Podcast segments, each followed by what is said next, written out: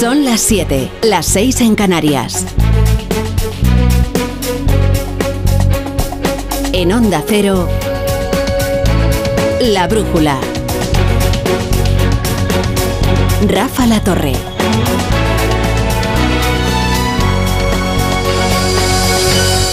El gobierno acaba de inventar un nuevo concepto. Lo ha presentado tras el Consejo de Ministros. El terrorismo respetuoso con los derechos humanos. Increíble. Nada es increíble para este gobierno. Sobre todo porque nada de este gobierno es creíble. Ya no tendrá que ver con eh, las sentencias firmes. Ahora, los parámetros que se utilizan para valorar los jueces y tribunales en nuestro país, para valorar la exclusión del terrorismo, no es si existe o no sentencia firme, sino es si se adecúa a la directiva europea, si se adecúa al convenio europeo de derechos humanos y de libertades fundamentales y si es una violación grave de esos de ese convenio y de esa directiva. No hay líneas rojas, no hay límites, ni siquiera el significado de las palabras. Es tan sencillo como eso, porque cada vez que el gobierno señala o dibuja una línea roja, se convierte en la garantía de que en algún momento la cruzará. Dijeron que no negociarían la inclusión de los delitos de terrorismo en la ley de amnistía. Y ya lo han hecho. Mediante una enmienda, dos en realidad, pactadas con Junts y con Esquerra, en las que distinguen entre un terrorismo respetuoso con los derechos humanos y un terrorismo que vulnera los derechos humanos, como han escuchado ustedes al ministro de Justicia y ministro para todo, Félix Bolaños. Aquí quedan los testimonios algo embarazosos de Pachi López, de Pilar Alegría, de Óscar López, los delitos graves han de estar exceptuados de, la amnistía, como ya lo están en la proposición de ley. El ministro de Justicia ha sido absolutamente claro. Es nuestra línea roja. las causas que son absolutamente, que tienen una gravedad extrema, que podrían ser consideradas de terrorismo, no estarán contempladas en la ley definitiva. El delito de terrorismo no puede estar presente como, como un delito amnistiable en la ley de amnistía. La brújula con la torre. Le he llamado Oscar López a Oscar Puente, no le vamos a hurtar su momento de gloria, el momento en el que decía que sí, que los delitos de terrorismo eran una línea roja que el gobierno no traspasaría. Oscar López eh, trabaja también para el gobierno, pero en la sombra, en la fontanería. Oscar Puente tiene otro brillo, otro relumbrón, se ha convertido en la gran estrella eh, de las delegaciones eh, socialistas en las casas del pueblo. Es muy reclamado por lo claro que habla Oscar Puente. La palabra del gobierno no vale nada, ni tampoco de ningún dirigente del PSOE, como acaban de escuchar. Cada vez que se dibuja una línea roja, empieza a correr el tiempo hasta que la traspasan. Y la verdad es que no suele no suele ocurrir demasiado tarde, ¿eh? Bienvenidos a Brújula, estaremos con ustedes hasta las once y media, las diez y media en Canarias, con toda la información, el análisis, la economía y el deporte. Así que el PSOE ha pactado con sus socios de Esquerra y Junts una reescritura de la ley de la amnistía para garantizarle la impunidad a todos los investigados por terrorismo del procés, incluido, claro, el más importante, que es Carles Puigdemont. Dijeron que no lo harían y lo han hecho. Dijeron que era una línea roja y la han traspasado. ¿Quién les quererá ahora cuando digan que un referéndum de autodeterminación es una línea roja para este gobierno? Pues nadie, porque lo cierto es que está la postración ante sus socios independentistas, que sus deseos, los de los independentistas, siempre terminan convertidos en ley. Siempre sin excepción. ¿eh? Una vez más, para enterarse de lo que pasa, de lo que está pasando, hay que escuchar a los independentistas. A Miriam Nogueras, portavoz de Junts, por ejemplo, cuando hay jueces que elaboran un manual para intentar combatir esta ley que hoy empieza en esta comisión, la ley de amnistía, que debe ser una ley, como hemos defendido desde Junts, que sea una ley integral, lo que no se puede esperar de nosotros es que no intentemos reforzarla, porque reforzarla es garantizar la separación de poderes. La separación de poderes. O sea que es una ley contra los jueces, claro. El PSOE ha adoptado punto por punto todo el argumentario de Carlos Puigdemont es que es Carlos Puigdemont quien le ha hecho un 155 al gobierno. La versión de lo ocurrido ya es la de Carlos Puigdemont. Y, lo que hay que hacer también es el tratamiento que propone Carlos Puigdemont. La pura y dura impunidad, por graves que sean los delitos eh, cometidos. Su Unidad Democratic llegó a paralizar una infraestructura crítica del Estado, ¿eh? como es un aeropuerto. esa misteriosa organización detrás de la cual no se sabe quién estaba. La investigación de García Castellón efectivamente puede terminar o no en una condena, pero pase lo que pase, ya ha revelado, por si había alguna duda, que este gobierno se sustenta sobre la premisa de una impunidad hecha a medida, negociada y redactada a medias con los delincuentes. Y eso debería ser inaceptable en una democracia, no ya intolerable. ¿eh? Inaceptable. ¿Y cómo justifica eso el gobierno? Pues antes la limitación para amnistiar el terrorismo era si había o no había una condena firme, y ahora es si el terrorismo viola o no viola los derechos humanos. Pero independientemente de si los delitos investigados por los jueces entran en la tipificación de terrorismo, ¿cómo va a haber un terrorismo que no viole los derechos humanos? Con tal de proteger a Puigdemont, son capaces de rendir hasta la lógica más elemental el diccionario y qué decir de la dignidad arrastrada de todos cuantos, dijeron que la, eh, la, amnistía no daría cabida a los delitos de, de terrorismo, no cubriría con su manto de impunidad a aquellos que estuvieran siendo o investigados o sentenciados por delitos de terrorismo. Está, por cierto, tal y como prescriben ¿eh? los tratados de la Unión Europea, que ya veremos cómo reciben estas, estas enmiendas, aunque hasta que eso ocurra, eh, todavía queda un tiempo. La oposición ha salido escandalizada por este nuevo giro del gobierno que sencillamente demuestra que están dispuestos a justificar cualquier cosa para garantizar los votos de Junts. Miguel Tellado, portavoz del Partido Popular, considera que no hay límite para el gobierno. No puede seguir esta humillación continua, esta humillación permanente. Junts marca el camino y el Partido Socialista obedece. No tienen líneas rojas porque ellos mismos las pasan día a día.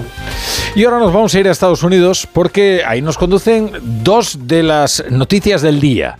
Eh, una ya ha ocurrido, que es la lectura de la lista de los nominados para los Oscar. Y bueno, eh, pinta bien esta edición para el cine español. La otra son las primarias republicanas en New Hampshire.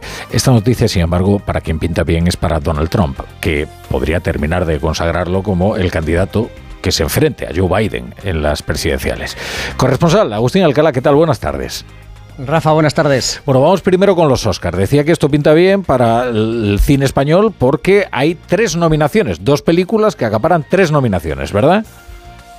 Lo mejor para la Sociedad de la Nieve es que Anatomía de una caída, la maravillosa película francesa, no puede competir también como mejor largometraje extranjero. The nominees are Io Capitano, Italy. Perfect Days, Japan. Society of the Snow, Spain. Ese era el momento del anuncio y lo peor para la cinta de Juan Antonio Bayona es que en su misma categoría, Rafa, está la británica La Zona de Interés sobre el holocausto visto, o mejor dicho, no visto desde los ojos de los genocidas. Bayona está contento porque su película ha sido seleccionada y también especialmente porque tres de sus colaboradores, Ana López Pucherber, David Martí y Montse Ribey han sido reconocidos también por la Sociedad de la Nieve como aspirantes a un Oscar por el maquillaje y la peluquería. Y para cerrar la lista de nominados españoles está Pablo Berger por Robert Dreams, serio aspirante, por cierto, a una estatuilla dorada en la sección de cinta animada. Bueno, y, en cuanto a lo demás, al resto, eh, la favorita, eh, yo sé que tú eres muy de Barbie, pero creo que la favorita es Oppenheimer, ¿no? Que es la que está arrasando en las candidaturas, ¿no? Eh, no me provoques con lo de Barbie. El Oscar a la mejor película del año debía ser para Anatomía de una caída, la magistral película francesa que se ha llevado cuatro nominaciones como mejor largometraje, mejor directora y mejor guionista para Justine Trier y mejor actriz para Sandra Huller, pero como a mí Hollywood no me hace caso, ganará Oppenheimer y su director Christopher Nolan se llevará una estatuilla como también lo hará Cillian Murphy su Oppenheimer. Y tengo dudas si el premio a la mejor actriz irá a parar a Lily Galston por Los Asesinos de la Luna o a Emma Stone por Pobres Criaturas. Ya lo tienes asegurado, eso sí, la actriz afroamericana Divina Jay Randolph por lo que los que se quedan. Esa es otra de las favoritas, pobres criaturas de Yorgos Lantimos. Oye, vamos a dar un giro radical. Eh, las primarias republicanas, New Hampshire. Eh, Nikki Haley dice que pase lo que pase, no se va a retirar de la carrera. Los habitantes de New Hampshire presumen de que eh, son un estado en el que las encuestas muchas veces no aciertan, se equivocan Y hay muchos ejemplos cada vez que hay una campaña presidencial. Y hoy, a estas horas, Donald Trump lleva una ventaja en las encuestas a Nikki Haley de unos 19 puntos. Ella, que sabe de la importancia de que hoy el expresidente no la aplaste, como ocurrió la pasada semana en Iowa, asegura que cualquiera que sea el resultado esta noche, ella seguirá adelante. Nuestro objetivo es ser más fuerte que lo que fuimos en Iowa y seguir adelante y creciendo. Recordemos que nuestro país no es una monarquía en la que se corona a alguien porque el 70% de los estadounidenses no quiere un nuevo enfrentamiento entre Trump y Biden. Pero hasta las primarias de Carolina del Sur, Rafa, queda un mes y será muy difícil que supere primero los insultos y ataques de Trump, que como es mujer se pone el disfraz de lobo amenazador y machista, y luego del partido que quiere que cuanto antes precisamente Trump sea coronado, lo que Haley se niega a hacer. Y el miedo a que pierda en su estado natal de Carolina del Sur pesará mucho también para que, si no hay sorpresa esta noche y las encuestas esta vez sí aciertan, se mantenga en la carrera electoral. En Onda Cero, La Brújula, Rafa La Torre. Pues repasamos ya otras noticias del día con Carlos Rodríguez y Pablo Albella. 1981. Ese año se disputó en Madrid el último Gran Premio de Fórmula 1 en la capital de España. Ganó en el circuito del Jarama el canadiense Gilles Villeneuve. Aquella temporada el brasileño Nelson Piquet conseguía su primer título. 45 años después, ese campeonato volverá a la capital. No será en el Jarama, será en el circuito de IFEMA, un circuito urbano, aunque en realidad no afectará demasiado al tránsito en la ciudad. La primera carrera será en 2026, la última, según el contrato, en 2035, excepto si se prolonga ese contrato, que ya veremos. El trazado será en el recinto ferial de IFEMA, como les decía, y tendrá 5 kilómetros y medio de distancia con unas 20 curvas. Hoy por fin lo que llevaba meses sonando se ha hecho oficial. Redacción de Madrid, Pachilinaza. Con un circuito híbrido diseñado para el espectáculo, con 20 curvas, una ciega, con cuatro puntos de adelantamiento, la Fórmula 1 llegará a Madrid en 2026. Hay quien ve ya en ello el impulso definitivo para albergar los Juegos Olímpicos de 2040. Día histórico para el alcalde de la capital y para la presidenta de la comunidad. Madrid aspira a tener el mejor gran premio de Fórmula 1 que se organiza a lo largo y ancho de todo el mundo. Va a dejar en la región más de 450 millones de euros cada año. Sueño cumplido tras 20 meses de discretas negociaciones. Díaz Ayuso no pretende quitarle su gran premio a Cataluña, firmado en Mómelo, hasta 2026 incluido. Claro, esa es la otra gran historia. ¿Qué ocurre? con el Gran Premio de Barcelona, que se celebra en Montmeló, porque el contrato termina en 2026, que, es cuando empieza el, Gran Premio de Madrid. Eh, Pilar Alegría, que es la ministra de Educación y Deportes, se ha dirigido al consejero delegado Stefano Domenicali de la, de la Fórmula 1 para decirle que no pasa nada si España tiene dos sedes en el, en el Mundial de, de Fórmula 1. Y es verdad, no pasa nada. Hay otros casos, ¿eh? Italia. Italia, por ejemplo. Las autoridades competentes en la materia actuaron en todo momento con el convencimiento pleno de ajustarse al ordenamiento jurídico y siempre bajo el principio del interés superior del menor. El ministro del Interior, Grande Marlasca, defendiendo una vez más el proceso de las devoluciones de menores migrantes en agosto de 2021 en Ceuta, que el Tribunal Supremo considera que fueron ilegales. Estas declaraciones de Grande Marlasca se producían antes de comparecer en la comisión de su departamento. Tampoco hoy ha sido capaz de convencer a la oposición de las decisiones que se tomaron aquellos días, donde se vulneraron derechos a la integridad física y moral de los menores expulsados. Por ello, el Partido Popular ha vuelto a pedir su dimisión y hace al ministro su gestión en un año, el de 2023, donde se dispararon las llegadas de migrantes con un incremento del 82%, el segundo año con mayores registros de entrada de irregulares. La portavoz popular de Interior, Ana Belén Vázquez, tira de histórico para recordar a Grande Marlasca sus logros al frente del ministerio. Caótica política migratoria. Pasó de abrazar al Aquarius a ser reprobado usted por la tragedia de Melilla por mentir, a ser condenado ayer mismo por el Tribunal Supremo. Otro varapalo judicial más para usted. Va de varapalo en varapalo. Hoy usted es el juez más condenado de España y el ministro más condenado de España. El Consejo de Ministros de este martes ha aprobado un Real Decreto para conceder a familias vulnerables una tarjeta monedero, que esto vendría a sustituir a lo que se llaman las colas del hambre. Se beneficiarán 70.000 hogares y deben cumplir con un perfil determinado. A partir de abril y hasta final de año comenzarán a entregarse a través de Cruz Roja. Cómo funciona y quiénes pueden optar a esta medida en la información de Mercedes Pascua.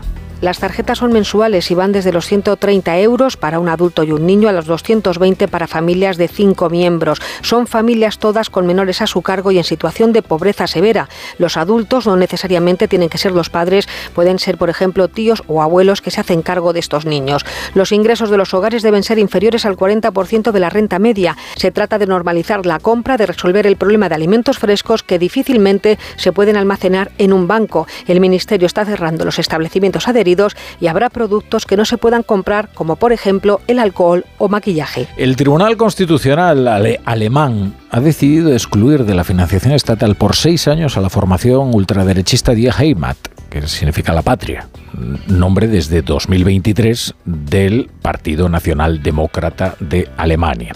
¿Y por qué? Pues el tribunal considera aprobado que es un partido que busca la eliminación del orden constitucional existente la medida llega en medio de un debate sobre una posible prohibición de la AFD, alternativa para Alemania, que está ahora mismo goza de una muy buena salud, ¿eh? demoscópicas, ya la segunda fuerza política del país, por encima de los eh, socialdemócratas. Recuerden ustedes que siempre se dice que la constitución alemana es una constitución militante, es decir, que puede prohibir a partidos que vayan contra eh, sus principios. Corresponsal en Berlín, Paula Álvarez. La pregunta que llena hasta ahora las portadas alemanas es si estamos ante un precedente para el partido Ultra Alternativa para Alemania y es que es la primera vez que el constitucional alemán apoya un veto a la financiación pública de un partido y muchos ven una puerta que se abre. Juristas alemanes advierten que en el caso de Alternativa para Alemania el proceso podría ser arduo y largo, pero recuerdan también que ya existen causas abiertas para solicitar la vigilancia del partido por parte de los servicios secretos, lo que facilitaría la obtención de pruebas para determinar si busca la eliminación del orden constitucional vigente. Esa ha sido la clave que ha marcado la decisión del Constitucional en el caso de Die Heimat. La brújula con la torre.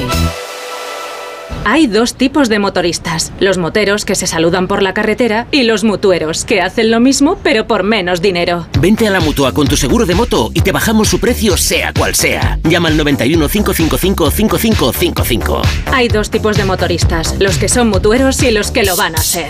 Condiciones en mutua.es. Su alarma de Securitas Direct ha sido desconectada. Anda, si te has puesto alarma, ¿qué tal? La verdad que muy contenta. Como me paso casi todo el día fuera de casa trabajando, así me quedo mucho más tranquila. Si llego a saber antes lo que cuesta, me la hubiera puesto antes. Protege tu hogar frente a robos y ocupaciones con la alarma de Securitas Direct. Llama ahora al 900-272-272.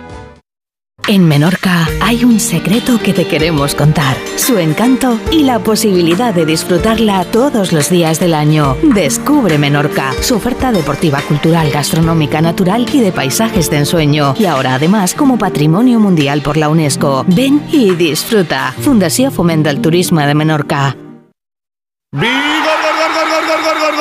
Toma Energisil Vigor. Energisil con maca contribuye a estimular el deseo sexual. Recuerda, energía masculina, Energisil Vigor. Aitor Gómez, Aitor Gómez, ¿qué Querido tal? Buena- buenas ¿Cómo tardes. estás? Buenas tardes. Bueno, mucho deporte, ¿no? Mucho deporte, mucho deporte. Oye, te- tendrás entradas pedidas ya para la Fórmula 1 Hombre, en, vamos. en Madrid. Pero que me dejen hasta- con tiempo. hasta dar una vuelta. Son 100 110, 140 mil y lo mismo no cabemos. Oye, es un día eh, muy intenso. ¿eh? Han pasado muchas cosas y las que tienen que pasar todavía porque hoy empiezan a disputarse ya los partidos de cuartos de final de la Copa del Rey. que A las 9 y media se juega el Celta de Vigo Real Sociedad, pero ha dado mucho de sí y sigue dando de sí ese partido entre el Real Madrid y el Almería y esas conversaciones en el bar. Sabes que desde ayer... El bar con V, ¿eh? Del bar con V, del bar con V. Sí, Bueno, porque en el otro bar también se habla mucho. que muchas pero- veces tampoco ya no se diferencian mucho unas de otras, ¿eh? Pero sabes que desde ayer a última hora y esta mañana también, el compañero de Gigantes, Gerard Romero, ha ido eh, publicando, bueno, filtraciones de audios, de más audios de esas conversaciones de bar. Y la Federación ha anunciado esta tarde que ha presentado una denuncia ante la Guardia Civil por robo directamente de material de la sala del bar, que dicen que es de ámbito exclusivamente privado. Y consideran esto extraordinariamente grave.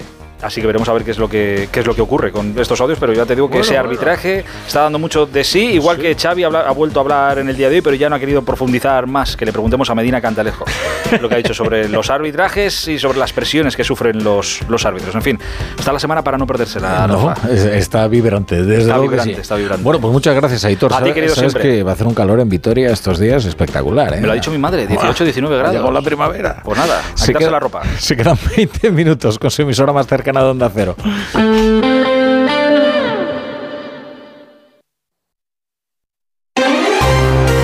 En Onda Cero, la brújula de Madrid. Laura Lorenzo. ¿Qué tal? Buenas tardes. Quédense con este nombre, el de José Vicente de los Mozos. Es el actual presidente de IFEMA, pero antes de llegar a este puesto ha tenido una larga trayectoria vinculada al mundo del motor. Fue, por ejemplo, el máximo responsable de Renault en España y director general adjunto mundial de la compañía. La idea de recuperar más de 40 años después la Fórmula 1 en Madrid parte de él, cuando hace cua- cuatro años llega a IFEMA, se marca como objetivo recuperar esta competición. Traslada esta idea a la Comunidad de Madrid y parten de ahí unas negociaciones que hoy se han traducido en la presentación de este gran premio que durará por lo menos una década. Con José Vicente de los Mozos hablará Rafa La Torre a partir de las 9 de la noche.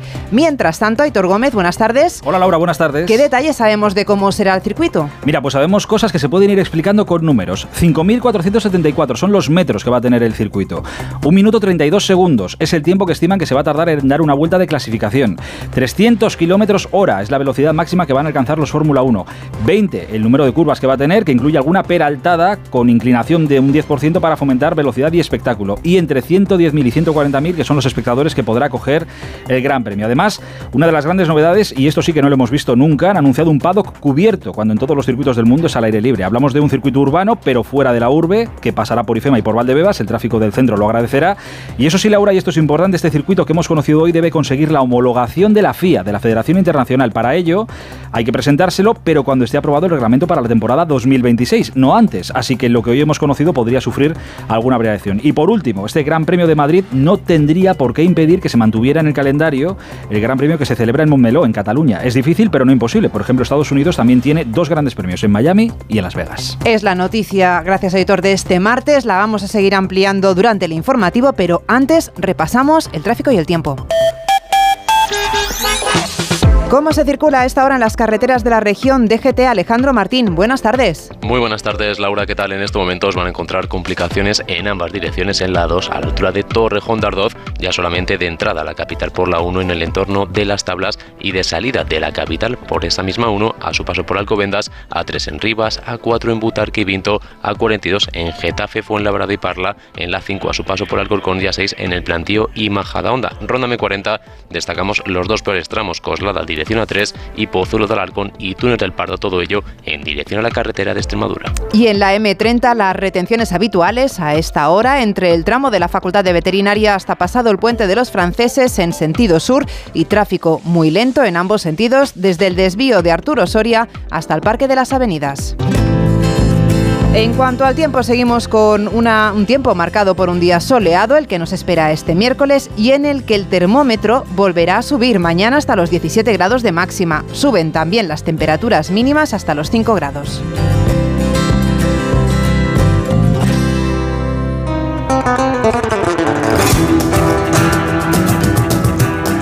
Presentación en IFEMA por todo lo alto esta mañana. La presidenta madrileña Isabel Díaz Ayuso y el alcalde Almei- Almeida han viajado en metro junto al máximo responsable de la Fórmula 1, Stefano Dominicali, el presidente de IFEMA, José Vicente de los Mozos, y el presidente de la Cámara de Comercio, Ángel Asensio. Lo han hecho en un vagón especialmente diseñado para la ocasión con vinilos en el exterior con motivos de coches de carreras. Se trataba de poner en valor que en Madrid los ciudadanos podrán disfrutar de las carreras utilizando el transporte público.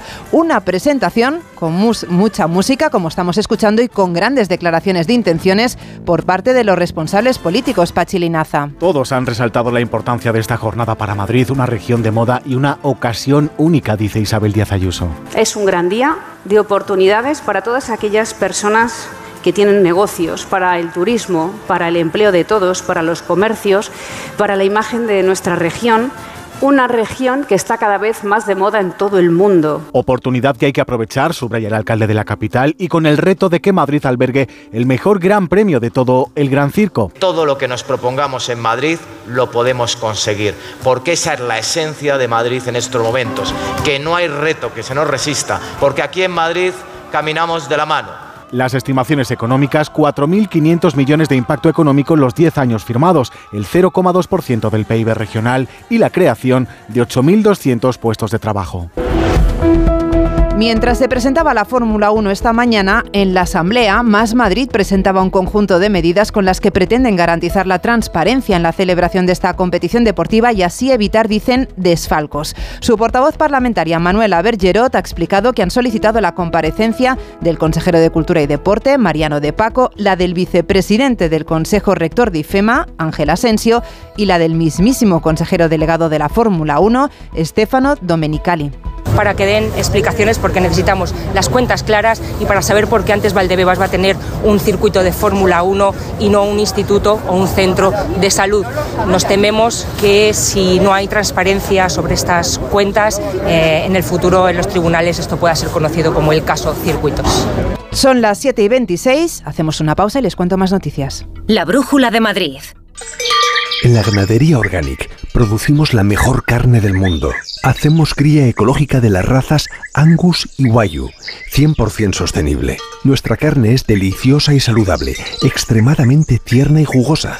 Va del campo a tu casa, sin intermediarios, a un precio justo. Si pruebas Organic, solo comerás Organic. Nosotros te la llevamos gratis a tu casa. Haz tu pedido en el 910-2010, 910-2010 o carneorganic.com. Organic, la mejor carne del mundo. Vengan las rebajas de Muebles a Dama. Precios insuperables con la misma calidad de siempre, en una gran variedad de estilos y modelos y con su habitual trato amable. Transporte y montaje gratuitos. Todo lo bueno de siempre, pero ahora con rebajas. Muebles a Dama. Ven a la calle General Ricardo 190 o entra en mueblesadama.com. Te compra tu coche, te compra tu carro, te compra tu buga. Te compra tu furgo, te compra tu moto, te compra tu auto, caravan. ¿Te han hecho una oferta? Te la mejoramos. Has oído bien. Mejor precio garantizado y compromiso de pago en 24 horas. Ven a vernos. Hay emociones tan intensas e indescriptibles que teníamos que ponerles nombre. Son las emociones de los clientes de Gilmar, como el compromiso. Sensación de compromiso al contar con Gilmar durante todo el proceso de compra de tu casa. Descubre más en emocionariogilmar.es. Gilmar, de toda la vida, un lujo. ¿Este año te has propuesto recuperar el pelo perdido? Ven a Insparia, el grupo capilar cofundado por Cristiano Ronaldo, experto en trasplantes capilares que ha cambiado la vida de más de 60.000 pacientes. En un solo día podrás recuperar tu pelo para siempre y con resultados muy naturales. Pide tu cita gratuita en el 900-696-020 o en insparia.es. La Brújula de Madrid. Laura Lorenzo. El Ayuntamiento de Madrid mantiene una crisis abierta a cuenta de las talas de árboles en la capital que el consistorio defiende que están justificadas para poder llevar a cabo las remodelaciones previstas. Un tema al que la oposición se ha aferrado, conscientes de la erosión que provoca en el equipo de Martínez Almeida. El ministro de Transportes, Óscar Puente, acaba de anunciar a través de las redes sociales que en las obras previstas en Atocha finalmente solo se talará un árbol de los 246 que estaban previstos en los planes originales, unos planes que dependen del Ministerio. Una decisión que ha ratificado también la ministra de Transición Ecológica, Teresa Rivera. Pero tal y como se hizo con el llamado túnel de la risa, con eh, la línea de cercanías que pasa por debajo del Paseo del Prado, Recoletos y La Castellana y que une las estaciones de Atocha, Nuevos Ministerios y Chamartín, sus trabajos se realizarán sin talas.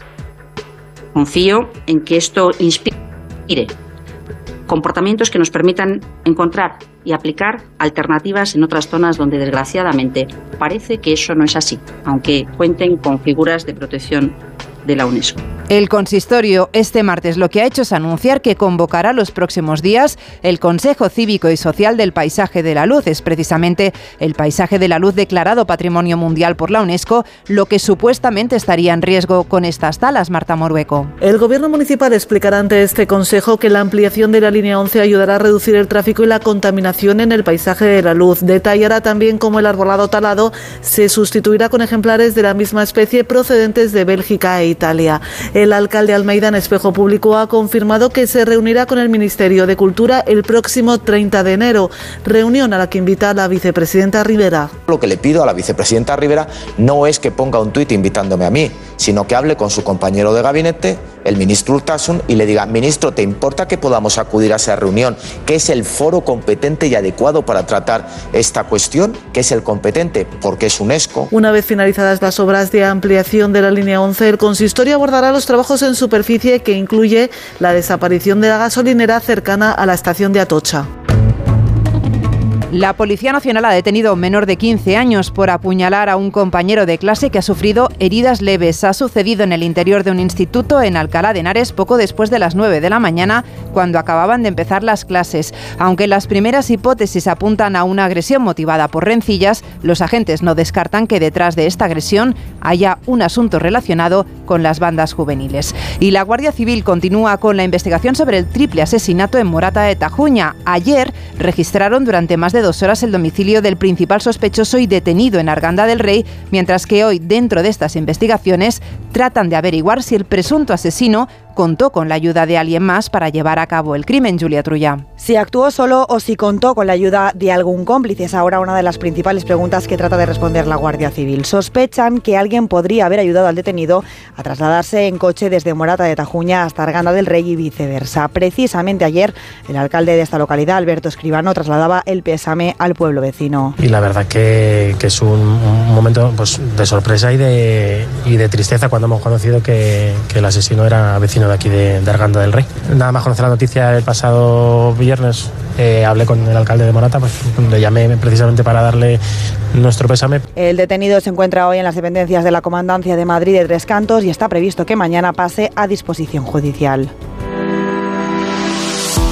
Otras noticias que nos deja este martes. Madrid elimina mañana la obligatoriedad de usar mascarilla en los hospitales y centros de salud. La mascarilla pasará a ser una recomendación tras dos semanas consecutivas de descensos en la incidencia de virus respiratorios. En el caso de la gripe, por ejemplo, esta semana la incidencia se ha situado en los 81,3 casos por cada 100.000 habitantes frente a los 159 de la semana pasada. La Comunidad de Madrid reforzará un 67% su servicio de metro en la línea 8 para facilitar el acceso de visitantes a Fitur. El refuerzo comenzará mañana y se prolongará hasta el domingo. El suburbano aumentará el número de trenes desde las 8 y media de la mañana hasta la hora de cierre. Este dispositivo especial de movilidad será todavía mayor durante el fin de semana cuando Fitur abra sus puertas al público. Y el Ayuntamiento de Madrid estudia desarrollar una nueva aplicación para mejorar el acceso a las piscinas. La idea es lanzar una aplicación informática que permita que el usuario pueda poner a la venta su entrada a la piscina una vez ya haya salido del recinto. También se volverán a estudiar los aforos y se garantizará la apertura de una piscina cubierta en cada distrito. La Brújula de Madrid.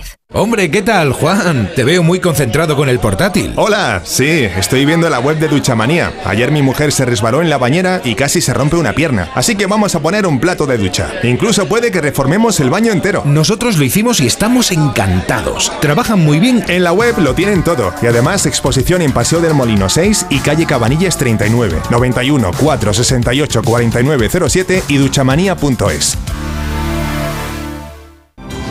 Llega a Madrid Peter el musical by Theater Properties, la superproducción familiar más aclamada de la historia. Más de 20 artistas, vuelos, efectos especiales y la última tecnología teatral para recrear la magia de esta aventura inolvidable. Peter el musical, a partir del 22 de febrero en el Teatro Alcázar.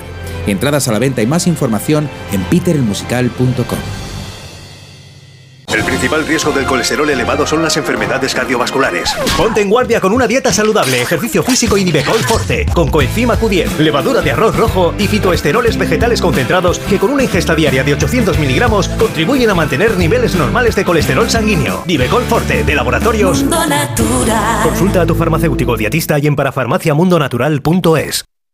Si estás pensando en diseñar o redecorar tu local, si necesitas que alguien de confianza se haga cargo de tu obra, llama a Decorman, porque Decorman se encarga de todo sin anticipo de cantidades y llave en mano. Confía en Decorman para diseñar y reformar tu negocio y encontrarás la verdadera tranquilidad. Decorman 91 609 3370 o decorman.es. Mallorca cautiva con sus impresionantes paisajes, su rico patrimonio cultural y su cálida hospitalidad. Descubre el encanto de Mallorca, un paraíso comprometido con el turismo responsable. Únete a nuestro pledge y lidera el camino hacia el turismo sostenible en Mallorca. www.mallorcapledge.com La Brújula de Madrid. Laura Lorenzo. Tiempo ya para la información deportiva con Aitor Gómez. Buenas tardes. Hola de nuevo. En un día marcado por la Fórmula 1 porque aún tenemos más cosas que contar sobre esto. Vamos, hacía mucho tiempo que no se hablaba tanto de Fórmula 1 en bueno, en, Madrid por supuesto y en España yo creo que también. Yo creo que desde la Alonsomanía aquella de los mundiales con Renault 2005-2006 pero desde luego tirón no le falta. Mira, por completar lo que te contaba antes, esta mañana había muchas personalidades en la presentación. Estaba, bueno, estaba todo el mundo del fútbol. Estaba Emilio Butragueño, Cerezo y Miguel Ángel Gil, Ángel Torres, Martín Presa. El mundo del fútbol bien representado, pero la ovación de la mañana no ha sido para ninguno de ellos, ha sido para el reciente ganador del Dakar, para Carlos Sainz, que decía esto de este Gran Premio de Madrid. Sin duda, para todos los aficionados al mundo del motor, para todos los españoles, para los madrileños, es un reto enorme que a partir de ahora pues habrá que ponerse a trabajar para que sea el mayor de los éxitos. Pero como digo, ahora el reto se inicia y hay que remangarse para que no solo, no solo esté aquí el Gran Premio, sino que convirtamos ese Gran Premio en algo especial. Pues mira, de este Gran Premio de Madrid, de su victoria en el Dakar, seguramente de su hijo piloto de Ferrari, hablará esta noche Carlos Sainz con Rocío y con Edu en el Radio Estadio Noche. Y del Gran Premio de Madrid hablará también el alcalde, eh, Martínez Almeida, estará también esta noche en el Radio Estadio Noche aquí en Onda Cero. No ha estado el otro Carlos Sainz, el Junior, el piloto de Ferrari, que sí se ha pronunciado hoy por redes sociales y dice como el español, como español y como madrileño hoy es un día muy especial y para sentirse muy orgulloso. La Fórmula 1 vuelve a Madrid. Nos vemos en 2026. No ha dicho nada que sepamos Fernando Alonso, pero hoy el jefe de la Fórmula 1, Domenicali, decía que la llegada de este Gran Premio a Madrid podría ser un impulso para que Fernando Alonso siguiera compitiendo. Fernando, a ver, echemos las cuentas. Fernando tiene 42, va a cumplir 43 este 2024, que es la edad con la que se retiró, por ejemplo, Michael Schumacher. En la temporada 2026, Fernando Alonso cumpliría 45. ¿Aguantará hasta entonces Fernando Alonso para competir en Madrid, que es una ciudad que siempre le ha mostrado su apoyo y su cariño? Pues es una buena pregunta. Pero se quedan muchas preguntas en el aire, como esta, eh, muchas otras que iremos respondiendo con el paso del tiempo, porque no hay, no hay otra. Más allá de la Fórmula 1, ha pasado, hay vida más allá de la Fórmula 1. Hoy, sí, hoy no parece, que no, pero, pero sí, sí. Te cuento rápido que es noticia hoy Eder Militao, jugador de Real Madrid, renovado hasta 2028. Está recuperándose de la rotura del ligamento cruzado, llegó en el 19, firma hasta 2028. El Atlético de Madrid ganó ayer, recupera la cuarta plaza, puestos Champions y con las miras puestas en lo del jueves contra el Sevilla, pero también en las puertas de salida y de entrada. Por ejemplo, Javi Galán se va a marchar cedido a la Real Sociedad. Gerbich, el portero, se va a marchar a la Premier, al Sheffield. Y Soyunchu, eh, el turco, se va a marchar cedido al Fenerbahce. Veremos a ver qué pasa con Correa. Si el Ali Tijad pone los 30 kilos que pide el Atlético de Madrid, se marcharía traspasado a Arabia Saudí. Y de llegadas, pues llega, que ya está aquí Moldovan, el portero rumano, para ser suplente de Oblak.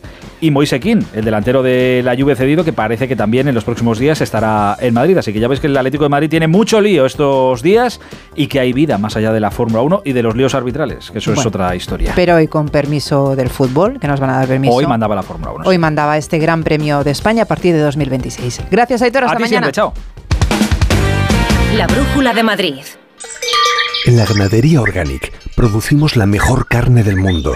Hacemos cría ecológica de las razas Angus y Wayu, 100% sostenible. Nuestra carne es deliciosa y saludable, extremadamente tierna y jugosa. Va del campo a tu casa, sin intermediarios, a un precio justo. Si pruebas Organic, solo comerás Organic. Nosotros te la llevamos gratis a tu casa. Haz tu pedido en el 910-2010, 910-2010 o carneorganic.com. Organic, la mejor carne del mundo. Enciende la tele. Pon la temperatura del salón a 25 grados. Reproduce la lista de música jazz relajante. ¿A quién no le gusta que se lo pongan fácil? Con el servicio de recogida y entrega de Audi Retail Madrid no tendrás que preocuparte de nada. Recogemos tu Audi donde nos indiques, lo llevamos a tu concesionario de confianza, realizamos los trabajos necesarios y te lo devolvemos donde quieras. Con Audi, lo difícil es no hacerlo fácil. Visítanos y consulta las condiciones en Audi Retail Madrid.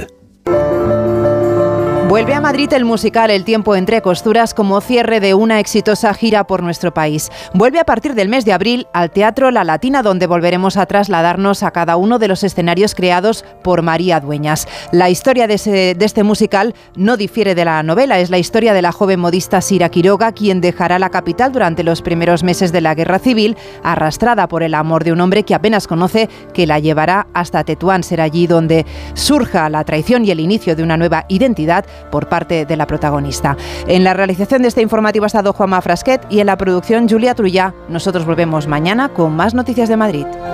La Brújula de Madrid. Laura Lorenzo. Onda Cero.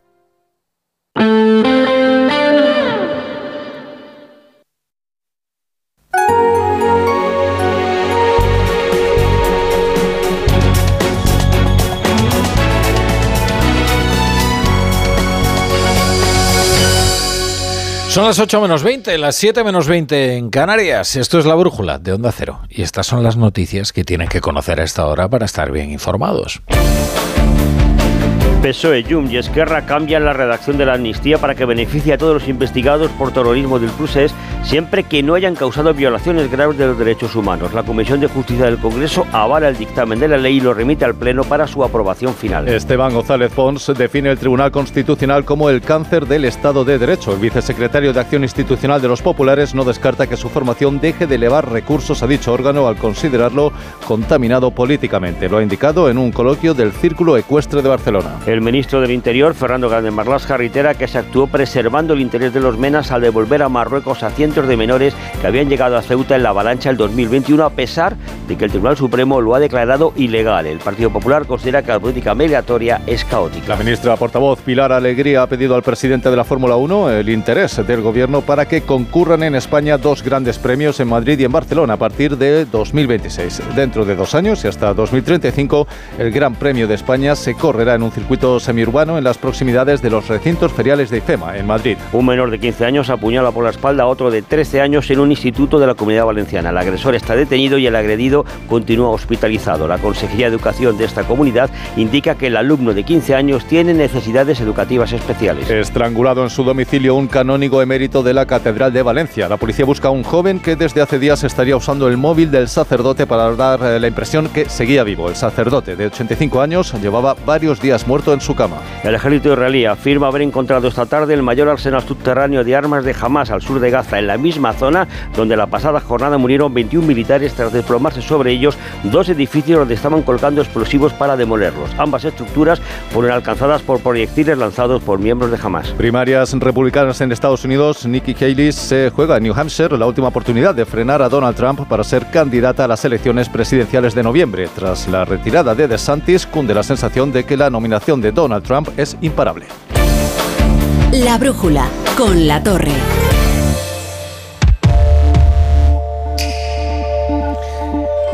Para que un negocio funcione tenemos que escoger el modelo de Opel que mejor se adapte y también estar a la última en economía. De eso nos ocupamos ahora con la gama Opel y con Ignacio Rodríguez Burgos.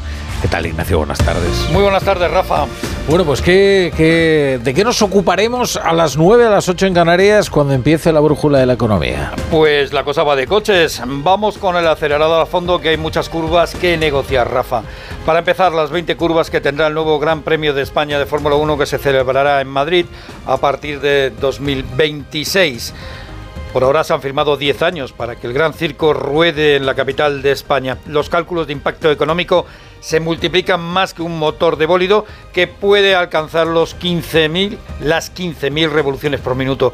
Deloitte calcula 85.000 visitantes y 450 millones de ingresos anuales para la capital. Oye, y hablando de IFEMA, mañana se inaugura la Feria del Turismo, el, el FITUR, FITUR, y un estudio de la Caixa muy interesante desvela que hay algunos cambios de hábitos eh, relacionados con, con, el cambio climático, ¿no? Viajeros que eligen otros destinos en función de la temperatura, ¿no? Sí, en función del calor, que también influye y ya comienza a verse lo, con los datos de más de 20 millones de tarjetas de crédito, la Caixa ha podido observar la evolución de los gastos turísticos. Las zonas templadas españolas aumentan su actividad a un ritmo más elevado que las zonas mediterráneas, donde hace más calor. El consumo también se desplaza hacia las horas nocturnas y con todo, España se ha convertido en el líder turístico mundial al superar a Francia. Eh, la hostelería, junto con el comercio y el campo, son los sectores que van a notar un mayor impacto por la reducción de jornada. Sí, empieza a haber ya varios estudios muy sectoriales. La reducción de la jornada a 37 horas y media a la semana que promueve Yolanda Díaz apenas tendrá una repercusión notable en general en toda España, según el sindicato Comisiones Obreras, y es que en nuestro país de media ya se trabajan 38 horas y media a la semana. Aún así hay sectores preocupados como el campo, como la hostelería, ahora que hablábamos del turismo, o el comercio, por lo que consideran que será que habrá un aumento de costes. La Confederación de Comercio calcula que supondrá una subida salarial encubierta del 6,5%. Oye, y seguro que tendremos tiempo para acercarnos a alguna noticia más de la economía. De la economía y de los tribunales. Por ejemplo, el Tribunal Supremo ha anulado hoy un real decreto del gobierno que incluía una subvención de 30 millones de euros para la UGT y para la patronal. Dice el Tribunal Supremo que este Real Decreto y esta subvención no estaba justificada. La Comisión Nacional del Mercado de Valores tardará semanas en dictaminar su investigación sobre Guildford. Y es decir, ya ha comenzado esta investigación. Y mañana se va a cumplir el 40 aniversario de la puesta en venta del primer Mac de Apple, 1984. Y el anuncio se hizo en la Super Bowl de aquel año. Con un estilo muy orbeliano. ¿Te acuerdas? Muy bien, 1964. Mítico anuncio en la Super Bowl. Pues mira, era una pantalla gigantesca del gran hermano controlando a muchísima gente vestida igual, como si acabaran de salir de un gulag, ¿eh? y de repente aparece una chica vestida de blanco, con un martillo, pero con un martillo pilón. Dirigiéndose y hacia la pantalla. lanza, empieza a dar vueltas, como si fuera el lanzamiento de martillo olímpico, y destroza la pantalla, y entonces dice, a partir del día 24 se empieza a vender el Mac. Y hasta hoy. Y, hasta hoy, lleva 40 años vendiéndose. Pues aquí te espero a las 9, a las 8 en Canarias. Aquí Ignacio. estaremos. Hay una fecha límite para cada proyecto, noches de insomnio para todos los jefes y un socio para cada desafío. Tu nuevo vehículo empresarial Opel. Descubre la gama de vehículos comerciales ligeros y turismos de Opel y escoge qué modelo se ajusta mejor a tu negocio. Nos vemos en tu concesionario Opel más cercano. Más en opel.es. Como fotógrafa busco captar un instante único y en las rebajas un abrigo muy fashion. Cuando buscas no siempre encuentras, pero en las rebajas del corte inglés siempre encuentras lo que buscas. Con descuentos en moda, deportes, hogar, accesorios, lencería, zapatería. Del 7 de enero al 29 de febrero, las rebajas del corte inglés. En tienda web. ¿Cansado de toser? Toma Herbetón Respire. Herbetón jarabe con extracto de pino y eucalipto espectora y reduce el espasmo bronquial. Herbetón Respire. Consulte a su farmacéutico o dietista. Su alarma de Securitas Direct ha sido desconectada. Anda, si te has puesto alarma, ¿qué tal? La verdad que muy contenta. Como me paso casi todo el día fuera de casa trabajando, así me quedo mucho más tranquila. Si llego a saber antes lo que cuesta, me la hubiera puesto antes. Protege tu hogar frente a robos y ocupaciones con la alarma de Securitas Direct. Llama ahora al 900-272-272.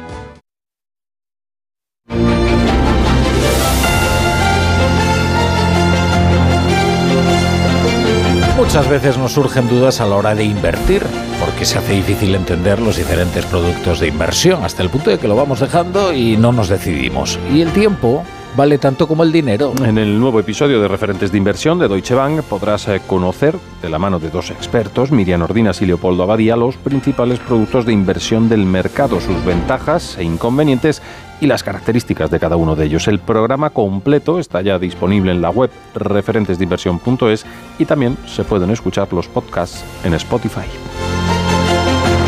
La brújula. La torre.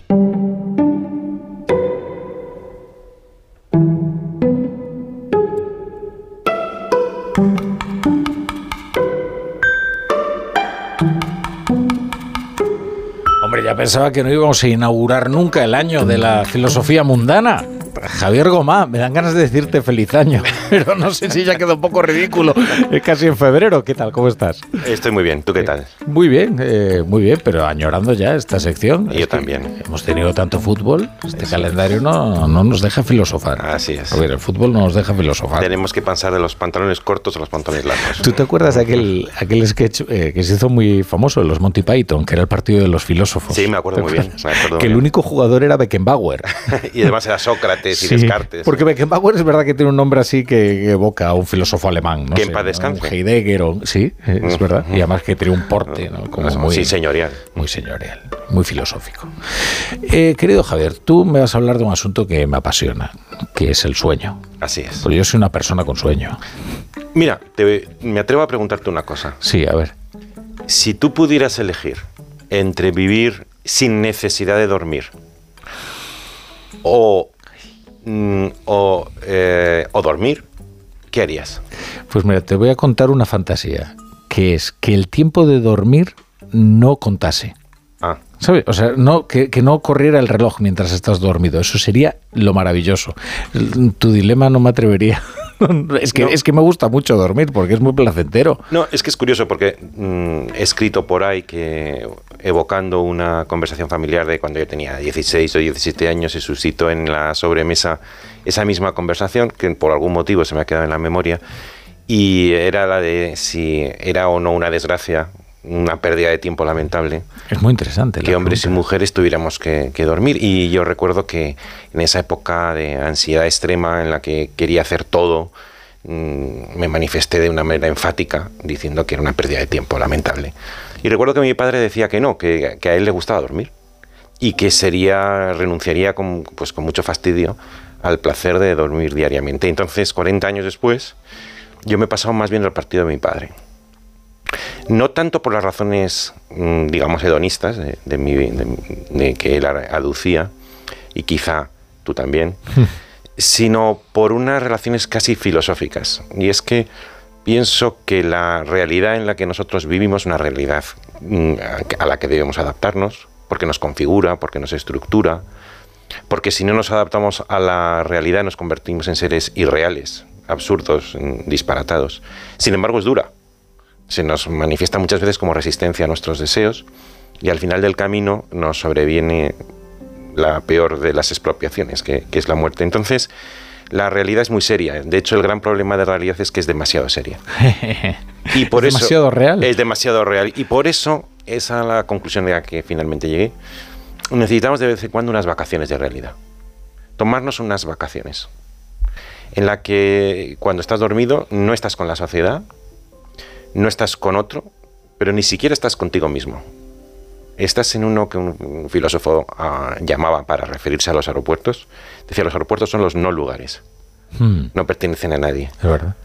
Y, y yo lo aplicaría a ese estado del sueño en el que mm, no es cierto que sustituida la realidad eh, reine el deseo. No sé si es tu caso, no es el mío. No hay muchos, eh, de- no hay muchos sueños felices. ¿Tú tienes muchos sueños felices? Mm, Bueno, pero no tengo malos sueños, ¿eh? Generalmente. No, ¿eh? pero dirías que es la realización de todos tus deseos. No, no, no, Eso. en absoluto. Generalmente son cosas sin sentido. Di- disparatadas. Pero, pero yo le encuentro otro sentido a esto que estás diciendo. Eh, hay una escena muy conmovedora en la última temporada de The Crown, que por lo demás es bastante mala, eh, en la que mm, pues muere eh, Diana. Y entonces el padre, se, eh, Carlos, se debate sobre si despertar o no para comunicárselo a, a los niños, ¿no? a Guillermo y a Henry. Y, y entonces dice, un- dice una frase que es tremenda, dice, no, no les voy a despertar, porque mientras estén dormidos tienen madre. Pues es conmovedor, sí. Sí, pero ¿qué prefieres? ¿Que, que- que te mientan en los sueños o, o- o la Sí. sinceridad de la realidad? No, yo, yo- yo estoy contigo. Me gusta mucho la definición de las vacaciones de la realidad. Hombre, luego ya regresas a la realidad y qué se le va a hacer. Pero cuántas veces la realidad se nos ha mostrado eh, muy áspera y el sueño eh, fue un paréntesis necesario. Tanto que cuando te has despertado has dicho, joder, otra vez está aquí la realidad. Y a veces ocurre lo contrario, y es que tú tienes un sueño negativo, sórdido, y cuando despiertas Sí. tienes una, una sorpresa alivio, positiva. ¿no? qué alivio. Y, y quién sabe si es un truco del subconsciente para que vuelvas a, a tomar posesión de tu cuerpo y de tu vida con, con ilusión y con alegría. verdad. Hay un sueño muy recurrente entre los de la radio, ¿no? Que es que algo nos impide llegar al estudio y corre el reloj entonces... Eh, de- pues, ¿Vestidos no o desnudos? Porque también No, supongo- generalmente yo, en mi caso es vestidos, ¿no? Pero eh, esa pesadilla recurrente en la que tú quieres hacer algo y te van saliendo al paso obstáculos que te y lo por, impiden. por segundos no lo, no lo consigues. No lo consigues. Yo leí en Jung, tiene- Jung, si no lo has leído, tiene una autobiografía muy curiosa, por supuesto un poco disparatada porque era un hombre excesivo, pero decía que, que él durante un tiempo, segundos después de despertarse, apuntaba sus sueños. Y es cierto, porque yo lo hice durante una temporada, que si tú apuntas tus sueños inmediatamente después de despertarte, te acuerdas de casi todos. Y él daba una interpretación verdaderamente espectacular a los sueños que él tenía, que a mí no me parecían muy verosímiles y debo decirte, cuando yo apunté los míos me di cuenta que no tenían nin- ninguna gracia ni, ning- ni ningún ¿Ah, sí? interés. O sea, los has estado Los apuntando. míos, sí, los apunté durante una temporada, pero no tenían ningún interés y desde luego no creo que tuvieran ningún significado. O sea, hay artistas que creen que la inspiración llega durante el sueño, ¿no? Y que, bueno, Fí- Fíjate, en, lo- mm, en la antigüedad, precisamente como se producía el fenómeno de que el, cuerpo suspendía sus actividades y dejaba de tener relación con el mundo, interpretaron que, durante el sueño el alma se emancipaba del cuerpo y tenía un viaje astral y por eso había tanta comunicación con lo divino. Había tantas ah, eh, apariciones o incluso mensajes. Fíjate, el, sueño de, dios del sueño es Morfé y vie- Morfeo y viene de Morfé forma, porque los dioses adquirían forma con mucha frecuencia en los sueños de los mortales. Luego eh, Freud o, o Jung trataron de interpretar los sueños, a mi juicio, de una manera muy poco convincente. Eh, te reitero, la diferencia entre los hombres y las mujeres y las máquinas es que las máquinas no sueñan, no, tienen, no necesitan vacaciones eh, de la realidad. Y nosotros las necesitamos, no porque nos vayamos del principio de la realidad al principio de los deseos, que serían los sueños. Aunque mm, tú habrás oído la expresión, que a mí particularmente me carga, que es la expresión de yo tengo muchos sueños, o yo quiero hacer mi sueño realidad. Como si los sueños fueran necesariamente positivos, bellos, cu- cuando muchas veces son espeluznantes. el sueño puede ser una pesadilla. Incluso sueños que eh, son muy... De repente se tuercen. Exactamente. Es decir, no, sé, no sé qué ocurre que está lejos de ser un lugar de, de- de cumplimiento de deseos. Pero lo cierto es que cuando despiertas se produce algo así como una resurrección. Si eres un hombre o una mujer con salud y has dormido profundamente, cuando te despiertas te renuevas con, con- fuerzas con fuerzas sobrantes y yo por lo menos me tomo un café y tengo la sensación de que puedo subir siete veces el Himalaya esa mañana. es verdad. Eh, eh, claro, es que dormir bien eh, es un buen truco. Eh, hay un libro muy bonito, eh, muy bonito, no sé si es la palabra, eh, pero muy interesante, que es El mal dormir, de nuestro David Jiménez Torres. Ah, sí, que es verdad. muy mal. Es Y- cierto, que además fue un libro premiado y creo que muy... Interesante, muy- de verdad, muy- interesantísimo. muy- creo- me han hablado muy bien de él. Oye, me has traído un poema, ¿verdad? Sí, sí, Gerardo Diego, eh, contemplando el cuerpo dormido de su mujer, que se convierte casi en una especie de, de ser respirante, le entró angustia de la enorme e infinita distancia entre su mujer y él, y escribió un poema que se titula Insomnio. ¿Qué es un insomnio, Rafa? Sino que te nieguen las vacaciones y además con un sentimiento de injusticia, porque a mí no me das vacaciones y tengo derecho a ellas. Y él habla de esa claustrofobia, si quieres te lo leo. Vamos. Insomnio. Tú y tu desnudo sueño. No lo sabes. Duermes, no, no lo sabes. Yo en desvelo. Y tú, inocente, duermes bajo el cielo. Tú por tu sueño y por el mar, las naves. En cárceles de espacio, aéreas llaves, te me encierran, recluyen, roban. Hielo, cristal de aire en mil hojas. No, no, no hay vuelo que alce hasta ti las alas de mis aves. Saber que tú duermes cierta, segura, cauce fiel de abandono, línea pura, tan cerca de mis brazos, maniatados. Qué pavorosa esclavitud de isleño, yo insomne loco en los acantilados, las naves por el mar, tú por tu sueño. Ahora me, me has condenado, ¿sabes? Porque ahora yo tengo que volver a la realidad y esto va a ser muy duro. Se terminaron las vacaciones. Eso es. Ahora, me voy yo con la amnistía, con todos estos temas. Y el oyente va a decir, madre mía, prefería yo quedarme a vivir en el sueño de Gerardo Sí, Diego. sí, sigue el insomnio. El insomnio. Cuenta David, por cierto, que los insomnes, por alguna razón, suelen elegir eh, como pareja a personas que duermen muy bien. Y entonces hay un sentimiento de agravio. como De- un resentimiento es, profundo. ¿cómo- ¿Cómo es posible que me Sí, esté sí. robando todo este sueño? Está muy bien. A veces es verdad que también los sueños todo parece adquirir sentido. ¿eh? O sea, si tú te quedas dormido escuchando una sinfonía, por ejemplo, es como si le entendieras de verdad en ese momento. ¿Lo en el entiendes sueño, ¿eh? o tienes la percepción Tienes de que la lo percepción de que lo entiendes? entiendes. Sí. Sí, sí, porque luego eso no tiene. No, No, no, te despiertas es, es una percepción. Sí, sí. Ah, pero qué bonita. Bueno, querido Javier, pues eh, oye, vuelve pronto, ¿eh? De que te has ido ya durante demasi- demasiado paréntesis radiofónico. demasiadas vacaciones. Eso es, demasiadas vacaciones. Eh, es un placer siempre tenerte aquí. También para mí, hasta siempre, hasta ahora.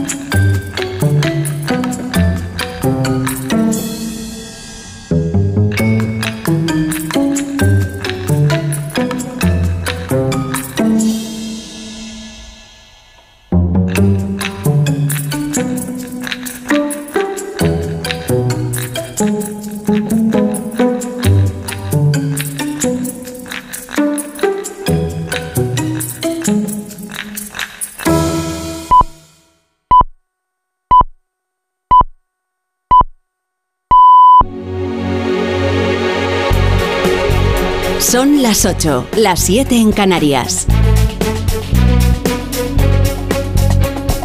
En Onda Cero, La Brújula. Rafa La Torre.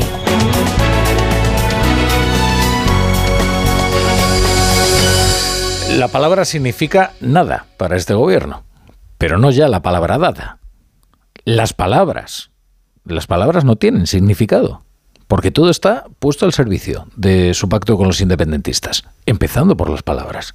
Ustedes han podido escuchar a diferentes dirigentes del PSOE señalando que los delitos de terrorismo eran una línea roja, que jamás incluirían los delitos de terrorismo en la amnistía. Por si no lo recuerdan, aquí los tienen. Los delitos graves han de estar exceptuados de, de la amnistía, como ya lo están en la proposición de ley. El ministro de Justicia ha sido absolutamente claro.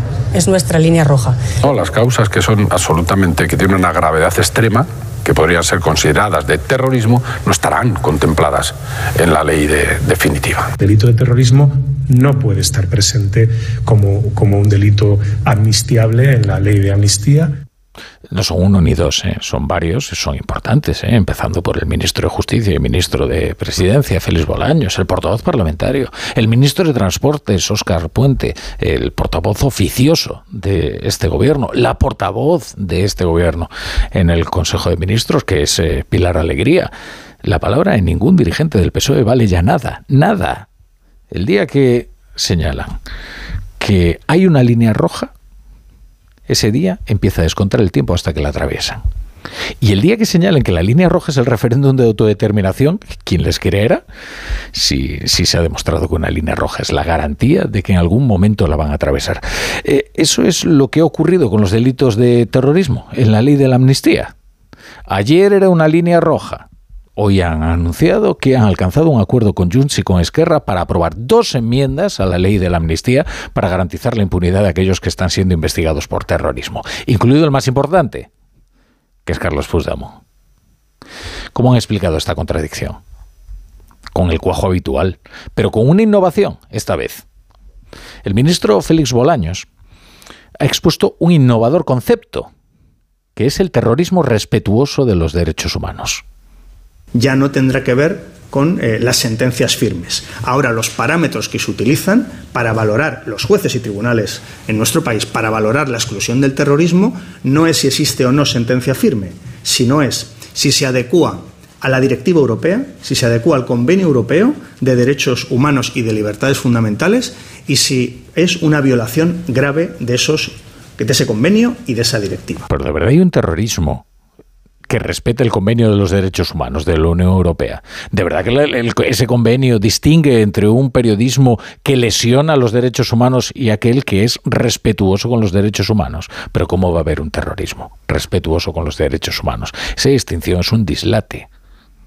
Pero es que las palabras ya no significan nada. No solo la palabra dada, ¿eh? las palabras ya no significan nada. Esto resultaría increíble si algo de este gobierno fuera creíble. Disculpen el galimatías, pero no es una paradoja. Como nada es creíble, cualquier cosa es posible. Y por tanto no hay margen alguno para la sorpresa. Igual que no lo debería haber el día que anuncien la convocatoria de un referéndum de autodeterminación en Cataluña. Primero porque la palabra de este gobierno vale nada y segundo porque las líneas rojas que dibujan son de pintura evanescente. De hecho, que el gobierno pinte una línea roja es la garantía de que terminará cruzándola. Volvamos a hacer memoria, que puede ser... Esto puede ser tedioso, ¿eh? y me, me hago cargo, pero de verdad eh, no es un ejercicio inútil. Los delitos graves han de estar exceptuados de, de, la amnistía, como ya lo están en la proposición de ley. El ministro de Justicia ha sido absolutamente claro. Es nuestra línea roja. No, las causas que son absolutamente, que tienen una gravedad extrema, que podrían ser consideradas de terrorismo, no estarán contempladas en la ley de, definitiva. El delito de terrorismo no puede estar presente como, como un delito amnistiable en la ley de amnistía. Eh, hay otra razón por la que nadie debería sorprenderse de, de, que, de cualquier cosa en realidad, ¿no? pero de que un referéndum de autodeterminación eh, pueda ser alguna vez convocado. Y es que de un tiempo a esta parte, desde que sus votos son necesarios para que Pedro Sánchez sea presidente, los deseos de los independentistas siempre terminan convertidos en ley. Siempre. ¿Qué es lo que está ocurriendo? Pues como siempre, para enterarse hay que escuchar a los, a los independentistas, que son los verdaderos portavoces del gobierno, o al menos los únicos portavoces sinceros de este gobierno. Carlos Puigdemont está siendo investigado por delitos de terrorismo como otros participantes en los actos criminales de Tsunami Democratic. Eh, vamos a recordar que esta misteriosa organización de Tsunami Democratic ultraviolenta que sumió en, la violencia eh, las calles de Barcelona, consiguió paralizar una infraestructura crítica del Estado, como fue el aeropuerto del Prat. Prueben hacer esto en cualquier país, ¿eh? en Alemania, en Estados Unidos, prueben a ver qué ocurre. Eh, una organización criminal de liderazgo difuso o, o desconocido que paraliza una infraestructura crítica del Estado.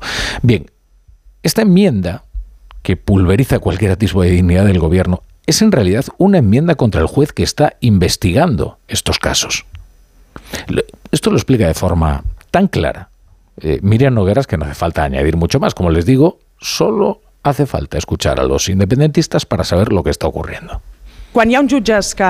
Cuando hay jueces que elaboran un manual para intentar combatir esta ley que hoy empieza en esta comisión, la ley de amnistía, que debe ser una ley, como hemos defendido desde Junts, que sea una ley integral, lo que no se puede esperar de nosotros es que no intentemos reforzarla, porque reforzarla es garantizar la separación de poderes. La separación de poderes.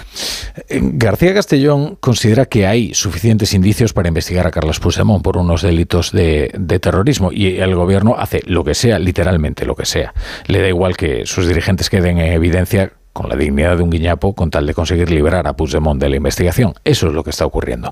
Que estas son dos enmiendas contra el juez. Esto lo que revela es algo que en realidad ya sabíamos. La ley de amnistía es eh, pura corrupción política, porque es una compra de apoyo parlamentario a cambio de impunidad. Y es una ley escrita no solo a medida de unos delincuentes muy concretos, sino que está redactada a medias con ellos. Esta enmienda ha sido pactada eh, con Junts y con Esquerra, porque entendemos que los abogados de aquellos que están siendo perseguidos por la justicia, en Junts especialmente, pero seguro que también alguno en Esquerra, están colaborando en la redacción de esta ley. Es lo que les han recomendado, ¿no? Que incluyan en esta ley para poder eh, ser cubiertos por ese manto de impunidad que va a extender. Y esto sencillamente es intolerable, no hay forma de justificar esto. No hay forma eh, de siete votos a cambio de impunidad, al precio incluso de inventarse un terrorismo respetuoso de los derechos humanos. La brújula con la torre.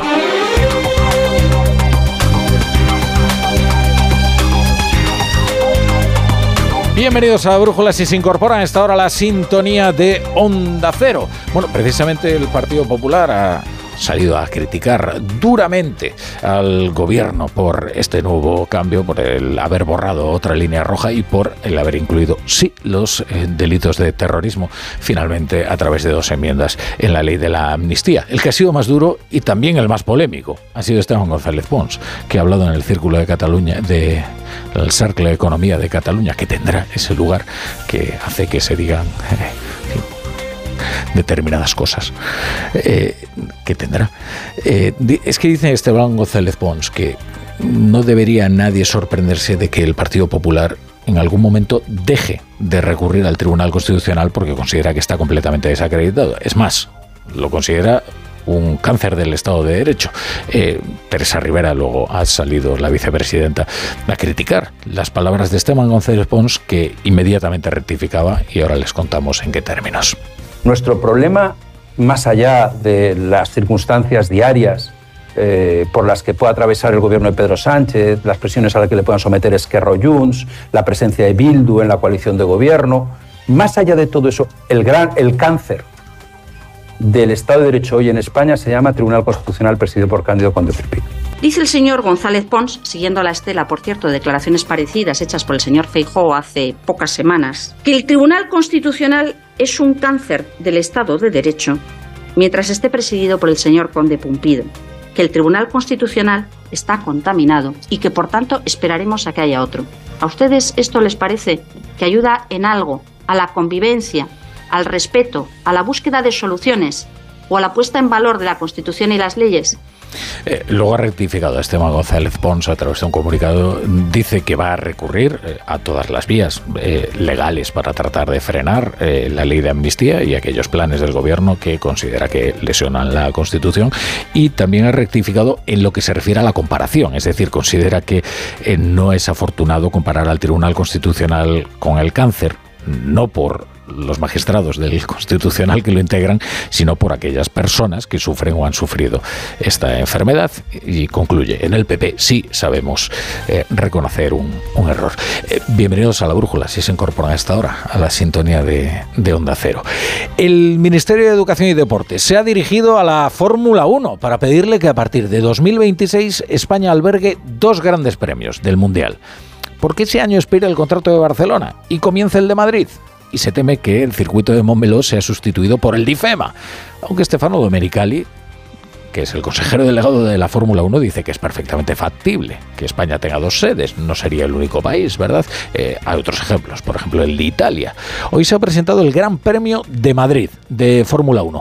Un circuito urbano, aunque en realidad no afectará al tránsito en la ciudad, porque estará situado en el recinto ferial de donde estos días se celebra Fitur esto decía el alcalde de la ciudad, José Luis Martínez Almeida todo lo que nos propongamos en Madrid lo podemos conseguir, porque esa es la esencia de Madrid en estos momentos, que no hay reto que se nos resista, que no hay meta que no queramos alcanzar, que no hay objetivo que no podamos conseguir, porque aquí en Madrid caminamos de la mano. Y ese circuito tendrá más de 5 kilómetros, 20 eh, curvas, el paddock será cubierto, el paddock es donde se encuentran ahí los ingenieros, ¿eh? por eso será cubierto. Eh, promete grandes oportunidades de negocio, o eso dice la presidenta de la Comunidad de Madrid, Isabel Díaz Ayuso. El Gran Premio de Fórmula 1 va a dejar en la región más de 450 millones de euros cada año, va a generar 10.000 puestos de trabajo directos, más todos los indirectos, a través de nuestras cadenas de restauración, hoteles y una gran cantidad de planes de ocio, cultura, compras, espectáculos, que van a seguir haciendo de Madrid el mejor lugar, el destino preferido para tantos. Eh, no es fácil medir el impacto real de estas inversiones, pero no debe de ser mala cosa cuando Per Aragonés, el presidente de la Generalitat de Cataluña, asegura que va a trabajar para ampliar el contrato de Momelo, que expira en 2026. Más allá de que la organización de la Fórmula 1 pueda llegar a acuerdos con otras ciudades, seguimos trabajando para extender más allá de 2026 el campeonato que ya lleva más de 30 años realizándose en Cataluña de Fórmula 1 y por lo tanto el trabajo con la organización está siendo positivo, estamos avanzando y en este sentido nosotros nos preocupamos para mejorar las oportunidades de Cataluña sin incorporarnos con nadie Y algo más. El cine español estoy muy ilusionado porque hoy se ha leído la lista de candidatas para los Oscar y desde luego no ha ido nada mal, no pinta nada mal esta edición de los, de los premios Oscar. Tres nominaciones para dos películas. La Sociedad de la Nieve de Bayona, nominada en los Oscar a Mejor Película Internacional y a Mejor Maquillaje y Peluquería. The nominees are Io Capitano, Italy. Perfect Days, Japan. Society of the Snow. En el momento, en el momento en el que leían los, eh, las nominaciones. Eh, Bayona es un director muy apreciado en la academia, eh, con una experiencia extraordinaria y una filmografía que combina popularidad y calidad, que es el equilibrio virtuoso más difícil de mantener en el cine. Pero es que además hay otra película que va a competir por ganar un Oscar, que es Robot Dreams. Opta a mejor largometraje de animación, es de Pablo Berger. Eh, cuenta la historia de un perro solitario en Nueva York que se hace amigo de un robot es una coproducción hispano-francesa. Eh, por lo demás, la gran favorita es... Imaginamos un futuro. Y lo que imaginamos nos horroriza. No, no es Barbie. No es Barbie. Es Oppenheimer de Christopher Nolan, que ha conseguido 13 candidaturas. Pobres criaturas de Yorgos Lantimos, 11 candidaturas. Los asesinos de la luna de Martin Scorsese, 10 candidaturas. Y, Barbie, de Greta Gerwig, eh, después de haber triunfado, ¿no? Y que parecía en los globos, eh, dice los globos de oro son la antesala de los Oscars, esto es una horterada. Eh, pero además, Barbie, la verdad es que se ha quedado con 8 bueno, ya veremos, ¿eh? Puede ganar, ¿eh? Puede ganar. Pero eh, Barbieheimer, bueno, no, parece que Pobres Criaturas va a ser la que le dispute a Oppenheimer eh, este año la gloria. Ya veremos, ya veremos. La brújula. La Torre. Te lo digo, te lo cuento. Te lo digo. Estoy harto de cambiar de compañía cada año para poder ahorrar. Te lo cuento. Yo me voy a la mutua. Vente a la mutua con cualquiera de tus seguros. Te bajamos su precio, sea cual sea. Llama al 91 555 5555. 91 555 5555. Te lo digo, te lo cuento. Vente a la mutua. Condiciones en mutua.es. Tengo la memoria fatal, se me olvida todo. Si te falla la memoria, toma de Memory. De Memory con vitamina B5 contribuye al rendimiento intelectual. Y ahora para los más mayores, de Memory Senior de Pharma OTC. Si para ti una burra no es un animal de carga, entonces te interesa el seguro de moto de línea directa, con el que además de ahorrarte una pasta, tendrás cobertura de equipación técnica para casco, guantes y cazadora. Cámbiate y te bajamos el precio de tu seguro de moto sí o sí. Ven directo a lineadirecta.com o llama al 917-700-700. El valor de ser directo. Consulta condiciones. ¿Eres profesor o centro educativo? Prepara tu proyecto para la tercera edición de los premios Mentes AMI. Queremos reconocer tu labor con esas iniciativas que fomentan el pensamiento crítico de tus alumnos, que impulsan su creatividad audiovisual responsable, que desarrollan sus competencias digitales o que promueven los valores y la convivencia en el aula. Infórmate en mentesami.org. Un proyecto de Fundación A3 Media. Colaboran Platino Educa, Unie Universidad y Fundación La Caixa.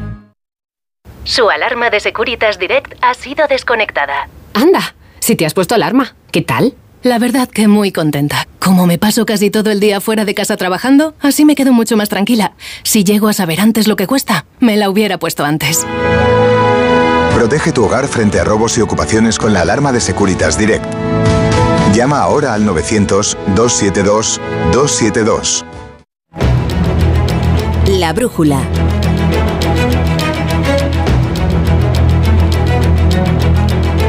La Torre. Bueno, a ver si les explicamos los detalles de este nuevo pacto para enmendar la ley de amnistía alcanzado entre PSOE, Junts y Esquerra Republicana. Lo que se enmendaría sería el artículo 2 el artículo 2, digo, con estas enmiendas que se han presentado y de las que hoy ha hablado Félix Bolaños. Este artículo es el que establece los supuestos que se quedan fuera de la medida de gracia y lo que se excluía antes eran los delitos de terrorismo con sentencia firme. Ahora la expresión sentencia firme se sustituye por la frase delitos de terrorismo que hayan causado violaciones graves de los derechos humanos, que es una fórmula para, como dicen, blindar a los investigados por terrorismo en el procés, entre ellos Puigdemont o Marta Rubira, eh, que el gobierno justifica en que al final serán los jueces quienes, quienes decidan y que al PP pues, le parece claro una humillación a la democracia. Ignacio Jarillo, buenas tardes. Buenas tardes, Rafa. Es que a veces una frase bien colocada y otra que se quita pueden cambiarlo todo y es el caso de lo que se ha modificado en la enmienda transaccional que Junts y Esquerra cuelan hoy en el texto de la amnistía con la venia del PSOE.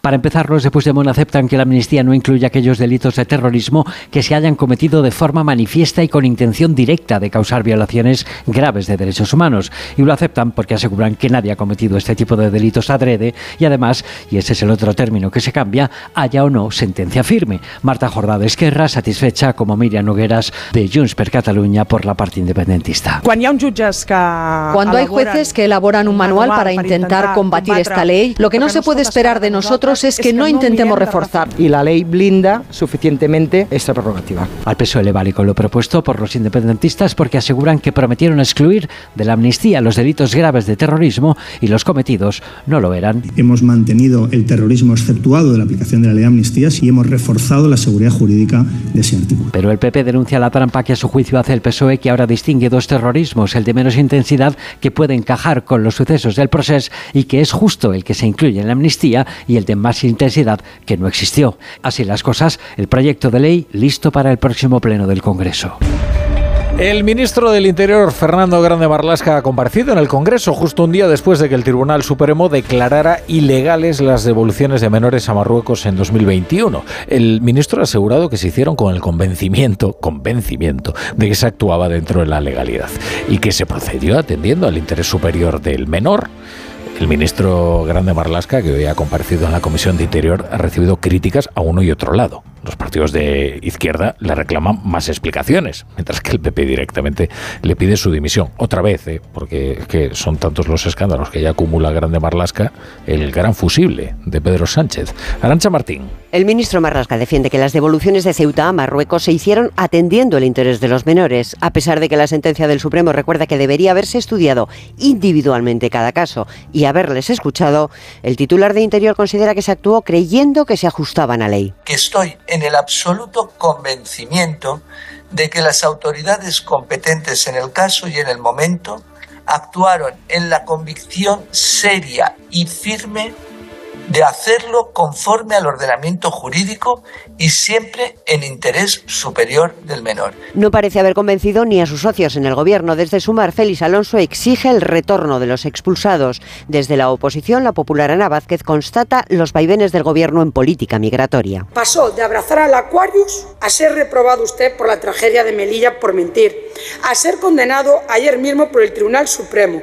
Otro varapalo judicial más para usted. No obstante, Marlasca anunciado en la Comisión de Interior que seguirá desarrollando las políticas de inmigración puestas en marcha desde su llegada al Gobierno y asegura que la llegada de un 82% más de inmigrantes ilegales el último año es coyuntural. En Estados Unidos, Donald Trump podría conseguir esta misma noche la candidatura presidencial del Partido Republicano si, como adelantan las encuestas, arrasa en las primarias de New Hampshire. Todo depende de la distancia que le saque a su única rival, que es Nikki Haley, la única contrincante que le disputa la nominación. La exgobernadora de Carolina del Sur confía en dar la sorpresa y mantener sus opciones para la próxima cita en su estado natal. Ya veremos, porque las encuestas se inclinan por la proclamación como candidato de Trump sin necesidad de seguir adelante con el proceso. Corresponsal Agustín Alcalá. Para todos aquellos en el Partido Republicano que se atreven a decir que tienen las agallas de admitir que Donald Trump será un pésimo y peligroso candidato en las elecciones presidenciales de noviembre, New Hampshire es la última oportunidad, porque si el empresario multimillonario aplasta hoy, como anticipan las encuestas, a Nikki Haley, será casi imposible que la ex embajadora ante las Naciones Unidas pueda resistir las presiones de los líderes del partido para que se retire y deje el camino libre a Trump, algo que él mismo desea. El voto de cada uno de ustedes será el voto más importante de sus vidas. Este es un voto muy importante, muy importante. Comenzamos con tres aspirantes y ahora quedan dos. Y creo que una persona se marchará mañana. Su rival asegura que se queda y confía en los votantes de New Hampshire, que presumen de su independencia y son muy aficionados a dar sorpresas en las urnas. Y si Haley gana o pierde por la mínima, será una sorpresa mayúscula.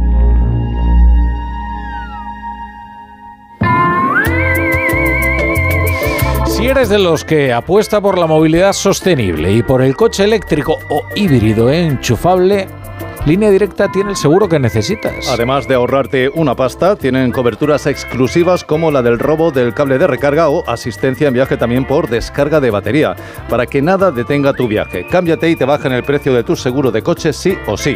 Ve directo a lineadirecta.com o llama al 917-700-700. 917-700-700. El valor de ser directo.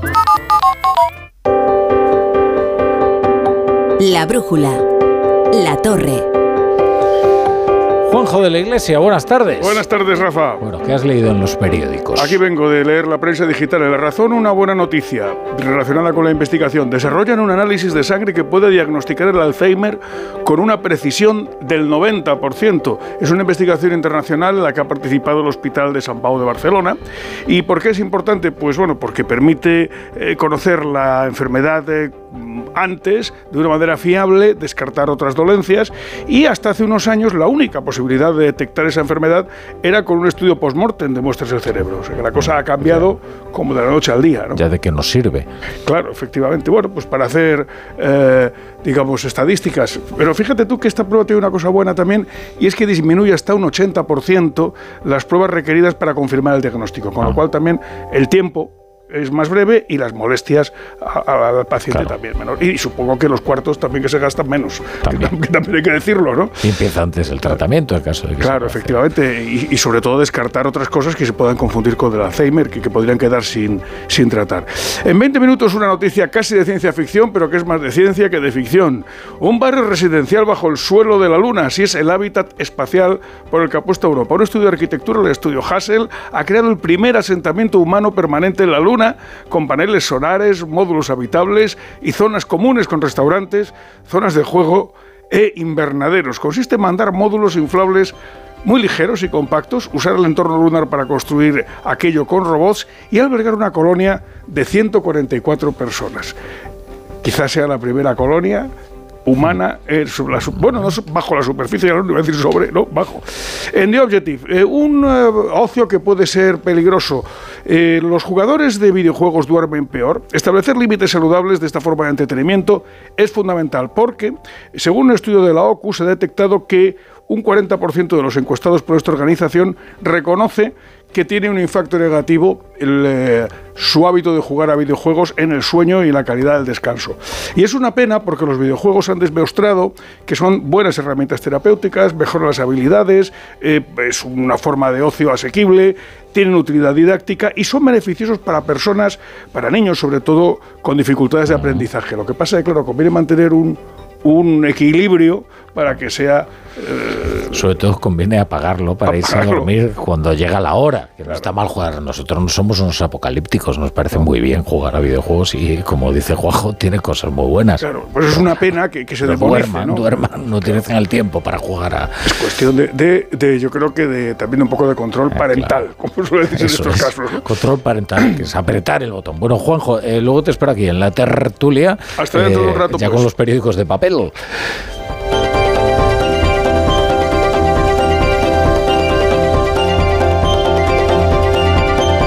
La brújula.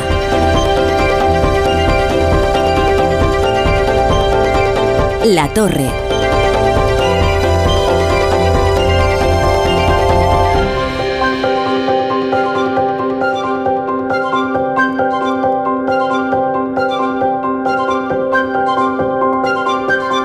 Cero.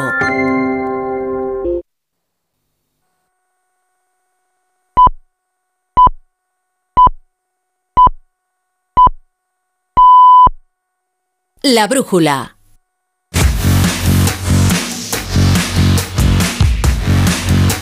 Ocho y media, siete y media en Canarias. La brújula del Radio Estadio con Edu Pidal. ¿Qué tal, Edu? ¿Qué tal, La Torre? Muy buenas. Hay Copa del Rey, cuartos de final. Empiezan las eliminatorias. Hay un Celta Real Sociedad a partir de las nueve de la noche. Uh. Eh, tenemos que hablar del. Bonito partido, ¿eh? Sí, muy bonito. De la Fórmula 1. El circuito en IFEMA, presentado esta mañana. A partir de 2026, más de 5 kilómetros. Desde el año 81 no hay Fórmula 1 en Madrid.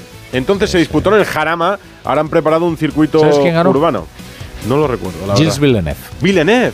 sí, sí. increíble. Estaba por entonces Nelson Piquet. hace 43 años ya de aquel Gran Premio. 45 después volverá a la Fórmula 1 y seguirá celebrándose Cataluña al menos en ese año 2026. Tenis en Australia y la última andanada de Joan Laporta. Dice que esto es una competición adulterada por los arbitrajes a favor del Real Madrid. ¿Crees que es una broma? Pues no, lo ha dicho el presidente del Barça. Vas a escucharlo ahora, quédate.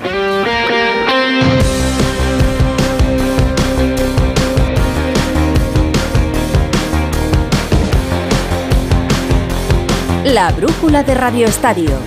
Edu Pidal. Sí, sí, Joan Laporta ha dado un paso más. De tres intervenciones del VAR en el Bernabéu, ha hecho una auténtica campaña de desprestigio contra el Real Madrid y contra el colectivo arbitral. La única intención es cambiar el debate, llevar esto a un primer plano y tapar así toda la polémica en torno al Barça. Polémica deportiva y polémica institucional. Ayer dijo que lo que pasó en el Real Madrid-Almería había sido una vergüenza, hoy ha ido muchísimo más allá en mundo deportivo. Estamos viendo unas situaciones que nos están preocupando mucho y que de seguir así bueno, pues será muy difícil que consigamos los objetivos, ya lo dijo nuestro entrenador. No se puede adulterar la, la competición más con eh, decisiones como las del domingo, este domingo pasado en el Bernabéu. No es solo este domingo. Nosotros llevamos analizando el tema y ya son una serie de puntos que ha conseguido nuestro rival beneficiándose de decisiones arbitrales. ¿eh? Ahora, también tengo que decir, nosotros estamos acostumbrados también a esto, ¿eh? ya de siempre, y luchamos contra, exacto, contra los elementos, que sabemos cuáles son, pero es que esta vez estaban siendo pues, demasiado evidentes y por eso nuestra queja formal a la federación. Habla la porta de competición adulterada. Es una auténtica irresponsabilidad, una absoluta irresponsabilidad propia de un populista sin escrúpulos decir que hay una competición adulterada por arbitrajes favorables al Real Madrid. Cualquier persona ve claro que la porta lo que intenta es equiparar esto al caso Negreira. Durante el último año se ha hablado y se ha preguntado por qué el Barça también el Barça, presidido por Laporta en esa primera etapa como presidente, había pagado más de 7 millones de euros al vicepresidente de los árbitros durante casi dos décadas. Como a Laporta le da igual y como todo se ha polarizado tanto que hay quien entendió que el caso Negreira no era noticia y no lo era, entendió, por seguir disfrutando de los favores del Barça, pues muchos comprarán este argumentario de Laporta, que hoy ha dicho esto y mañana podría vomitar otra cosa. Él y los que le sigan la corriente sabrán lo que hacen. Y a todo esto, la polémica del Bernabéu se multiplicó después de que un audio entre el árbitro del campo y el árbitro de bar se filtrase. Esto provocó un enfado monumental por parte de los árbitros. Como contó Edu García en Radio Estadio, Hernández Hernández va a denunciar la filtración. De momento seguirán conociéndose los audios cuando haya consultas en el monitor, pero hay quien ha pedido ya que eso se corte de raíz. Hoy se han filtrado más audios de ese partido. Si acaban gol, no, anularía, no anularíamos eh, el gol por ese, por lo tanto anular el penalti por esa disputa, para mí no hay falta. Era mi única duda en la acción, le estaba dando vuelta, pero no, es penalti sin duda. Muy bien, mi niño. Son los que me tenían incómodo. Sí, yo le estaba dando vuelta a la posible punibilidad del salto. Continúa, continúa, continúa. Déjame ver qué jugador es. Corner. Se levanta allá Ceballos, ¿eh? El 21, el 21 se para delante de Ceballos para impedir que avance, ¿vale? No hay codo, no hay brazo, no hay nada. Conversaciones entre el VAR y el árbitro de campo durante los 90 minutos de partidos. Conversaciones que no habían hecho públicas y que hoy se han filtrado. ¿Qué piensa el CTA? El enfado ya lo contamos e imagino la indignación. Gonzalo Palafox. Hola Edu, ¿qué tal? Buenas tardes. Bueno, pues lo esperado, ¿no? Esta denuncia ante la Guardia Civil. Lo que me sorprende del comunicado de la Federación es el último párrafo, te lo leo. Se adoptarán las medidas necesarias para garantizar la seguridad de todas las comunicaciones. ¿Qué significa esto? Se van a dejar de emitir las conversaciones del árbitro de campo con la sala BOR cuando el colegiado va a revisar una jugada. Lo que está claro es que los colegiados no, no, se sienten seguros. Hay un gran malestar de cara a las próximas jornadas porque nadie garantiza que mañana mismo no se vaya a filtrar otra conversación. Hay hipótesis, sí, hay hipótesis, Edu, de quién ha podido filtrar estos audios, pero ahí queda. Ahora mismo está todo en manos de la Guardia Civil y eh, lo que piden los, los árbitros, en este caso a su jefe, a Medina Cantalejo, es que el comité les proteja y les garantice que de cara a las próximas jornadas, no solamente de liga, sino también de Copa del Rey, no se van a volver a producir estas filtraciones. A mí no me molesta la filtración, ojo, los medios de comunicación vivimos de las filtraciones. Son el pan nuestro de cada día. Enhorabuena a Gigantes que la ha conseguido y que tengan muchas más. Pero sí es un tema preocupante para los árbitros, sobre todo porque se sienten desprotegidos. Edu García, director de Radio Estadio, ¿qué te parece a ti? Muy buena. ¿Qué tal, Edu? Muy buena. Bueno, las preguntas que debemos hacernos son si hay más audios en la caja fuerte, si hay un coleccionista desde que se implementó el VAR y quién o quiénes los custodian, o si se destruirán a los tres meses, como las imágenes de una gasolinera. Imagino que las investigaciones en curso se afanarán por hallar miguitas del rastro, a ver si dan con esa tecla profunda, pero a mí como periodista me preocupa más, el, más que el material, que quién, que es el, quién es el civilino que se lo ha agendado y esa forma torticera que tiene de soltarlo. Por cierto, padres y madres, los generadores de contenido no suelen ser ejemplo de casi nada. Detrás, lo que les mueve, amén de un ego insaciable, son intereses y dinero. La interinidad pestilente de la federación lo aromatiza todo. Un presidente gestor inocuo, unos varones del antiguo régimen, unos trabajadores acongojados y unos árbitros edu en la picota cuyas condiciones laborales lastran sus actuaciones. Están en su peor momento, con ínfimo rendimiento, vendetas personales y desunidos como años A. Su presidente quiere seguir siéndolo y no asume que tarde o temprano lo van a sacrificar como es costumbre de la casa. Por cierto, conozco favelas en Doña Marta, en Río, con mejores medidas de seguridad que en Las Rozas. Esta gente que no quiere llamar a la puerta, que le dé, por ejemplo, el teléfono de la centralita de método 3. Es verdad que Medina Cantalejo tiene responsabilidad en todo esto y alguien tendrá que asumirla, desde luego. Y es verdad también que el creador de contenido, como dices, que hoy ha hecho públicas los audios y que ayer también anunció esas filtraciones, es un ex periodista que no consideró apropiado llevar a un primer plano el caso Negreira. Para él no fue noticia el caso Negreira y es muy lícito. Cada uno se dirige a un público. Él se dirigía al barcelonismo. Para él el caso Negreira no existió, pero sí las filtraciones. ¿Con qué interés? Pues eso lo tendrá que contar él. El bar venía para acabar con la polémica, ya ven. La brújula de Radio Estadio. Edu Pidal. Aquí seguimos en la radio repasando la actualidad. Y esto es noticia. Combustibles 100% renovables de Repsol. Hechos a base de residuos orgánicos y sin que tengas que modificar tu motor. Ay, conserva toda la potencia. Ya están disponibles en más de 60 estaciones de servicio. Con los nuevos combustibles 100% renovables de Repsol, algo nuevo te mueve. La Fórmula 1 va a volver a Madrid en 2026. De hecho, ese año tendremos dos grandes premios, porque se va a celebrar el Gran Premio de España en la capital y se mantendrá el que se celebra desde hace décadas en Montmeló.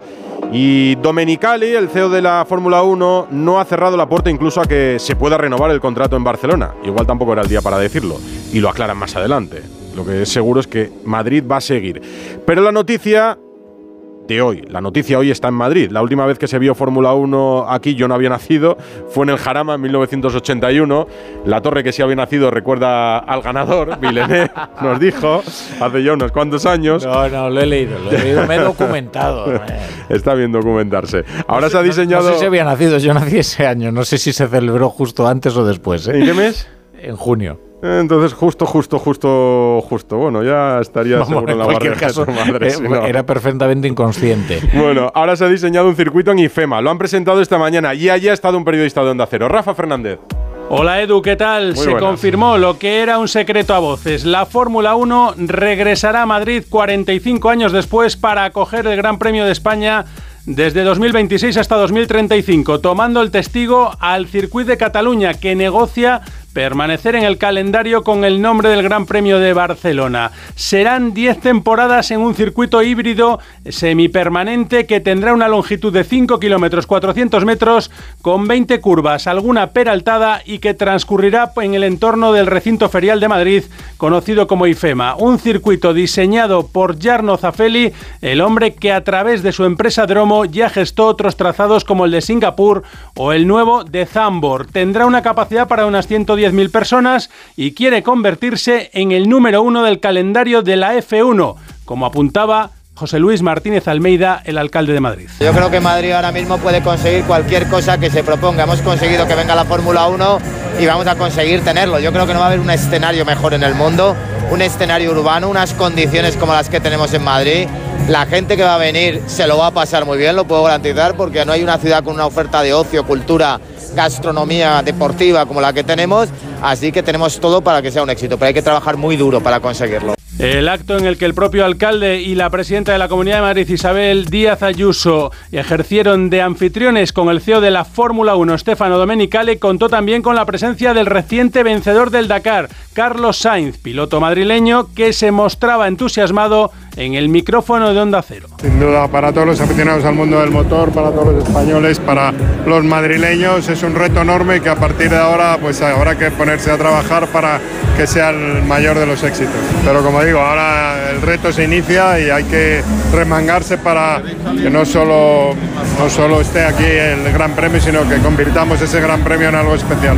Pues eso, que con el primer paso dado, Edu, el gran desafío ahora será convertir el sueño en una gran realidad y que termine bien, ¿eh? Y que lo disfrutemos. Antes de ir con el fútbol, con la Copa, contamos el tenis que mañana juega Carlos Alcaraz, la posibilidad de estar en semifinales de Australia donde ya espera Djokovic. Rafa Plaza, muy buenas. Hola Edu, ¿qué tal? Marcado en rojo la mañana de mañana, valga la redundancia, porque además es una buena hora, va a ser sobre las 11, 11 y media hora de España, esos cuartos de final del Abierto de Australia que va a jugar Alcaraz contra Esberev, Esberev que le domina el cara a cara 4-3, que le ganó además el último partido en las ATP Finals, pero bueno, veo favorito a Carlos por varias cosas. El desgaste físico, Esberev lleva muchísimas horas en pista.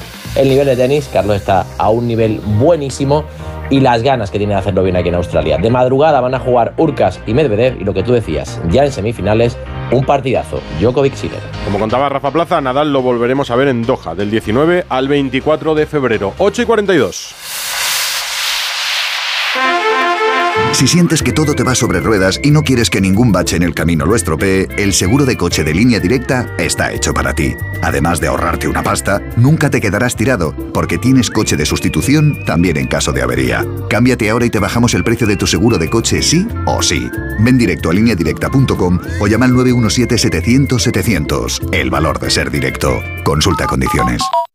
¡Vigor, gor, gor, gor, gor, gor, gor, gor! Toma Energisil Vigor. Energisil con maca contribuye a estimular el deseo sexual. Recuerda, energía masculina, Energisil Vigor. ¿Te lo digo o te lo cuento? Te lo digo. Tenemos todos los seguros contigo y aún así, ¿pagamos de más? Te lo cuento. Nosotros nos vamos a la mutua. Vente a la mutua con cualquiera de tus seguros. Te bajamos su precio, sea cual sea. Llama al 91 555 5555. 91 555 5555. Te lo digo o te lo cuento. Vente a la mutua. Condiciones en mutua.es. Arranca una nueva edición de los premios Ponle Freno para reconocer las mejores iniciativas que hayan contribuido a promover la seguridad vial en nuestro país. Consulta las bases en ponlefreno.com y envía tu candidatura antes del 4 de marzo. Ponle Freno y Fundación AXA Unidos por la Seguridad Vial. Su alarma de Securitas Direct ha sido desconectada. Anda, si te has puesto alarma, ¿qué tal? La verdad que muy contenta. Como me paso casi todo el día fuera de casa trabajando, así me quedo mucho más tranquila. Si llego a saber antes lo que cuesta, me la hubiera puesto antes. Protege tu hogar frente a robos y ocupaciones con la alarma de Securitas Direct. Llama ahora al 900-272-272. La brújula de Radio Estadio. Edu Pidal. Y vamos con la Copa del Rey, cuartos de final de la Copa hoy, primera eliminatoria entre el Celta y la Real Sociedad, arranca a las 9, lo va a contar Edu García en Radio Estadio, en la web y en la app de Onda Cero, el partido nos lo narrarán Alejandro Romero y Rubén Rey. Hola Romero Balaídos, muy buenas. Muy buenas, eh, Edu Pidal, muy buenas amigos oyentes. Efectivamente, la Copa del Rey, la primera entrega de cuartos por un puesto en las semifinales de la Copa de Su Majestad el Rey. En este partido que enfrenta a las nueve y media al Real Club Celta de Vigo y a la Real Sociedad de San Sebastián. Hay un ambiente fantástico para el partido. Lleno a reventar, no hay entradas. También hay muchos seguidores de la Real Sociedad del equipo de Asotarra que se dan cita hoy aquí en Vigo para presenciar el partido. Recordemos que han jugado el pasado sábado partido de liga, incluso la Real ni tan siquiera retornó a San Sebastián, lleva aquí concentrada tres días, la Copa a las nueve y media, el partido con cinta, como digo, una expectación extraordinaria. Han llegado los dos equipos en medio de un ambiente fantástico ya están en sus vestuarios tanto el Celta como la Real Sociedad Rubén Rey. Así es, buenas noches. La ilusión del celtismo ante la posibilidad de hacer algo grande en Copa en la temporada de su centenario. El recibimiento ha sido espectacular, el bengaleo en la llegada del autobús del equipo La Real que no regresaba a Donosti, pero que hoy ha encontrado un refuerzo porque se ha sumado esta mañana Zubimendi, que además sale de inicio. En Liga 0-1 lo primero que cambian son muchos de los protagonistas. Solo repiten dos en el Celta con relación al partido de hace 72 horas. Cinco lo hacen en el equipo de Imanol que cuenta con media docena de ausencias. Vamos rápidamente, sale el Celta con Iván Villar en portería, Kevin Vázquez, Starfel, Carlos Domínguez y Ristich en defensa. Doble pivote con Tapia y Jailson por derecha, Miguel por izquierda, Hugo Álvarez. Arriba Williot y Dubicas. No juega Yago Aspas. La Real Sociedad con Remiro en portería. Aramburu, Zubeldia, Lenormand, Tierney en defensa. El doble pivote de lujo, Merino Zubimendi. Por la derecha debuta en el fútbol español Geraldo Becker. Por la izquierda Bryce Méndez. Engancha Yarzábal arriba. Andrés Silva. Pita Sotogrado del Cerro Grande está en el bar y un apunte de la Real Sociedad, nos cuenta Íñigo Taberna, pasa reconocimiento médico Javi Galán, que es jugador de la Real, será jugador de la Real hasta final de temporada. Pues atención a esas dos formaciones con muchas novedades. Yago Aspas va a tener que esperar su oportunidad en el banquillo de Rafa Benítez. La Real Sociedad con Mikel Yarzábal, también con Mikel Merino, vuelven al equipo titular después de haber descansado el equipo de inicio en el encuentro de liga a las nueve y media en Balaídos, lleno a reventar, magnífico el ambiente, la copa en su más pura esencia, Celta de Vigo.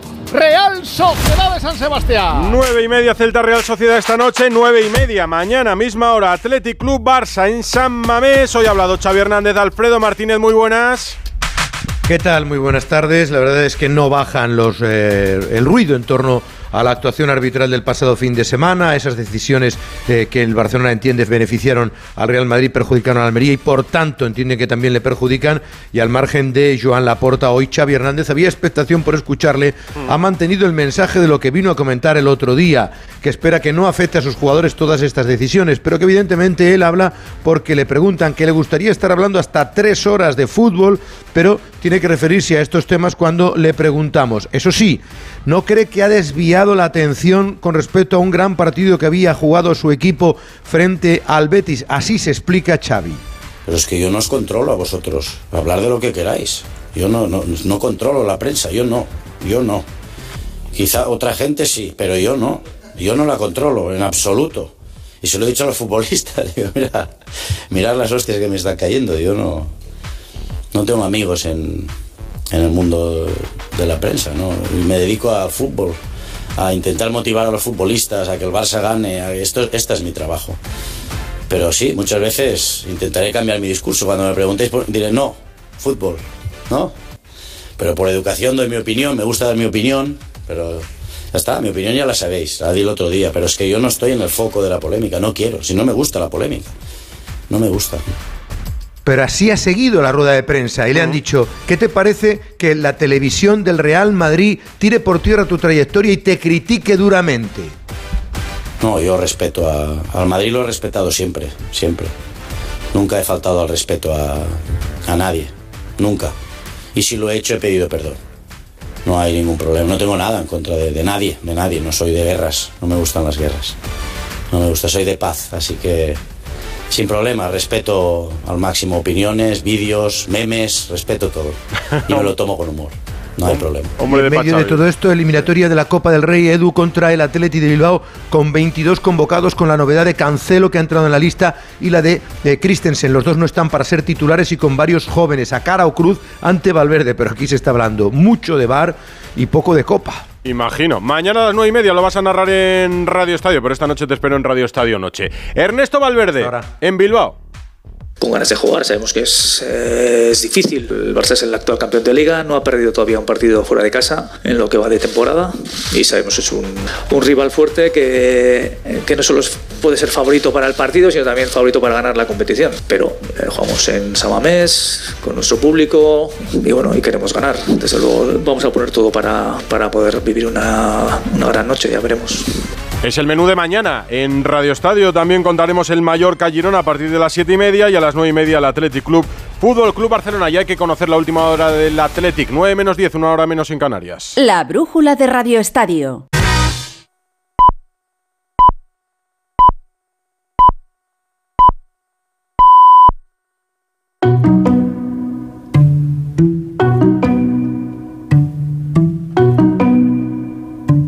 Cero, La Brújula, Rafa La Torre.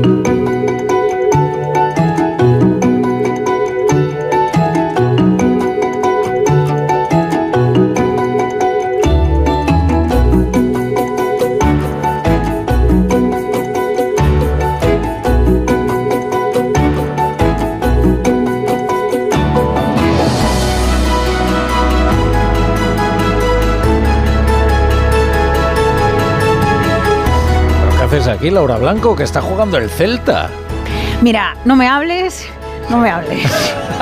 Estás en plena tensión competitiva. No me hables, no, lo que pasa es que en mi casa es muy habitual que no veamos algunos tramos de los partidos porque nos ponemos tan nerviosos y ¿Ah, sí? sufrimos. Es que con el Celta se sufre mucho, siempre es estar ahí en el precipicio. Entonces, pues mira, un ratito de radio y luego me entero de los goles que hemos metido. Aquí te lo pasas también muy bien. La brújula de la economía. Además que solo me pierdo media hora de Por partido. otro lado, el, el fútbol es un deporte infantil. Cuando uno crece y madura, lo que le gusta es la Fórmula 1. Hmm. Es verdad.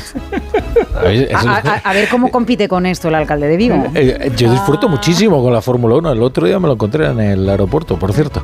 Eh, Paco Pascual, hombre, bien hallado. Si es que hace tanto tiempo que no vienes por aquí. Ya ves, yo soy del Real Valladolid, o sea que todo lo que me habléis Uy. de sufrimiento No está en su me mejor corto. momento ¿eh? tampoco el Real Valladolid. eh, no está en su mejor momento. El otro día jugó el Valladolid B contra el Pontevedra. Ah, Sí, el Valladolid B. eso dice bastantes cosas del Pontevedra también. Bien, Tuche, ahí va. No, no, ya está. O sea, no voy a por otra.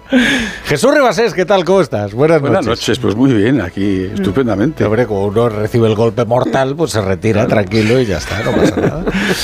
Bueno, querido Ignacio Rodríguez Burgos, fijo entre los discontinuos. eh, buenas noches. Muy buenas noches. ¿De qué vas a hablar hoy en tu mirada cítrica? Pues mira, hoy voy a salir desde el paddock. Ah. En Madrid ha conseguido la Fórmula 1 por 10 años, a partir del 2026. Y bueno, aquí hay gente muy capacitada que va a salir de la pole positions, como Laura Blanco, ¿eh? o como Paco Pascual, o como Ribasés, pero yo voy a salir desde el paddock. Yo estuve una vez en boxes y me alucinó, ¿eh? Sí, Sí, lo que pasa es que no de la Fórmula 1, de la moto Madrid Motor Student, pero oye, es interesante. Es, ¿eh? un- es una experiencia. Yo he estado varias veces en, el, en los paddock y en los talleres. O sea, el paddock es todo lo que hay detrás del taller de la, Pero de la Fórmula 1. Ah, no, de la Fórmula 1 nunca he estado en Fórmula 1, siempre he estado en motos y la verdad es que es espectacular. Yo he estado en Silverstone. Esa es la Es que tú catedral. eres un privilegiado. Esa es la catedral del automovilismo. La Fórmula 1 es, es una maravilla, a mí me encanta, ¿eh? me divierte muchísimo. Es un deporte para frikis absolutos, ¿no? Que se dedican a analizar pues, eh, los neumáticos y la carga de Bueno, combustible. Sí, y la tecnología, ¿no? Porque No, los coches cada vez son más, son más electrónica y tecnología que. El RS, el DRS, todo esto, ¿no? Sí, sí. Además, además ahora los coches son discrepar. híbridos desde hace muchos años, ¿Eh? ¿Puedo tienen motor, eh, parte de motor eléctrico. Por favor, Ribasés. Bueno, no, que a mí me parece muy interesante, lo que pasa que, y es muy entretenido y tal, pero gana siempre el que tiene el mejor coche. Todo lo demás es... No Bueno, siempre. es matizable. Eso es matizable. Hay algunas veces que, hay algunas pocas veces que no. Pero si tú tienes un coche buenísimo, simplemente con que, vamos a ver, para ser Como el mejor caballo en las carreras Para de ser piloto de Fórmula 1 hay que conducir muy bien. Por lo tanto, hay que ser muy bueno. Suele ser un requisito, sí. Entonces, una, vez, una vez que eres muy bueno, si tienes mejor coche que el otro, sueles ganar, salvo que hagas un. te, te- te estrelles, una cosa de esas. No. Ya, pero fíjate que hay pilotos que van con el mismo coche No, y que sin embargo no obtienen los mismos Casi- resultados. Casi- casi sí, ¿O casi- es que acaso está en la misma posición en el Mundial Alonso que Stroll? O Pues no eh, sé qué Verstappen posición- que no sé en qué Checo Pérez. está Stroll. eh, Ah, mira, dicen, en la Fórmula 1 Pero hay un si dicho que meter, pero vamos a ver, es que yo tú- insisto que, que está muy bien, es muy espectacular, es una, un apasionante, pero que suele ganar el que tiene el mejor coche. Claro, pero el mejor coche es el resultado, Ribasés, del equipo No, de no, ingenieros que tienes Ah, sí, alrededor sí, del pero- mejor coche. Eh, un momento, y del Entonces- piloto. El piloto también es Pero- parte del sí, desarrollo eh, del de eso, automóvil. ¿eh? Totalmente. Pero por bueno. ejemplo, Fernando Alonso es un gran desarrollador de, coches. Pero y se dice en la Fórmula 1, Ribasés, que tu gran competidor es tu compañero de equipo. Porque precisamente sí, lleva sí. prácticamente el mismo coche. Sí, y ahí sí. es donde se ven las diferencias, Bueno, las pero, grandes diferencias. hombre, entre dos no es lo coches mismo Verstappen que Checo, que me cae genial, Checo Pérez, por cierto.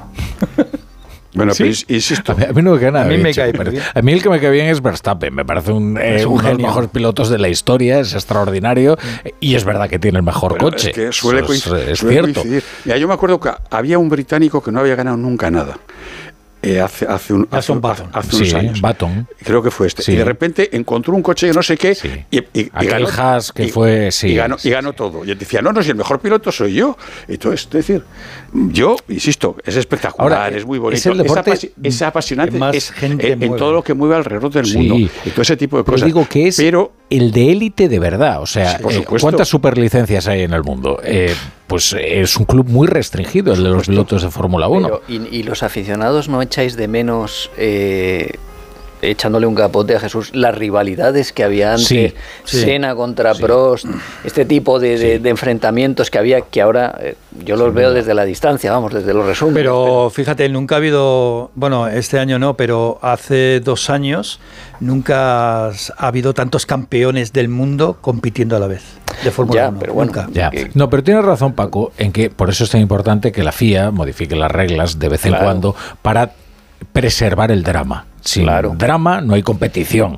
Y cuando eh, pues, sabes quién va, es que lo de este año, por ejemplo, de Verstappen, eh, le, le restó toda emoción. ¿no? A- eh, la emoción estaba, digamos, en, en lo que iba a pasar a partir de Verstappen. ¿no? Lo que es tremendo es que una compañía que se dedica a vender bebidas energéticas sea la que moje la oreja a grandes compañías del automóvil deportivo como eso, eso, Ferrari, Mercedes. Eh, es Bueno, tremendo. ¿recordáis cuando se anunciaba el tabaco en la Fórmula 1? Sí, no, no, pero aquí no es que se, se anuncie, es que es el dueño y desarrollador del, El Marlboro. del coche. Que, que llevaba siempre McLaren. Bueno, yo insisto que todo, esa- que todo lo que hay alrededor de la Fórmula 1 es apasionante, pero después la carrera, pues es lo que es. Pero aquí de lo que hemos venido a hablar es del dinero, del dinero que mueve la Fórmula y si de verdad es rentable o no. Bueno, vamos a terminar con la mirada cítrica porque No, se vamos nos a ha ido. Vamos a empezar porque se va a poner el que nos semáforo en hemos verde pasado en la curva. Y el gran circo de las cuatro ruedas rodará por IFEMA y por Valdebebas en un circuito semiurbano. Deloitte calcula unos ingresos de unos 450 millones de euros anuales para la capital y el presidente de la Cámara de Comercio de Madrid, Ángel Asensio, también hace sus propias cuentas. con un efecto multiplicador de riqueza y de empleo. 8.200 empleos directos, decenas de miles de puestos de trabajo indirectos, 120.000 visitantes a la Fórmula 1, 45% internacional, 30% de Madrid y 25% del resto de España. Pues eso, ya están rodando casi los coches. El gobierno espera que la Fórmula 1 en Madrid pueda ser compatible y simultánea con la F1 en Cataluña, en Montmeló. Y como ha indicado Pere Aragonés, el presidente de la Generalitat catalana, no quiere comparar ambos premios porque dice que en Cataluña trabajan para Cataluña. Oye, y eh, bueno, eh, IFEMA pues tendrá ahí eh, su circuito, lo recorrerán circo 5 kilómetros, 20 curvas, etcétera, pero ahora lo que tiene IFEMA son unos stands de turismo de Fitur, Fitur, la feria del turismo, que, oye, es un sector que ya está notando lo del cambio climático. Esto dice un estudio muy interesante de la Caixa, ¿no? Sí, es lo que desprende un estudio de la Caixa al que ha tenido acceso, adelantado Onda Cero esta mañana, con los datos recopilados de 20 millones de tarjetas. Las zonas templadas eh, de España aumentan a un mayor ritmo la demanda turística y, como señala el autor del estudio, David César Heyman, también hay cambios en las horas de gasto. También vemos que cuando hay uh, olas de calor, los turistas gastan menos, uh, redistribuyen las horas en las cuales gastan y um, uh, cae la- el gasto uh, en casi todas las categorías de, uh, de gasto que analizamos, ¿no? Por cierto, España ya es líder turístico mundial y ha adelantado al que hasta ahora era el campeón, el que estaba siempre en el podium, que es Francia. Pues ahora es España. Bueno, eh, oye, siempre se, se suele preguntar a la hostelería cómo le afectará esto de la reducción de la jornada laboral. No es el único sector que se va a ver afectado por esta reducción, ¿verdad? No, no es el único. Junto con la hostelería también van a notar los efectos el campo y el comercio. Por cierto, en el campo la cosa está revuelta por el incremento de, de costes y la elevación de exigencias medioambientales. Las protestas se extienden por toda Europa. Hoy, por ejemplo, ha habido protestas en Francia que han afectado a la frontera eh, con España, en Irún. En el comercio, la Confederación Española de Comercio afirma que una reducción del tiempo de trabajo a 37 horas y media a la semana supone un aumento salarial encubierto del 6,5%. Y, hay otras noticias ¿no? de la economía, por ejemplo, la anulación de las subvenciones a la patronal y a UGT o las investigaciones sobre Grifols. Sí, la Comisión Nacional del Mercado de Valores dice que tardará semanas en tener conclusiones sobre las cuentas de la farmacéutica Grifols y sobre la actuación de la casa de análisis Gotham. El caso es que ya ha empezado a investigar esos papeles.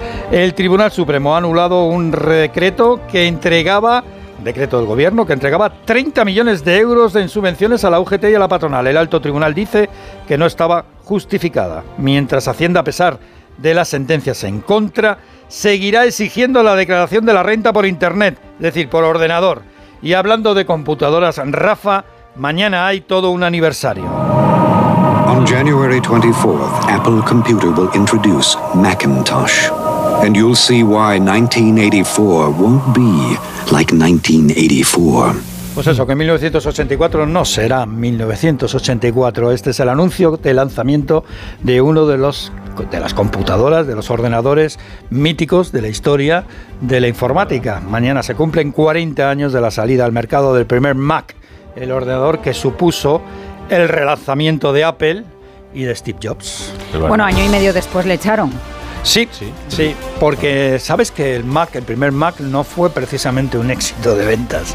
Tuvo problemas con el software y con los programadores, porque había que pasar todos los comandos que existían hasta entonces con el sistema PC, IBM, Lotus. Bueno, pues mmm, había que pasarlos al tema de interfaz y muchos no estaban por la labor. Pero el éxito llegó en el 2, ¿no? En la evolución. La verdad es que, fíjate, Ahora mismo, por ejemplo, Apple pues viene a ser en ordenadores eh, pues alrededor del 10, 12%. Lo que pasa es que, claro, el mercado se ha desviado hacia otros productos, hacia los ordenadores portátiles, ¿no? Bueno, hay otras noticias que repasamos con la ayuda de Pedro Pablo González. El gobierno intenta normalizar las relaciones con la banca. Sí, y el ministro de Economía, Carlos Cuerpo, es el encargado esta semana de limar las perezas con un sector que le consideran un interlocutor válido, eso sí, pero temen que las diferencias y pensiones a la banca por parte del gobierno de coalición pues van a continuar.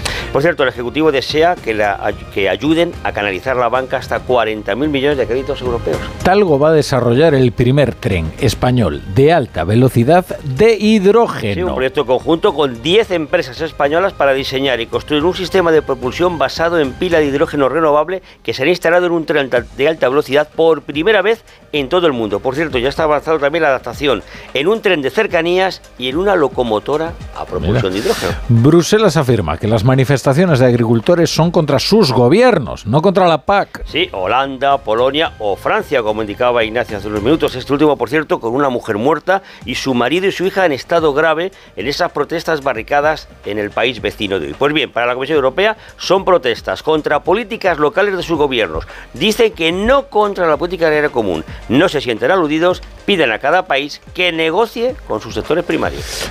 Y, y déjenme que les cuente algo más. Eh, verán, al igual que el corazón es un órgano esencial para el funcionamiento del resto del cuerpo humano, podemos decir que la banca es esencial para el funcionamiento de la economía, porque dirige el ahorro hacia la inversión y permite así el avance de la economía. Hay muchos motivos para creer en la banca y vamos a hablar hoy de uno de ellos, que es la digitalización. Canales más cómodos, sencillos y accesibles para que puedan relacionarse con el banco cuando y como más les convengan. Esto es lo que la digitalización permite brindar a los clientes y es lo que ellos mismos piden. Nos lo cuenta Laura Ortega, responsable de la factoría digital del banco BBVA. El cliente pide tener todo de forma rápida, sencilla y desde cualquier sitio. Y precisamente es eso lo que nos aporta la digitalización, nos aporta inmediatez, puedo operar desde cualquier sitio ya, comodidad y conveniencia. Sin ir más lejos, la app del BBVA en España ha sido reconocida en varias ocasiones como la mejor aplicación de banca en el mundo, con la que se puede hacer prácticamente cualquier gestión. Desde la aplicación de BBVA se puede consultar, contratar, solicitar información, intercambiar ficheros, prácticamente todo. En este sentido, BBVA lleva años trabajando en la accesibilidad para que su aplicación móvil en España sea lo más sencilla posible y de hecho en los últimos meses se ha centrado en los clientes senior para que puedan consultar sus movimientos y productos bancarios, así como realizar su operativa más habitual de una manera más sencilla. La brújula. La torre. Hay dos tipos de motoristas. Los moteros que aparcan en la puerta y los mutueros, que hacen lo mismo, pero por menos dinero. Vente a la mutua con tu seguro de moto y te bajamos su precio, sea cual sea. Llama al 91 555 5555. Hay dos tipos de motoristas: los que son mutueros y los que lo van a ser. Condiciones en mutua.es. Ya está aquí Blancolor con hasta un 30% de descuento en almohadas, rellenos nórdicos, protectores, sobrecolchones y todo lo que necesites para conseguir el mejor descanso. Aprovecha los mejores descuentos solo hasta el 29 de febrero. Blancolor, el momento de vestir tu casa. En tienda web y app del Corte Inglés. Si sientes que todo te va sobre ruedas y no quieres que ningún bache en el camino lo estropee, el seguro de coche de línea directa está hecho para ti. Además de ahorrarte una pasta, nunca te quedarás tirado, porque tienes coche de sustitución también en caso de avería. Cámbiate ahora y te bajamos el precio de tu seguro de coche sí o sí. Ven directo a lineadirecta.com o llama al 917-700-700. El valor de ser directo. Consulta condiciones.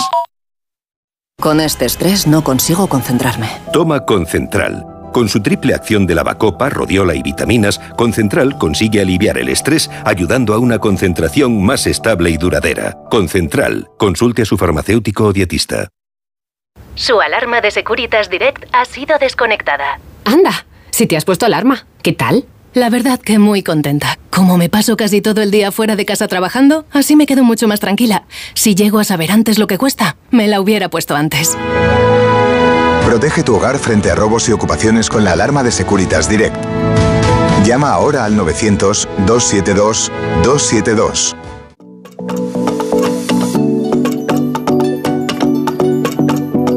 La brújula. Onda cero.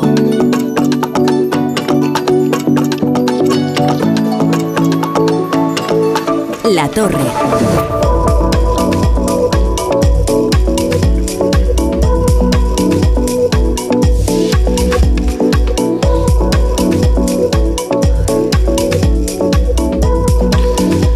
Estamos en la brújula de la economía con Jesús Ribasés, con Paco Pascual, con Laura Blanco, como siempre con nuestro fijo entre los discontinuos, que es Ignacio Rodríguez Burgos. Vamos a sumar una voz a, a esta mesa, que es el- la del consejero delegado de Indra. Lo que pasa es que no está aquí en, en tal condición, porque nos interesa sobre todo porque también es presidente de IFEMA. Y un hombre del motor, José Vicente de, de Los Mozos. Eh, ¿Qué tal? Buenas noches. Hola, buenas noches. ¿Qué tal? Por usted además fue, fue presidente de Renault España y, y vicepresidente ejecutivo de, de Renault. Entiendo que, eh, que, que, en fin, el motor es una de sus pasiones, ¿no? Sí, toda la vida ligada al motor. O, o sea, usted sí que nos podría explicar, es que Jesús Ribasés tiene muchas dudas y dice que en la Fórmula 1 siempre gana el que tiene el mejor coche y nosotros tratamos de discutírselo. Hombre, suele ayudar bastante, pero, pero la pericia del piloto es muy importante también, ¿no? Hombre, sí, yo creo que cuando vemos eh, algunos pilotos que, que, que van al límite, pues da gusto verles, ¿no? A pesar de tener un buen coche. Tenemos ejemplo de Fernando, tenemos ejemplo de Verstappen y algún otro que, que da gusto verles conducir, o, o el, nuestro, el mismísimo Carlos Sainz. Claro, claro que sí. Eh, bueno, eh, dice el alcalde que este va a ser un circuito urbano, pero que no va a afectar al tránsito en la ciudad, que realmente la vida cotidiana de Madrid eh, no se va a ver al- alterada por este, por este circuito, sino eh, únicamente su actividad económica, en todo caso, ¿no? Bueno, yo me dedico a preparar este gran premio. Es decir, yo creo que el anuncio de hoy es como la posibilidad de jugar el partido. Pero a partir de ahora hay mucho trabajo por hacer, porque tenemos que tener un organizador para que nos ayude a hacer este gran premio. El circuito tiene que estar homologado por la FIA, hay que tener licencias, reforzar el equipo de IFEMA que no está preparado para esto y en 24 meses haber acabado. Hombre, el IFEMA Madrid eh, tiene una buena situación. Estamos cerca del aeropuerto y cerca del centro de Madrid por metro. Eh, prevemos que más del 70% vendrá en transporte público, lo cual va a ayudar mucho a que la circulación eh, sea más fluida. Eh, ¿Ha participado usted de alguna manera en, en las negociaciones para traer aquí el, el circuito? Sí, he participado. Estoy desde el principio. Mm. Eh, y, y fue un, un proceso eh, complicado o, o- o si la Fórmula 1 está bastante abierta, consideraba que Madrid era una localización muy interesante, ¿no? Ser, ¿por qué hemos eh, ganado este gran premio? Bueno, hoy hay más de 10, 12 ciudades que quieren optar a tener un gran premio de Fórmula 1 en su ciudad, país. Nosotros hace 20 meses presentamos una opción novedosa, es decir, quizás porque a lo largo de mi vida, por estar ligado al motor, he recorrido muchos grandes premios por el mundo. Nosotros no solo hemos proyectado una carrera, nosotros hemos proyectado una experiencia de Fórmula 1 alrededor de esa carrera que se producirá. ¿Cómo? Nadie en el circuito hoy actual tiene 220.000 metros cuadrados con 12 pabellones. Nadie tiene hoy la, la relación de estar tan cerca del aeropuerto y de la ciudad por transporte público o metro. Tenemos eh, en el año 2025 IFEMA será 0% eh, emisiones CO2. Madrid está de moda.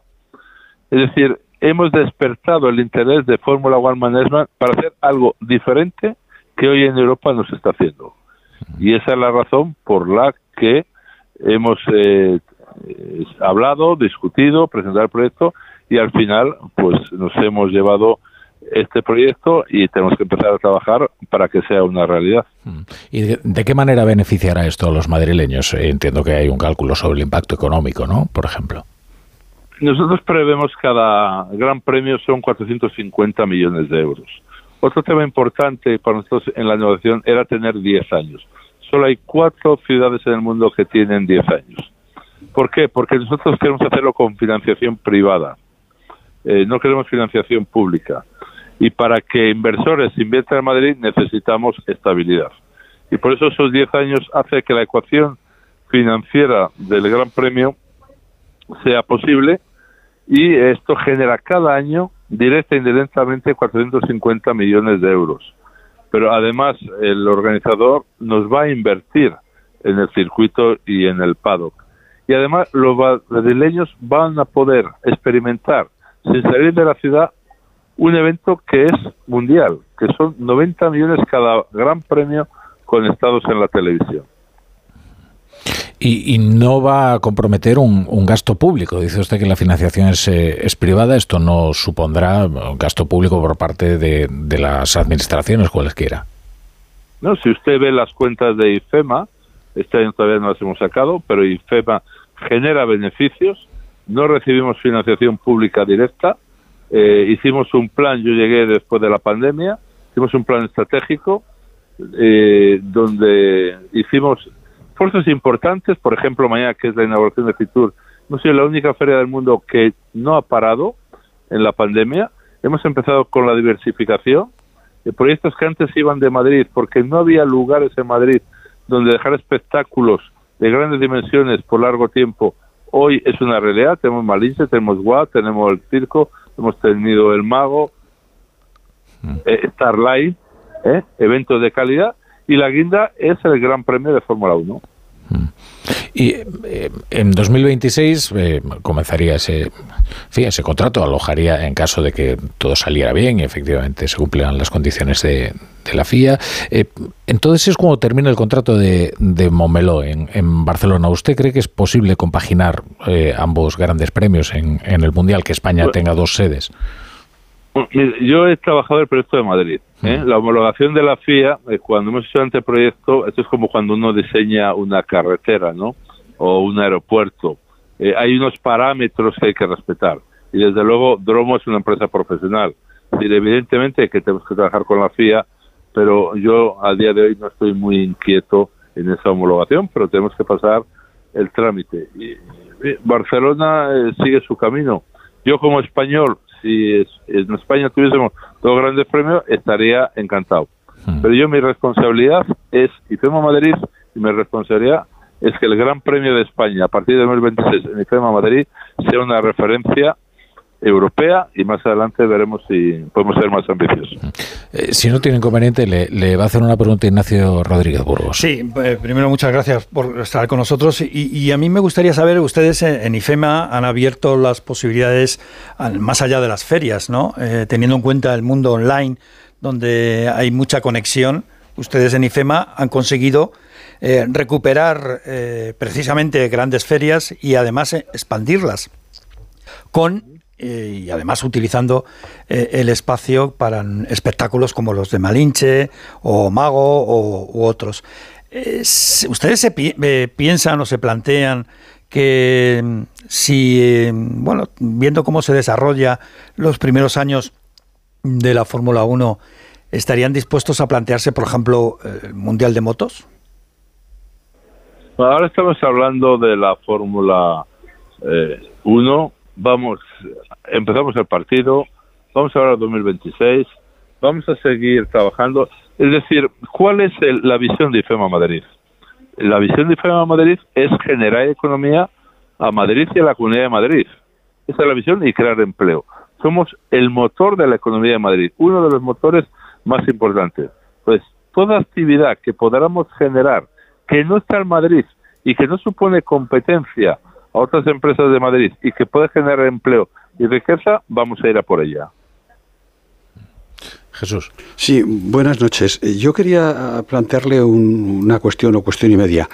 Eh, usted ha dicho que tienen que, conseguir y que buscar un organizador, pero bueno, la cosa es más, más, más simple. ¿Quién pone el dinero en, en, todo esto y eh, cómo obtiene el retorno y qué tipo de retorno obtiene? El business case lo hemos hecho, es claro, los derechos los tiene IFEMA Madrid el organizador, por organizar el Gran Premio de 10 años y vender las entradas, tiene que hacer unas inversiones y ahí trabajamos en el modelo económico para que sea rentable. Y más en las cifras no le puedo decir porque el tender está en curso y cuando tengamos el sepamos con quién, cuando sepamos la definición del circuito, tengamos el anteproyecto del PADO, le puede decir inversiones, le puede decir eh, sensibilidad de participación de personas y un poco el modelo financiero. Pero le puedo decir que llevamos más de un año haciendo sensibilidades y yo le digo que este modelo es rentable. José Vicente de los Mozos, eh, muchas gracias por estar hoy en, en la Brújula de la Economía. Gracias a ustedes. Buenas noches. Muy bien. Eh, ¿Os genera alguna duda el, el, modelo de negocio, el retorno que puede tener la ciudad? Eh, en, Valencia, por ejemplo, hubo una gran contestación al respecto y se considera que el proyecto fue fallido. mucha gente lo considera así. Es, es verdad que no es fácil medir cuál es el retorno real. ¿eh? De este sí, las cifras yo creo que habrá que verlas Siempre me parece un poco esotérico. Siempre, generalmente, cuando se dice, bueno, el impacto será. Bueno, no lo sé. Esto es como con aquel discurso de Pedro Sánchez, ¿no? De Iván Redondo. Bueno, aquello era más, ¿no? Cuando hay 800 mil empleos, ¿os acordáis? ¿no? Haciendo mm. alusión a, aquel de Felipe González. Las cifras habrá que irlas viendo. Hay, hay una cifra que a mí me, impacta muchísimo y es las 5.000 plazas hoteleras que se necesitan solamente para alojar a los profesionales del Gran Premio, ¿no? que, es espectacular y efectivamente... Te cuenta que cada equipo tiene 600 ah. personas trabajando en cada equipo. Evidentemente no viajan todos, porque muchos están en sus sedes, ¿eh? pero... Pero buena parte del estudio del impacto económico, claro, eh, viene de ahí, de el el, impacto diario de cada una de esas 5.000 personas que, se van a quedar. Y yo creo que por vincularlo con eh, el hito que empieza en las próximas horas, que es IFEMA y que también se celebra en Madrid, hay algo que resulta eh, muy interesante y es la diversificación de las atracciones y de los eventos. Eh, que en este caso toca Madrid y por relacionarlo también con ese informe de CaixaBank Research que, citaba antes Burgos, realmente eh, sabemos que el turismo, el 13% de la economía española, em, pesa muchísimo, y lo vimos en el COVID con, la caída que registró nuestra economía, porque fue el sector que estuvo más tocado. El turismo está en proceso de transformación y necesitamos transformarlo. Y el informe de CaixaBank lo que viene a decir es que eh, el cambio climático puede afectar al turismo de sol y playa en España, que tiene que trabajar, es un warning para animarnos a trabajar por otras atracciones que consigan convertir a otros lugares de España o a los mismos lugares de España renovados en atractivos también para el visitante a nuestro país, sea por estudios, sea por negocios o en este caso sea por un evento. Y suma Madrid algo más a, lo que ya está sucediendo en la ciudad y lo que está pasando. Hay turismo de shopping, hay turismo de museos, hay turismo gastronómico. En definitiva, porque lo que creo que no sabemos es en qué fecha se celebraría el Gran Premio, no sabemos si, eh, eh, qué parte de, la temporada de Fórmula 1 cogería, pero sin duda se va a convertir en otro atractivo más para una ciudad que quizás con este premio y con la visibilidad que se le va a dar, viene a dar un paso más en, en ser una de las grandes capitales europeas, eh, bueno, pues con su, con su atracción, sobre todo de eventos, ¿no? Y, me parece que es muy relevante. Fijaos que en el caso de Valencia, que lo habéis eh, mencionado antes, la, organización del, Gran Premio de Fórmula 1 pasó, ha pasado la historia como un, icono de la, de la corrupción de aquella época cuando no, ha habido una sola condena. No, no. Eh, no, y hubo cuatro procedimientos abiertos. Lo que sí que ha pasado, lo que sí que puede decirse es que es un icono de cómo hacer mal las cosas. Porque, sobre todo a raíz de la pregunta de Jesús, yo me esperaba que saliese alguna cifra por algún sitio. Igual no las hay, igual es un momento demasiado prematuro. Lo que, lo que ha pasado en Valencia, bueno, se, quedó, se, se, ha terminado de pagar este año el último crédito porque allí eh, la, organización se encargó a una empresa de gente que no era profesional, que era afecta al partido político que allí mandaba, que cuando se vino todo abajo, la Generalitat quedó de avalista y la caja de allí que también quebró y cuando todo eso se fue abajo quedó un agujero de, 300 de 308 millones de euros. No sabemos el retorno que, que tuvo para la ciudad, igual fue superior a eso en, los años que se celebró. En el caso de Madrid, Madrid tiene ya tiene dos, dos marcas mundiales en el mundo del deporte. Una es el Real Madrid y otra es el, Open de tenis que tiene contrato hasta 2027, que la mutua madrileña está interesada en renovarla y asustada porque el, el, gran hito de esto es conseguir que algo no se celebre ahora mismo en Qatar o en Arabia Saudí, porque, porque todo se celebra ahí. Entonces, lo que pasa con lo que la, implicación que tiene esto para Madrid es situar a Madrid todavía más eh, en, el, en el mapa, invertir en unos intangibles de marca de ciudad que son muy potentes y después lo que es muy importante, que es el dinero contante y sonante y saber cuánto, se, cuánto dinero se mete, qué retorno se va a obtener, que es realmente importante, eso no, eso no se desconoce. Sí que se conoce que esta inversión para IFEMA supone mucho más que todo el conjunto de las ferias que tiene a lo largo del año. O sea, solo esto. De lo cual se deduce lo importante que es acertar y sobre todo hacerlo profesionalmente. Eh, bueno, pero, la parte de la diversificación, discúlpame Rivas, es un segundito, es interesante porque cuando estabais comentando con de los mozos eh, el hecho de utilizar el recinto ferial para otro tipo de eventos, eh, sin, sin, sin duda a mí me evoca a lo que pasó en su día con Amazon, cuando tenían unos ordenadores muy potentes para dar salida en el Black Friday a todos los pedidos que había y dijeron, ¿y qué hacemos con estos ordenadores tan potentes que no pueden fallar dos días al año? Pues vamos a empezar a usarlos eh, como lugar para almacenamiento de datos del resto de las empresas. Al final es ver qué activos tienes tú y cómo les cómo, puedes, cómo, puedes conseguir que todos los días del año, las la mayor parte de horas del día eh, de un año, ese activo tú lo estés rentabilizando. La vida útil no, no, pare nunca. Efectivamente, y al final la apuesta por la Fórmula 1 y que salga bien. Si, eh, sale bien en la primera fase que es que, es que te la concedan. Ahora tiene que salir bien el resto, efectivamente, pero es que se cumpla y va en esa línea, en utilizar los mismos activos con diverso enfoque para sacarle más provecho. No, a mí me parece estupendo que venga la Fórmula la Fórmula 1 a Madrid. Ahora, eh, espero que venga, espero que venga bien. O sea, que no que, las cosas se hagan bien como, como estamos diciendo. Y, no tengo nada, no tengo ningún elemento para pensar que no se van a hacer bien.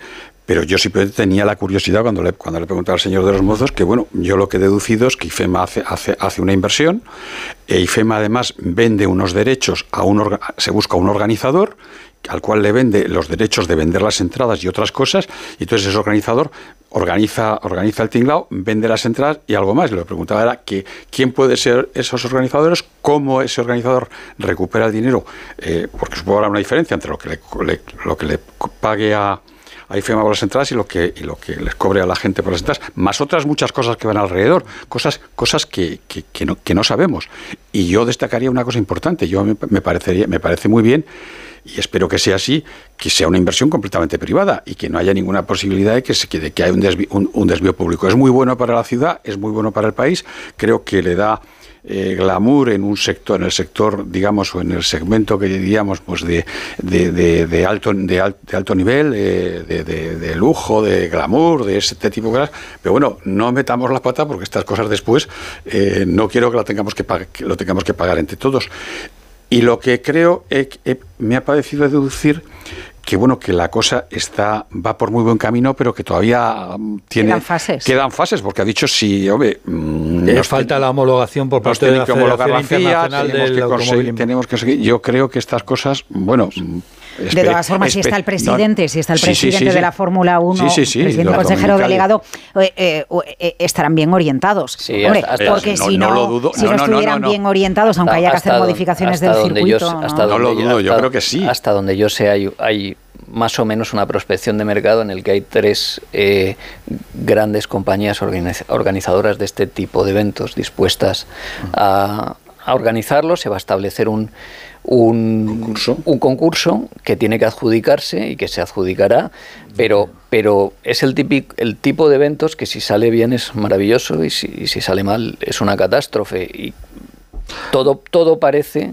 indicar que se han aprendido lecciones pasadas y que y que tiene pinta de que va a salir muy bien. Hay un cambio que se estaba produciendo en los eventos, por ejemplo, en la Fórmula 1, que es uno de los mayores eventos mundiales de, espectáculo deportivo y tal, que es eh, ir hacia circuitos urbanos. o semiurbanos. Pasa en Miami, en Las Vegas, Azerbaiyán, Mónaco, que por cierto Mónaco evidentemente es el, el, el gran el gran premio, ¿no? ¿Por qué? Pues porque los circuitos fuera de las ciudades eh, dejan de ser más eh, tan atractivos. Eh, Montmeló, por ejemplo, que estamos hablando del dinero público, pues Montmeló recibe subvenciones de la, de la Generalitat de Cataluña.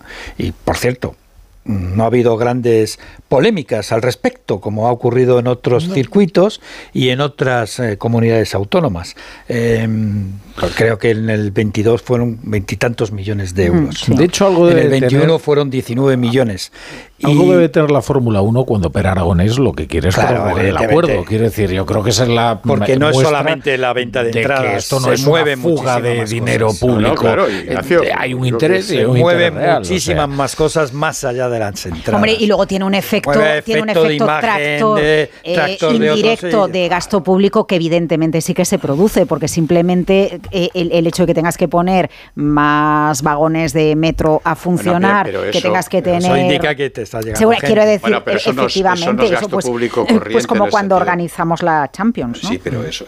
Pero sí, bueno, eso es un gasto eh, público, pues, pues va, va, más gente a eso va, hay una inversión. No, no, claro, claro, lo sé, por eso digo, igual que, que, cuando organizas... gasto público, pues Luego, sin embargo, Laura, hay otros eventos eh, que gozan de fama mundial eh, y que todos nos ponemos muy alegres cuando la sede cae cerca, como los Juegos Olímpicos, y que sin embargo no obtienen el retorno deseado, según dicen los estudios. Eh, eh, bueno, de, los últimos Juegos Olímpicos, eh, al parecer, el único rentable fue el de Rusia porque no nos fiamos de las cifras de Putin. Claro. El peor fue Grecia. Y bueno, eh, por eso digo que a veces es difícil medir todo esto. Eh, pero creo que el mejor síntoma es que Per Aragones no quiere que se vaya de Montmeló. No, no, pero, efectivamente. Con lo cual dices, bueno, pero es lógico, pues mueve miles, decenas de miles de personas bien, que no, van a la ciudad. No, lo decía por ti, Jesús. yo, creo que es positivo, pero creo que hay que eh, desbrozar todo. estar vigilante, ¿no? no, hay que desbrozar muchas cosas y me gustaría conocer más detalles de los que conocemos. Y parece magnífico, como me parece magnífico, este año se va a celebrar en Barcelona la, la Copa de la América, que, mm, es un, que, es, que es también un espectáculo tremendo y que también concita mucha mucha atención. En Vigo ya se celebró. No, la Copa de la América no se celebró la de, en La de, la de Vela. No, sí, ah, la Copa no hablas de vela. Sí, sí, hablo de vela. Ah. pero la Copa de América se celebró en Vigo. la, Copa de la América no se ha celebrado porque nunca se ha celebrado en España. Sí, no, Valencia, en Valencia. En Valencia, en Valencia. Sí, perdona, sí, Valencia. Yo recuerdo haberlo visitado también. Sí, sí, yo recuerdo estar en uno de los barcos. sí, pero en, Vigo, en Vigo no. Bueno, pues debieron de parar por ahí. no, porque siempre ha sido... De todas formas, fijaros, después el barco de la, un amigo tuyo, después de la pandemia... Muy adinerados. Pasó, pasó. Después de la pandemia hubo una recolocación en esto de las ferias y de los grandes espectáculos mundiales hubo una recolocación eh, mundial y sobre todo europea. Y uno de los que salieron ganadores fue Madrid con IFEMA. Eh, IFEMA mueve eh, alrededor de los más de 5.000 millones de euros al año y es el 4% del PIB de la ciudad de Madrid. O sea, es impresionante. Sí, que le ha dado un sorpaso a la Feria de Barcelona en pocos años. Bueno, es que el 46%, cerca del 50% de los eventos, del movimiento de dinero y de personas que mueven las ferias en España, que es uno de los países, junto por Barcelona, por Madrid, Valencia, que más eh, impacto, que más genera ingresos por las ferias internacionales, nacionales y tal, en Europa. Solamente París, Londres eh, pueden hacer competencia. Eh, Madrid es el 50% ahora mismo IFEMA. O sea, eso ha sido y se ha salvado después de la COVID y después de una cosa importante, que es un cambio de hábito de, reuniones y de contactos que hubo eh, que impulsó la, pandemia a través de, Internet, online, los Zoom y otras, otras eh, herramientas curiosamente se ha vuelto, se ha regresado, porque la gente al final lo que quiere es mirarte a los ojos, hablar contigo, tomarse una, una cerveza, eh, hacer negocio cara a cara, ¿no? Hmm. Eh, os puedo preguntar, eh, esto es un reto, ¿eh? en 20 segundos cada uno, porque tengo un invitado esperando. ¿Qué os parece esta iniciativa del nuevo ministro de Consumo, Pablo Bustinduy, que ha propuesto hoy y ha aprobado el Consejo de Ministros una esta tarjeta monedero que vendría a sustituir en realidad a las colas del hambre, ¿no? En la que él dice es desestigmatiza a las, a las. Bueno, vamos a escucharle. Uy las, las 70.000 familias y ya decía que será a través de los servicios sociales de las comunidades autónomas cuando se pueda Em, canalizar las demandas de participación y, por tanto, tener una orientación más fiable sobre el número final de destinatarios. nos movemos con esa estimación de 70.000 familias que en, en, su composición variada pues eh, estará por encima de las 100.000 personas. 70.000 mm. familias en principio eh, y eh, dice efectivamente el estar en una cola del hambre no es agradable para nadie. Esto es una tarjeta monedero que uno puede gastar en los establecimientos. Tenéis 20 segundos cada uno. A mí me gusta que esté limitado a familias con niños, eh, que no pueda utilizarse la tarjeta monedero ni para alcohol ni para maquillaje, es decir, que se pongan una serie de limitaciones. Y ya que estábamos hablando del, de control, bueno, pues que se fiscalice mucho, ¿no? Porque al final eh, tenemos que conocer, tenemos la Cruz Roja y tenemos que conocer todavía, creo que los establecimientos con los que se está hablando, en donde se puede gastar, creo que son una serie de requisitos que a priori, eh, bueno, pues muestran que se va a, ejercer, eh, bueno, pues el control adecuado para que no haya un uso fraudulento. Quien recurre a eso y lo necesita es porque realmente lo necesita. A mí me parece, yo voy a ser más breve todavía, a mí me parece el certificado de fracaso del ingreso mínimo vital, que para eso se creó, que me parece el elemento más justo porque es el que permite cruzar eh, la situación real de las familias con las rentas y que me, pareció una gran idea que no sé por qué no ha terminado triunfando. Yo creo que puede mejorar algunas cosas, pero tampoco creo que sea el, el bálsamo de Fierabras porque existen los problemas que dice, que, dice Laura y algunos otros posiblemente añadir, pues si son solo determinados comercios, son solo determinadas cosas, el estigma puede venir por otro camino. Entonces habría que vigilar que eso no sucediera. Qué quijotesco, el bálsamo, decir ahora, es que bueno, bonito. es muy antiguo. Bueno, ya sabes lo que puede pasar, que alguien venda su tarjeta a otro por menos para tener el dinero Pero ¿por qué va a ser antiguo? Eh, hombre, no eres tan antiguo como el Quijote y solo faltaría ahora que citar al Quijote vaya a ser antiguo es un clásico como, el Mira, eh, pero yo me acuerdo de ver, vamos a hablar de Yo me acuerdo de ver eh, en televisión el Gran Premio de Fórmula 1 de Madrid. Yo no, de eh, En el Jarama hace 40 años. Bueno, yo lo vi por ¿Quién ganó? ¿Te acuerdas? ¿Sí? ¿Quién ganó? Lo has dicho antes, Villeneuve. Ah, Gilles Villeneuve, sí. Pero no me, acordaba, ¿eh? Hombre, es que si no sería prodigioso. Bueno, idos, idos, por favor, a toda velocidad. Eh, eh, semáforo verde para que salgáis de este estudio. Laura Blanco, Paco Pascual, Jesús Ribasés, Ignacio Rodríguez Burgos. Pero bueno, eh, mañana no, mañana hablamos, mañana hablamos. Vete a boxes ahí al paddock. a los ingenieros, que te cambien las ruedas. En línea directa, entienden que cada conductor es único por eso, con su seguro de coche, además de ahorrarte una pasta, tienes libertad para elegir taller. El taller que tú quieras en cualquier lugar de España, pero es que además, si es un taller colaborador, te garantizan coche de sustitución con servicio de recogida y entrega. Cámbiate y te bajan el precio de tu seguro de coche, sí o sí, ve directo a lineadirecta.com o llama al 917-700-700, el valor de ser directo. La brújula. La torre. Vizcaya, puerta al turismo rural, con lo mejor del mar y la naturaleza, exquisita gastronomía y una oferta cultural de vanguardia. Departamento de Transportes, Movilidad y Turismo, Diputación Foral de Vizcaya. tose de tos? Respira. Toma Herbetón Respir. Herbetón jarabe con extractos de pino y eucalipto es expectorante natural y antiinflamatorio pulmonar. Herbetón Respir. Consulte a su farmacéutico o dietista.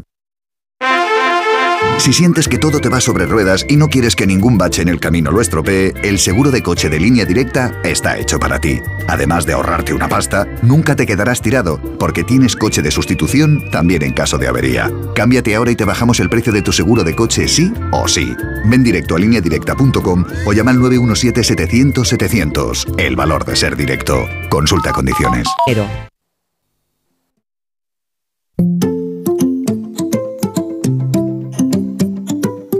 La brújula.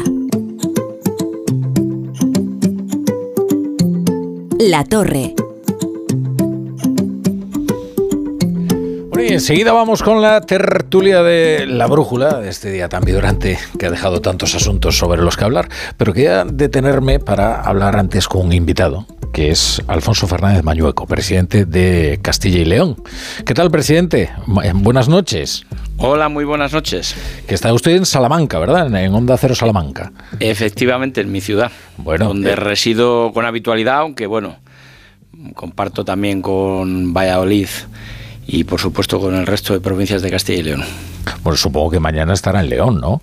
Mañana voy a estar precisamente en León con el presidente nacional del partido, Alberto Núñez Feijóo. Claro, es que León el diario de León. Feijóo elige León para atacar el giro educativo del gobierno, un acto al que asistirán profesores y alumnos con un brillante perfil académico. Entiendo que Feijóo también lo elige eh, porque Castilla y León es, es un buen ejemplo de, una comunidad con buenos resultados en, PISA. Es algo poco frecuente en España y, y bueno, a usted eso entiendo que también le enorgullecerá, claro. Sí, así lo hemos entendido. Eh, el guiño del presidente Feijó, eh, sin perjuicio de que hay otras comunidades autónomas eh, que tienen muy buenos resultados, ¿no? Ah. Pero yo creo que el guiño a la comunidad autónoma de Castilla y León. Hay que recordar que siempre discutíamos algunas comunidades autónomas cuál era la número uno. Nosotros en Castilla y León decíamos que lo hacíamos aquí o en Galicia, pero es que este año en todos los ámbitos eh, que se analizaban, comprensión lectora, matemáticas, ciencias, Castilla y León ha quedado medalla de oro para entendernos, en primer lugar en las tres áreas. Por tanto, ahora sí que puedo decir sin ningún tipo de dudas, tenemos la mejor educación de España. Es más, si Castilla y León fuera un país, estaríamos entre los diez más importantes en el top 10 de la educación mundial. Yo creo que es un, por tanto, un reconocimiento a la educación, a la comunidad, a la educación que se imparte en Castilla y León, a la comunidad educativa, a los alumnos, a los docentes, al resto de trabajadores, de a los centros directivos y también, ¿por qué no decirlo?, a esa voluntad inequívoca que tenemos desde el Gobierno de Castilla y León en la apuesta por la educación, porque es el verdadero ascensor social. Es la mejor manera de que los chicos, las chicas, asciendan, progresen y hagan de su vida lo que consideren conveniente. Eh, pero ¿qué particularidad tiene, tiene eh, Castilla y León? Eh, es que quizás en lugar de ir a ver qué es lo que está ocurriendo o cómo lo hacen en Finlandia, quizás deberíamos fijarnos en, este ejemplo si lo tenemos más cerca. Bueno, algún experto pedagogo, en pedagogía ha dicho eso, que no hay que ir a que no hay que ir a Finlandia, que hay que ir a Soria o a cualquier otra provincia de Castilla y León. Eh, mire, yo la, la semana pasada me entrevisté con la ministra de Educación y yo le dije que el modelo de éxito de Castilla y León, de lo que nos sentimos todos muy orgullosos, era un modelo que tenía que imitar eh, el gobierno de España. Y frente a ese empobrecimiento educativo que estamos viendo mm, del fracaso de la ley CELA, del Partido Socialista, eh, bueno, ya lo han reconocido ellos mismos, yo creo que ese modelo de Castilla y León, nuestro modelo, se puede exportar, se puede copiar, eh, lo ponemos a disposición de todo el mundo, a trabajar codo con codo con otras comunidades autónomas, con el gobierno de España, por supuesto que sí. y mire, le voy a dar tres claves. En Castilla y León, damos una formación de primera a los docentes. No solo eh, invertimos más dinero, el doble que la media española en formación a los profesores, sino que además es el doble de horas que la media eh, de, de horas que se dan a los docentes en toda España. En segundo lugar, los alumnos. Estamos adaptando las circunstancias de cada alumno nos adaptamos a ellos y aquellos que necesitan reforzar la educación en el ámbito de comprensión lectora, en el ámbito de las matemáticas, les ayudamos, les acompañamos. No miramos para otro lado, todo lo contrario, queremos que aprueben por su propio esfuerzo, mérito y capacidad. Y en tercer lugar también queremos eh, acompañar a las familias, porque sin duda el esfuerzo que hacen las familias es muy importante. En la Escuela de Familias del último curso han sido más de 15.000 familias las que han podido aprender, comprender qué es lo que hacen sus, sus hijos, sus hijas en cada una de las aulas. Yo creo que son algunas de las recetas. Esto daría para estar hablando horas y horas. Pero, yo querría destacar esto. Eh, entonces entiendo que le parece bien eh, la inversión del gobierno de estos 500 millones que han anunciado para eh, un refuerzo de las matemáticas y de la comprensión lectora. podrá ser suficiente o insuficiente, pero al menos va en la buena dirección, ¿no? Bueno, yo creo que es el reconocimiento palmario del fracaso de la ley CELA. Dijimos que esa ley no era buena, esa ley apostaba por el empobrecimiento educativo, lo hemos comprobado en el informe PISA, así ha sido, y llega tarde. Pero yo destacaría otra cuestión. Es que estuve la semana pasada con la ministra de Educación, nada me dijo de eso. Hombre, creo que si se quiere hmm. impulsar un sistema educativo, mejorar el sistema educativo en nuestro país, se tiene que hacer de la mano de las comunidades autónomas. Eh, si, los, eh, si el informe PISA, que estamos hablando de un proceso que tarda prácticamente año y medio, dos años, eh, y en ese proceso tan riguroso Castilla y León hemos estado los primeros, parece razonable que se hable con nosotros, que se dialogue con nosotros, que se acuerde con nosotros, no solo con nosotros, con todas las comunidades educativas. Yo creo que eso es lo razonable. Cuando se habla de la cogobernanza, que se puso de moda este término cuando la pandemia, pues la cogobernanza es hablar con las comunidades autónomas, no hacer anuncios electorales en pleno eh, proceso eh, de campaña electoral. Ya sabe usted que Hmm. Bueno, sabe perfectamente, hmm. eh, porque estamos ahora en periodo electoral en, las, por las elecciones ¿eh? en Galicia, ¿sí? Entonces, bueno, más allá, ahora vamos a ver cómo se concreta estos anuncios. Pero usted ha visto a la ministra de Educación, eh, a Pilar Alegría, receptiva, bueno, queriendo conocer el caso. Es que en un primer momento, al conocer el informe PISA, el discurso fue de un triunfalismo algo desconcertante por parte del Ministerio de Educación no sé si con estas correcciones que está haciendo, que efectivamente es la asunción de un fracaso de un modelo educativo, eh, pues la ministra se muestra más receptiva a los ejemplos como el que puede suponer Castilla y León. Mire, es que mm, el gobierno de España tiene que ser más sensible a las comunidades autónomas. Y, la gobernanza tiene que ser precisamente diálogo, lealtad institucional, exigencia por ambas partes y sobre todo no no intentar hacer trampas en este ámbito.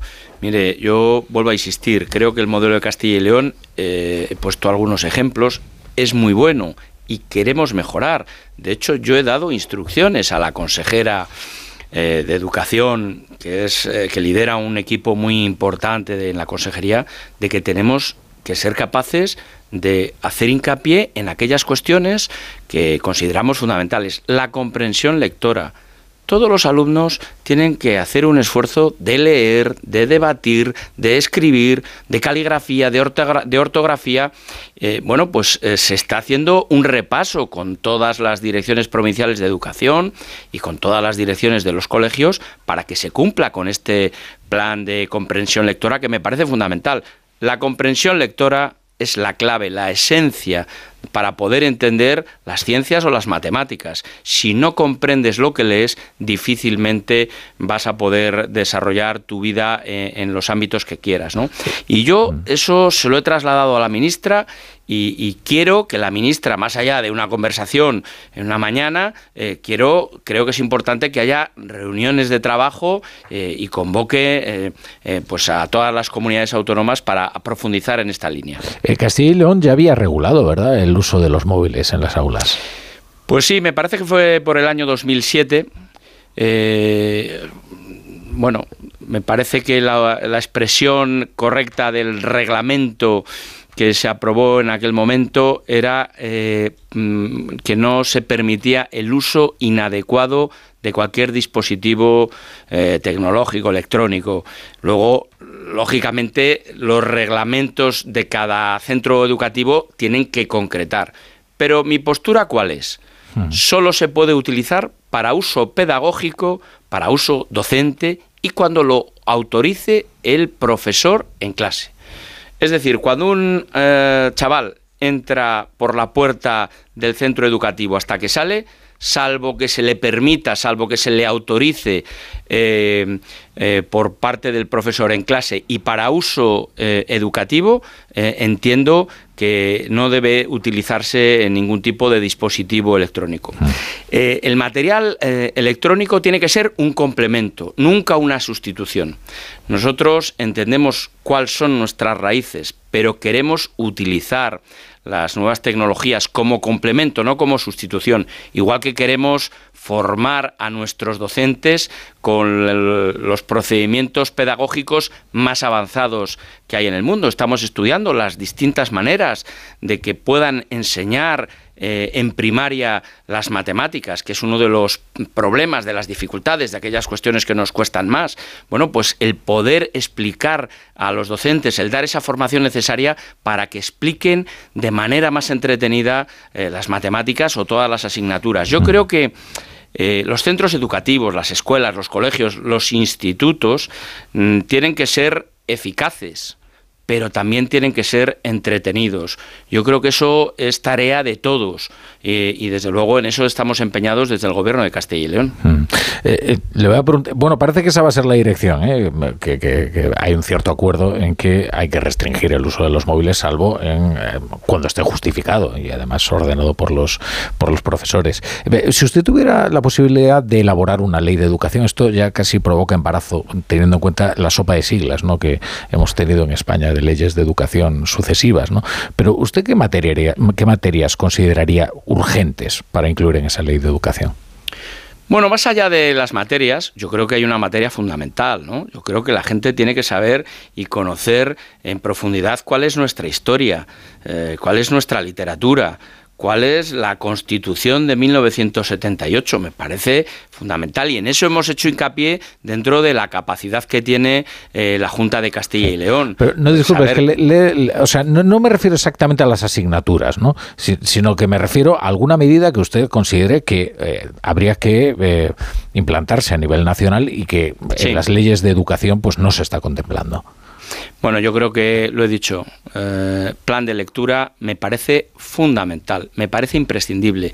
La comprensión lectora, el leer con habitualidad, el debatir con otros compañeros, el ser conscientes de qué es lo que se ha leído, el saber escribir también, eh, el hacer eh, ejercicios de caligrafía y de ortografía. Eh, y luego, por supuesto, me parece algo también especialmente relevante el refuerzo educativo. Nosotros lo llamamos programa de éxito educativo aquellos alumnos que por unas circunstancias o por otras, las que sean, van un poco más retrasados, tenemos que ayudarles, tenemos que acompañarles, les vamos a poner profesores en idioma, en matemáticas, en cualquier otra cuestión. Y le voy a decir más, el entorno de las aulas tiene que ser seguro. Y eso también lo decía el informe PISA. Las aulas de Castilla y León están al máximo nivel no solo de España, en, el ámbito de seguridad, mm. eh, no solo a nivel de España, sino a nivel mundial. Y tenemos que hacer un ejercicio. Fíjese, en este curso en el que estamos, hemos incrementado un 50% aquellas, eh, aquellos profesores que llamamos de compensatoria, que son terapeutas, psicólogos, psicopedagogos, para que estén preocupados de, el bienestar emocional de, de, los, de los alumnos. Me parece fundamental. La seguridad dentro de las aulas es eh, un, algo también muy importante. Por tanto, he dicho, eh, implantar de manera decidida el plan de comprensión lectora, el plan de refuerzo educativo a ayudar a aquellos alumnos a que aprueben por sus propios medios, con nuestra ayuda, con nuestra colaboración, bueno, no la mía, sino la de los docentes, mm.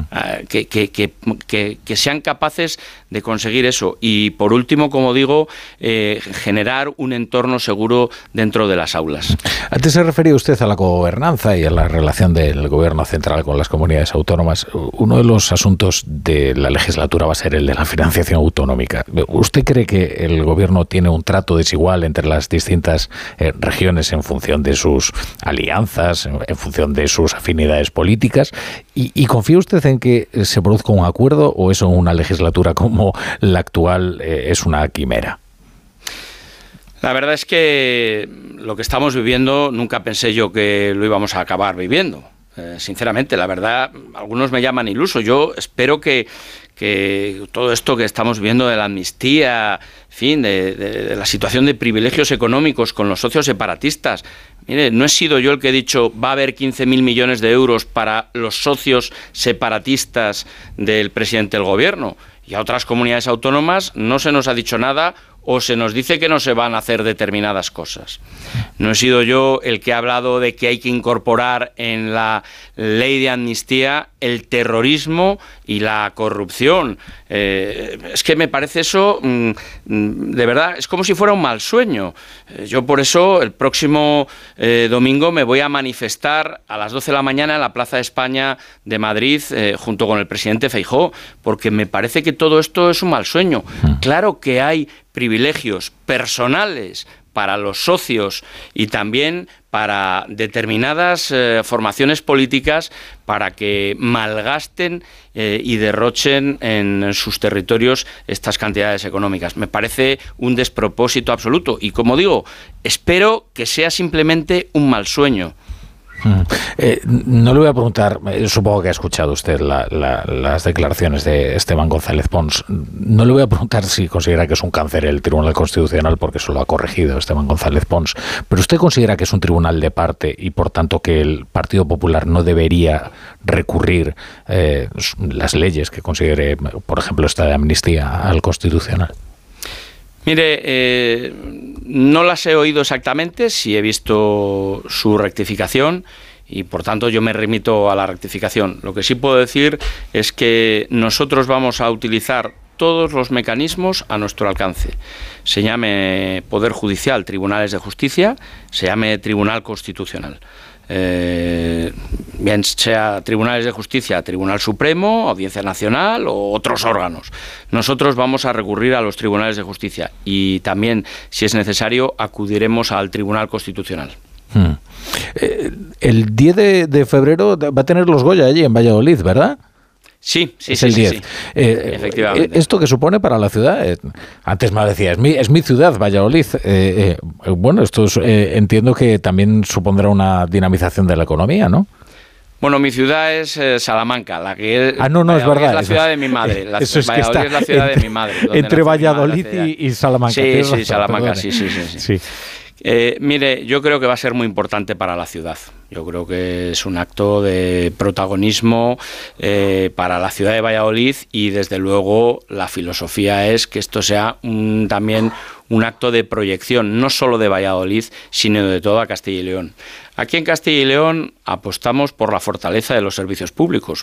Hemos estado hablando un buen rato sobre la educación y como puede comprobar usted, el gobierno de Castilla y León no solo hace las cosas con eficacia, sino siempre pensando en lo mejor para las personas de Castilla y León, pero también acogemos eh, a todas las personas del ámbito de la cultura y que desde luego hacen un trabajo eh, muy importante eh, a lo largo de los últimos meses, ¿no? Y en esta gala, que es una de las uno de los actos más referentes del ámbito cultural, va a servir de promoción de Castilla y León y en concreto de Valladolid, lógicamente. Mm. Y, luego, si yo no me equivoco, el 13 de febrero eh, se cumplen dos años desde las elecciones eh, autonómicas. Tiene, usted, tiene usted muy buena información. ¿Y, qué, qué, balance hace de estos dos años? Bueno, eh, aprovechamos, en fin, yo suelo aprovechar las fechas más cuando se forma el gobierno, que fue en el mes de abril, pero yo le voy a decir con con brevedad, pero también apostamos por una economía que cree empleo. Y estamos hablando de datos de afiliados a la seguridad social. Cerramos el año pasado prácticamente habría que remontarse al 2007, me parece que es la cifra con más afiliados a la seguridad social en la comunidad autónoma de Castilla y León. Esto es muy importante. Eh, la actividad económica, eh, aquí apoyamos a los empresarios, también a los trabajadores porque son imprescindibles, apoyamos a los servicios públicos, hemos hablado de educación, pero podríamos hablar de dependencia o también podríamos hablar por supuesto, de sanidad. Y, creo también que es muy importante eh, la apuesta que hacemos por el medio rural. En Castilla y León, donde hay 2.248 ayuntamientos, porque municipios, localidades hay muchas más, 2.248 eh, ayuntamientos con alcaldes y alcaldesas, tenemos que tener siempre muy presente el mundo territorial y, también es una de las preocupaciones en las que nos estamos esforzando. Esforzarnos también de cuidar a quienes nos alimentan los agricultores y los ganaderos. Tenemos un sector primario de primera división. Tenemos una industria agroalimentaria de las más potentes de España. Tenemos un sector industrial somos la comunidad autónoma número uno en automoción, lideramos las exportaciones, también en el crecimiento de la producción industrial. Por poner tan solo algunos ejemplos, yo creo que mm, el balance yo he dado datos y ya que el balance pues lo hagan ustedes los periodistas y también las personas de Castilla y León.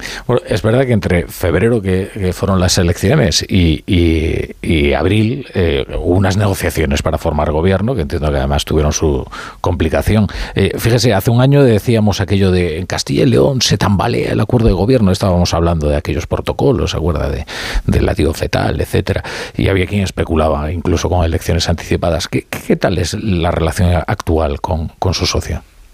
Pues mire, de profesionalidad, yo lo que puedo decir es que el gobierno está eh, pues eh, haciendo lo que se nos exige, que es precisamente gobernar. Eh, y nuestros hechos nos avalan. Y le voy a decir más. Mire, el año pasado, ya con más de un año de, de gobierno en Castilla y León, eh, hubo elecciones municipales y hubo un respaldo claro al gobierno de Castilla y León. Y alguien podrá decir que, bueno, la influencia también de las personas que se presentaban, pero es que unas semanas después hubo elecciones generales y también hubo un respaldo por parte de las personas de Castilla y León a ese gobierno. Es decir, yo he demostrado con hechos, con datos ciertos, eh, he explicado qué es lo que estamos haciendo desde el gobierno de Castilla y León, pero también ahí eh, las personas de Castilla y León han respaldado esa labor de, gobierno. Mm, si me permite, no puedo dejar de olvidarme en estos momentos más que nunca de quien ha mm, acompañado y liderado el partido, Alberto Núñez Fijó, en estos mm, dos años de gobierno, que también, eh, pues eh, yo quiero decir que su consejo y, su compañía la he sentido siempre y más en estos dos últimos años. Es verdad, es verdad que el gobierno ya cuando se cuando, usted fue fue investido eh, ya estaba Alberto Núñez Fijo en la presidencia del Partido Popular. Eh, ¿Cómo pasa el tiempo? Eh? También es verdad. Alfonso Fernández Mañueco, presidente de Castilla y León. Muchas gracias por estar hoy hoy en la brújula. Ha sido un placer, muchísimas gracias, bien hallado aquí. Y desde Salamanca, que es eh, su ciudad. Exactamente. En fin, porque le corresponde, ¿no? Como presidente de la comunidad. Muchas gracias, presidente. Adiós. Bueno, pues vamos a comenzar con la tertulia, pero antes me van a dejar que, que ponga unos consejitos. Mis tertulianos están ahí ansiosos ya. no, se están opinando encima, que esto lo tengo reservado para lo de los viernes, que son los más vehementes. Pero que me miras así, Tony Bolaño. Más vehementes que yo. Uy. Qué mal está la tertulia. siempre, Qué mal. siempre, estamos amenazando ya. No, no, o sea, eh, está buscando, buscando el cuerpo a cuerpo ya. La brújula.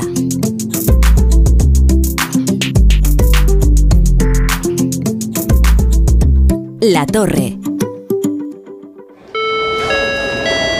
Descubre tu próximo destino con Carlas Lamelo. Esta semana Madrid es la capital mundial del turismo gracias a la celebración de Fitur y allí estará gente viajera para contarte cuáles son las experiencias más genuinas, qué novedades presentan los destinos y qué lugares del mundo pueden inspirarte para tus próximas vacaciones. Este fin de semana, de 12 a 2 de la tarde, gente viajera en directo desde el pabellón 9 de la Feria Internacional de Turismo en Madrid, con Carlas Lamelo. Te mereces esta radio. Onda Cero, tu radio.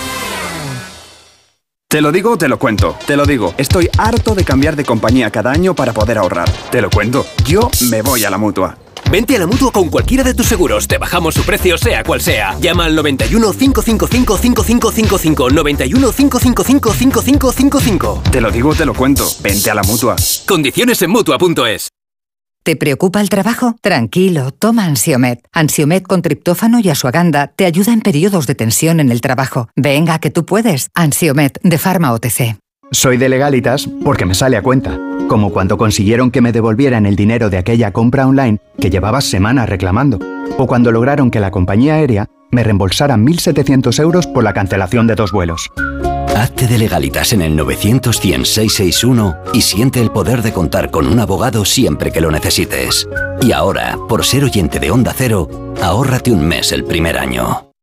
Con este estrés no consigo concentrarme. Toma Concentral. Con su triple acción de lavacopa, rodiola y vitaminas, Concentral consigue aliviar el estrés ayudando a una concentración más estable y duradera. Concentral. Consulte a su farmacéutico o dietista.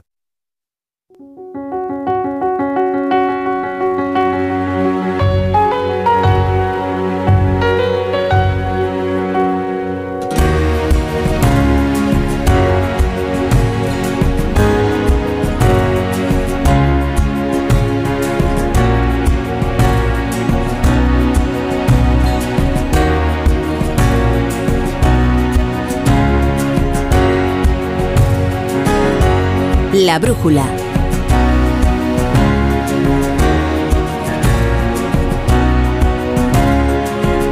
Son ya las 10 y cuarto, las 9 y cuarto en Canarias. Eh, nos hemos pasado un poco y hemos limitado un poco el tiempo de la tertulia, así que ahora seré brevísimo. Ah.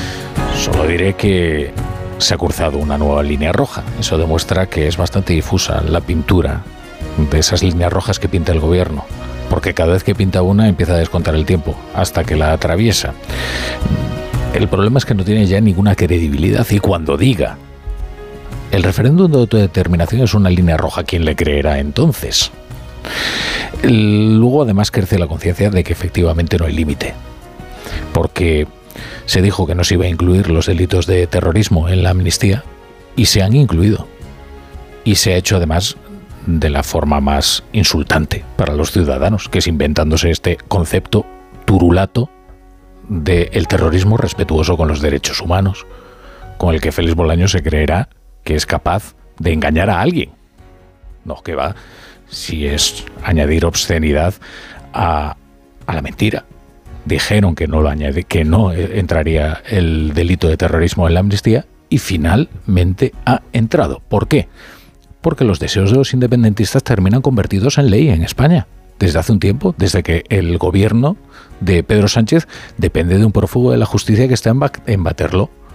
Y nos tenemos que enterar de lo que está ocurriendo por los portavoces de Junts, porque son los más sinceros portavoces del gobierno. Carlos Puigdemont, que le ha hecho un 155 al gobierno de España y que es quien determina eh, y quien escribe las leyes a todo esto, ¿eh? con la ayuda seguramente de sus abogados porque el objeto de esta ley es únicamente cubrir de un manto de impunidad a aquellos que cometieron delitos gravísimos durante el procés. Pilar Cernuda, ¿qué tal? Buenas noches. Eh, buenas noches, pero día triste, triste porque, lo decía Mañuco hace un momento, lo acabas de decir tú, eh, jamás pude pensar llegar a una situación así en la que legisla de los que delincuentes condenados por la justicia. José Antonio Vera, buenas noches. Muy buenas noches, Rafa. No puedo estar más de acuerdo, tengo que decir, con todo lo que acabas de comentar. ¿eh? Hombre, Este, no siempre es así, ¿eh? no siempre es así, pero y bueno, sí es un día triste, pero ya es tanta, tan- son tantos días tristes uno detrás de otro que ya yo estoy pasando de la tristeza a no sé qué otro es, a, qué- a- qué a qué otro otra situación está. A la depresión. Sí, sí. Bueno, y Tony Bolaño, que nos aguantó y ya se opinó encima, eh, y además yo no. amenazó con la vehemencia más eh, eh, violenta en esta. No. Violenta, madre mía. Tampoco, tampoco te ¿Qué pases. tal, querido Tony? Hacía tiempo que no nos visitabas por Eh, culpa sí. del fútbol. El fútbol, el fútbol. verdad. El fútbol y cosas Maldito personales que se juntan todas, Rafa, y hacen Bueno. un cóctel tremendo. Pero aquí, Pero aquí estás, estoy, aquí estoy. bien hallado, Tony Bolaño.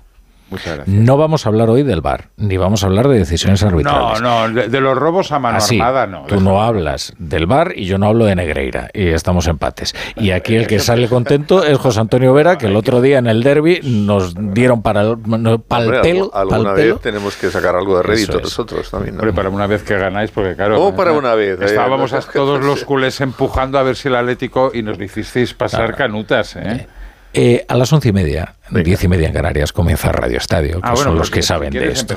Ahora nosotros vamos a presentar el menú de la tertulia, que es de lo que hablaremos hoy, en realidad, con José Miguel Azpiroz. ¿Qué tal? Azpiroz, buenas noches. Buenas noches, La Pon Torre. orden. Pues eh, repaso rápido las principales noticias del día, que luego Tony me dice que le robo protagonismo.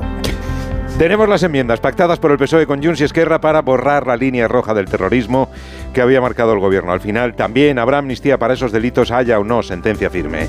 Ahora, los parámetros que se utilizan para valorar los jueces y tribunales no es si existe o no sentencia firme, sino es si se adecúa a la directiva europea, si se adecúa al convenio europeo de derechos humanos y de libertades fundamentales y si es una violación grave de, esos, de ese convenio y de esa directiva.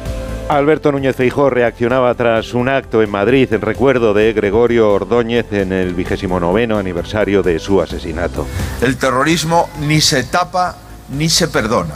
Se investiga y se condena hasta el final. Asunto principal del día, aunque por la tarde Esteban González Pons, vicesecretario del Partido Popular, abría otro melón desde el Círculo Ecuestre de Barcelona. El cáncer del Estado de Derecho hoy en España se llama Tribunal Constitucional presidido por Cándido Conde Firpi.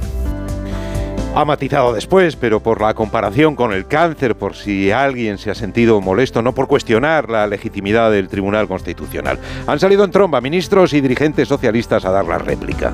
Han sido gravísimas las declaraciones. Nunca el Partido Popular había llegado tan lejos en esta deriva de impugnación de las instituciones como está haciendo a lo largo de esta semana y que ha culminado en el día de hoy. Sobre inmigración, hoy sí hemos escuchado al ministro Grande Marlasca tras la sentencia ayer del Supremo declarando ilegal la expulsión de inmigrantes menores en la crisis de Ceuta de 2021. el convencimiento de que las autoridades competentes en la materia actuaron en todo momento con el convencimiento pleno de ajustarse al ordenamiento jurídico y siempre bajo el principio del interés superior del menor. Tenemos también la Fórmula 1 en Madrid, acuerdo para celebrar un gran premio en la capital. Es un gran día, un gran día de oportunidades para todas aquellas personas que tienen negocios, para el turismo, para el empleo de todos, para los comercios, para la imagen de nuestra región, una región que está cada vez más de moda en todo el mundo. La duda es si además de Madrid seguirá el Gran Premio de Montmeló, al que le quedan dos años de contrato. Más allá de que la organización de la Fórmula 1 pueda llegar a acuerdos con otras ciudades, seguimos trabajando para extender más allá de 2026 el campeonato que ya lleva más de 30 años realizándose en Cataluña de Fórmula 1 y por lo tanto el trabajo con la organización está siendo positivo, estamos avanzando y en este sentido nosotros nos preocupamos para mejorar las oportunidades de Cataluña sin compararnos con nadie. Del exterior, dos puntos de atención. El primero en Estados Unidos, las primarias republicanas en New Hampshire, que esta noche pueden coronar a Donald Trump como candidato republicano a la Casa Blanca. El voto de cada uno de ustedes será el voto más importante de sus vidas. Este es un voto muy importante, muy importante. Comenzamos con tres aspirantes y ahora quedan dos. Y creo que una persona se marchará mañana. Si aciertan las encuestas, esa persona será Nikki Haley, la única que todavía le disputa la candidatura al expresidente. Segundo foco internacional, Alemania. Allí el Tribunal Constitucional retira la financiación pública a un partido de extrema derecha en pleno debate social y político sobre la ilegalización de alternativa por Alemania, segunda fuerza política según apuntan los sondeos. Y algo habrá que decir de los Oscar tras conocer las nominaciones. Oppenheimer, Los Asesinos de la Luna, Pobres Criaturas, Barbie, Maestro, aunque la que más nos interesa naturalmente es La Sociedad de la Nieve de Bayona, pero mejor que nos lo cuente Rafa el que más sabe del cine. Además, mira, Pilar Cernuda viene hoy de rosa, suponemos que en homenaje a Barbie. ¿No la has visto, Barbie? Vamos a ver, yo es que llevo un año sin ir al cine, ni al teatro, ni a nada. Estaba... que la gente se iba es al que cine no tenía, disfrazado. Ya lo sé, no he ido, ya lo sé, lo sé toda la historia, pero esto no es Barbie color Barbie, esto es color ciclamen, que queda mucho Hombre. más exótico. No, Barbie es mucho más, más, Más más, suave, suave, más más suave, suave. En esto, pero, mira, pero ¿sabes lo que pasa, Pilar? Eh, los hombres solo distinguimos un, un color Sí. y, y se acabó. O sea, Rosa, no, amarillo, es, eh, verde y rosa, azul, ¿no? amarillo, solo un tono. Eh, estamos incapacitados. pues el Barbie para- es mucho más suave que esto, Entonces- esto es más ciclamen. Ciclamen. Dice, no, es azul Klein. Y digo, Sí, bueno, hombre, claro. el azul.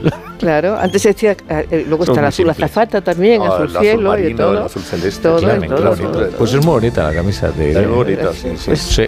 La verdad. Sí, sí. De pana, socialista. Pero, pero hombre, ¿Has pues, Antonio, como Rafa pone las, sus limitaciones, las hace extensivas al Hombre, por los O sea, No, pero es verdad, eh, me da rabia decirlo porque me gusta mucho el cine, pero llevo un O año... sea, no has visto ni Oppenheimer ni no he Los visto la- nada. Llevo un ni- año sin ir al cine y al teatro. He trabajado como una burra este año. No he tenido, no tenía vacaciones. La primera vez en mi vida que no tenía vacaciones. Sí, eso es verdad. Pero ahora ya que he entregado el libro, ahora ya a Sí, tope, a ver todo de golpe. Te vienen las elecciones de Galicia, que vas a tener que trabajar. Si no, es que pero eso, la eso- vida es una eso- gincana. No, no, pero eso es el día a día. Lo malo es cuando después del día a día, la hora libre o las tres horas libres que tienes, tienes que meter en un jardín. Eso es. Vosotros habéis visto Oppenheimer, Barbie, eh, la de Yorgos Lantimos, pobres eh, criaturas. Barbie, y por suerte me libré porque mis nietas querían ir y se fueron con sus padres, con lo cual estoy encantadísimo.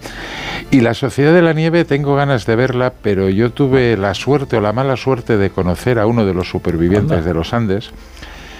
eh, en una conferencia en Barcelona y luego estuvimos eh, en una cena con un grupo reducido de personas y me puso de tal manera los pelos de punta que me da un poco de vértigo, y os lo digo Sí. sinceramente, ver la película. ¿eh? Y mira que vi Perdidos en su día, pero claro, no lo conocía. No, Luego no, pues cuando lo conocí me ¿eh? explicó y más explicaba intimidades No, muy tú dices personales viven, de aquellos días. viven. Viven, perdón. Eso es. Viven, ¿no? Y además hay algunos Bueno, eran reportajes, Viven, sí. Perdidos en Sí, los sí, Andes. sí, sí. Sí, sí, ahora me, me había Pero yo no es tanto por el comer carne humana, No, no, que no, no, chico, la es- experiencia si hay que comerla, yo es por el frío.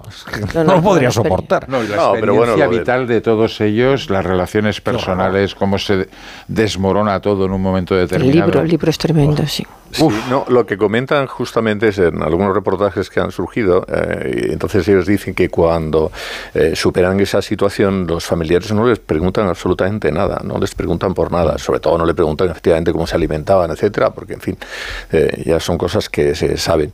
Pero que ahora, sin embargo, los, los miembros de la familia, los más jóvenes, sí les preguntan absolutamente por todo, ¿no? Porque quieren saber los detalles. eh. Bueno, no Bueno, me ayudáis ellos- nada, no me ayudáis nada no, en este tema que- de los Oscar, entonces voy a a recurrir ser a nuestro experto, al que de verdad sabe, que es el director de Quinótico, que es David Martos, y además lo cuenta muy bien. Querido David, ¿qué tal? Buenas noches, ¿cómo estáis? Buenas noches, buenas noches. Yo voy de color teja. No sé si aporta algo a la conversación. pero- Pues sí, ves, es un color yo, muy definido. Estás muy bien, David. Color Bien. teja. Sí. Bien, Qué bárbaro.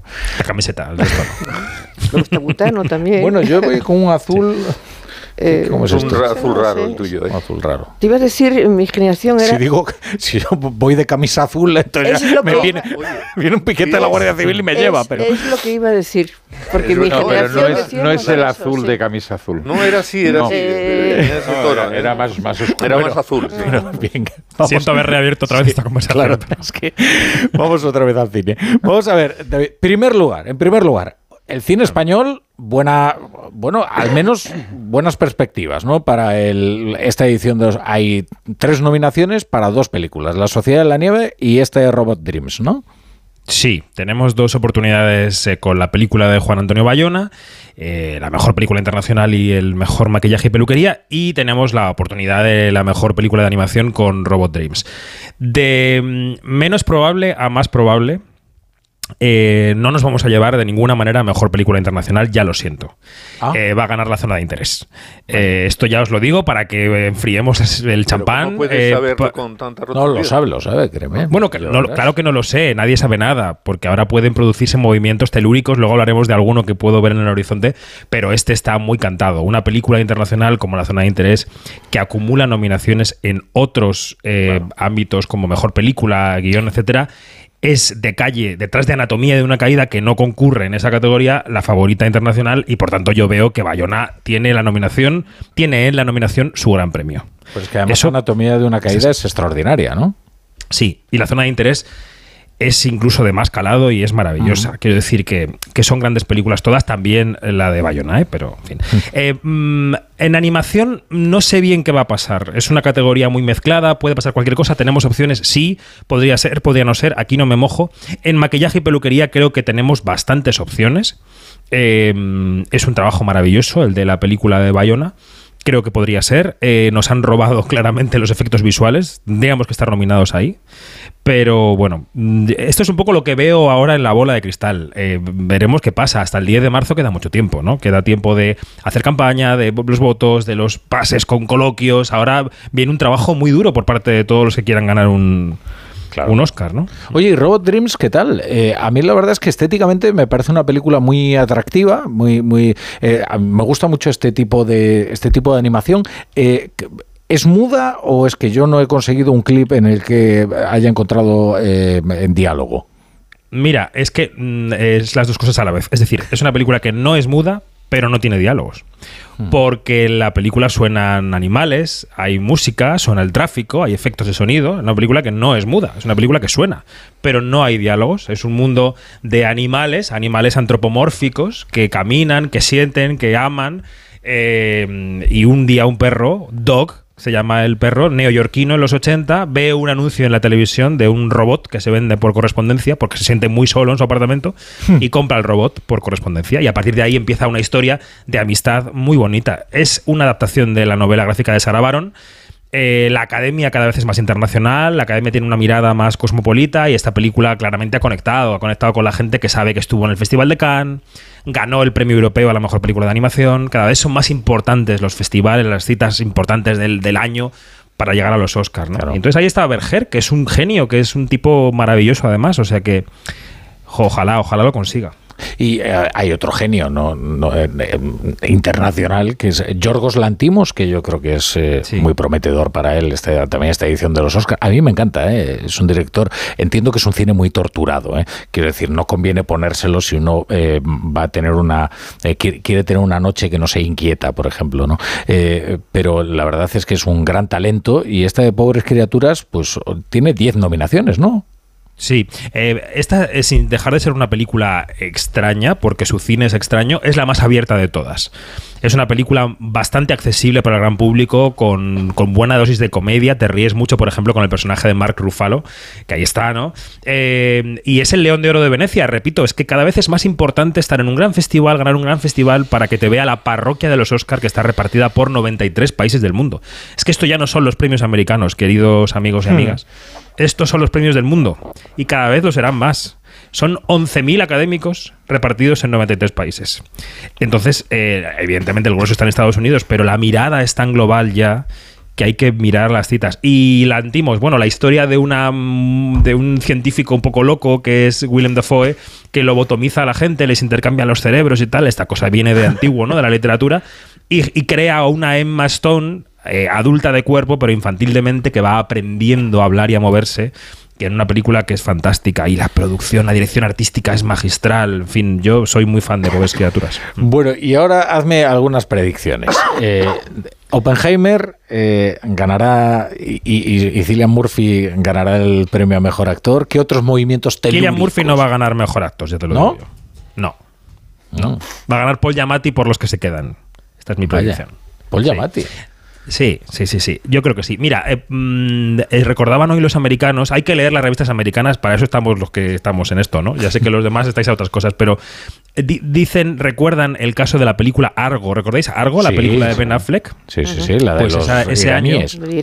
Exacto. Ese año Argo estuvo nominada a mejor película y no estuvo nominado Ben Affleck a mejor director. Y se montó un poco un escándalo porque dijeron, ¿cómo puede ser, no? Mm. Que, que no, no esté nominado a mejor director y sí a mejor película. Bueno, acabó ganando la mejor película sin estar nominado a mejor director. Eh, ¿Qué pasa con Barbie en estas nominaciones? Barbie está nominada a mejor película y a hmm. mejor guion adaptado, pero no está nominada ni su directora, Greta Gerwig, ni su protagonista, Margot Robbie. ¿Podríamos estar ante una reacción que se produzca ahora, en las próximas semanas, de la parroquia internacional diciendo cómo hemos sido capaces de no nominar a Greta Gerwig, la directora de Barbie? Vamos a darle la mejor película. Y esto podría pasar Podría pasar, aunque Oppenheimer lo ha ganado todo, es la más nominada, es la favorita, seguramente lo vaya a ganar, pero no olvidemos que estos efectos rebote existen y que la manera de contar los votos en mejor película en los Oscar por la, el sistema de papeletas preferenciales, que es un poco largo de explicar, pero viene a decir que gana la cosa mediana, gana la cosa que no genera grandes entusiasmos, pero tampoco grandes odios. Como gran hermano. Eh, ah, ahí está la cosa. Entonces, yo, estos olvidos de la academia, veo que hay un resquicio para Barbie, aunque creo que la favorita es Oppenheimer. Mm. ¿Y, tú creerías que sería, que, sería un premio justo el, el, de Barbie a mejor película? Eh, es que para gustos. A ver, ¿en qué estamos viendo en estas nominaciones? Estamos viendo la, película de Scorsese, ¿no? Los asesinos de la luna, estamos viendo Oppenheimer, está Barbie, está esta que te digo, Los que se quedan de Alexander Payne.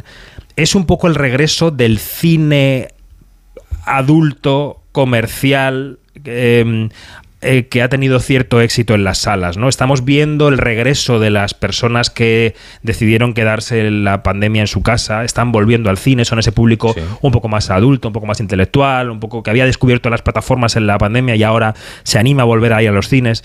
Y este público es el público de Oppenheimer, claramente. Barbie hmm. tiene una, una, base fan mucho más mezclada, mucho más joven en algún sentido, ¿no? Entonces... Mmm, yo creo que el al discurso de los Oscars le conviene más que gane Oppenheimer en este caso, pero a, partir de ahí los gustos, ¿no? el año pasado fue un sorpresón, al menos para mí, ¿eh? que ganara la película aquella cuyo nombre nunca he conseguido aprenderme, de todo a la vez en todas partes, ¿está bien dicho? Sí. Eh, le he intentado ver otra vez, ¿sabes, David? Porque ya hemos hablado sobre esto, no he sido capaz, eh, mi mente no está preparada para ello y ¿qué le vamos a hacer? O sea, esto reconozco que... A mí me gusta también más la idea que la película. Eso es, eso y, no, pasa nada. Te diré que Oppenheimer eh, es una buena película, claro, eh, pero si yo tuviera que eh, ponerla en un ranking de películas de Christopher Nolan, no estaría probablemente ni en el número 3, ¿eh? o sea, o en el 4. o sea, no, no, no me parece no me parece lo más brillante, pero bueno, ya. las cosas. ¿Sabes qué pasa también con los premios? Que mm, a veces los directores no ganan las estatuillas por las películas que podemos considerar mejores de su cinematografía y de repente los académicos ven un resquicio en algún momento y dicen, pues ahora te lo damos. Y hacemos justicia, ¿no? Justicia. Claro. Eso es, reparativa. bueno. Ahí está Annette Bening, por ejemplo, que está nominada y a la que también tienen ganas de darle un premio y quién sabe, a lo mejor encuentran la oportunidad en esta película Niad, que es una película de Netflix que no vale para mucho, pero que ya está bien siempre. Entonces, mm, estas cosas son así. Bueno, bueno. Bueno, David Martos, os ha quedado claro a todos, ¿verdad? Esto es pues para esto para esto está David Martos y de todo este que lo explica tan bien, eh, vestido de color teja, además hoy en la radio. Sí. bueno, querido David, tomamos nota, ¿eh? Zona de interés, ¿eh? Ya he sacado el, corte. lo veo tan claro. para el día siguiente elogiarte porque sé que lo vas a que vas a acertar. Venga, un abrazo, David. Otro, hasta luego, chao.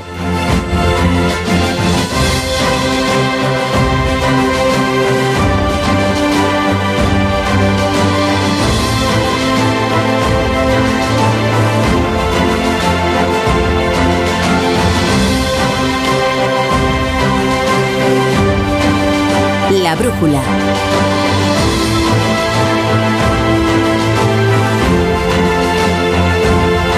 Onda Cero.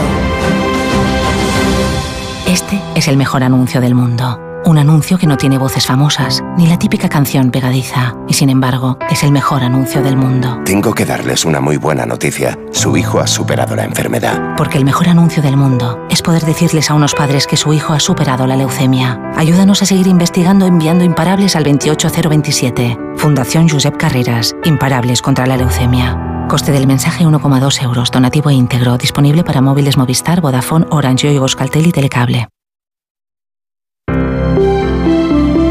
Buenas noches.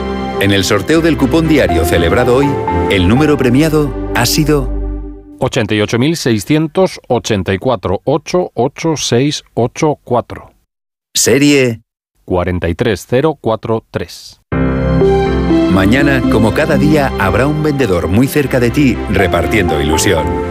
Y ya sabes, a todos los que jugáis a la 11, bien jugado.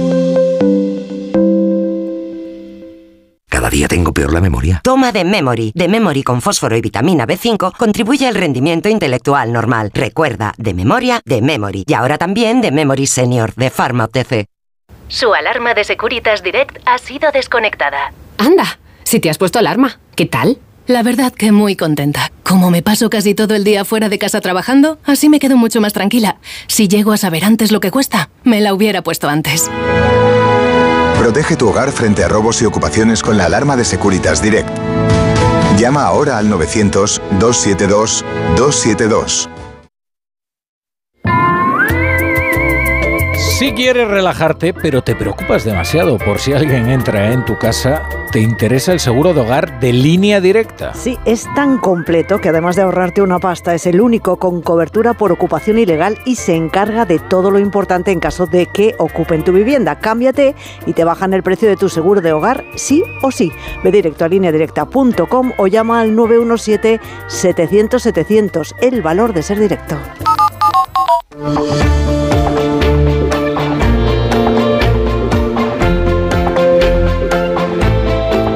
La brújula.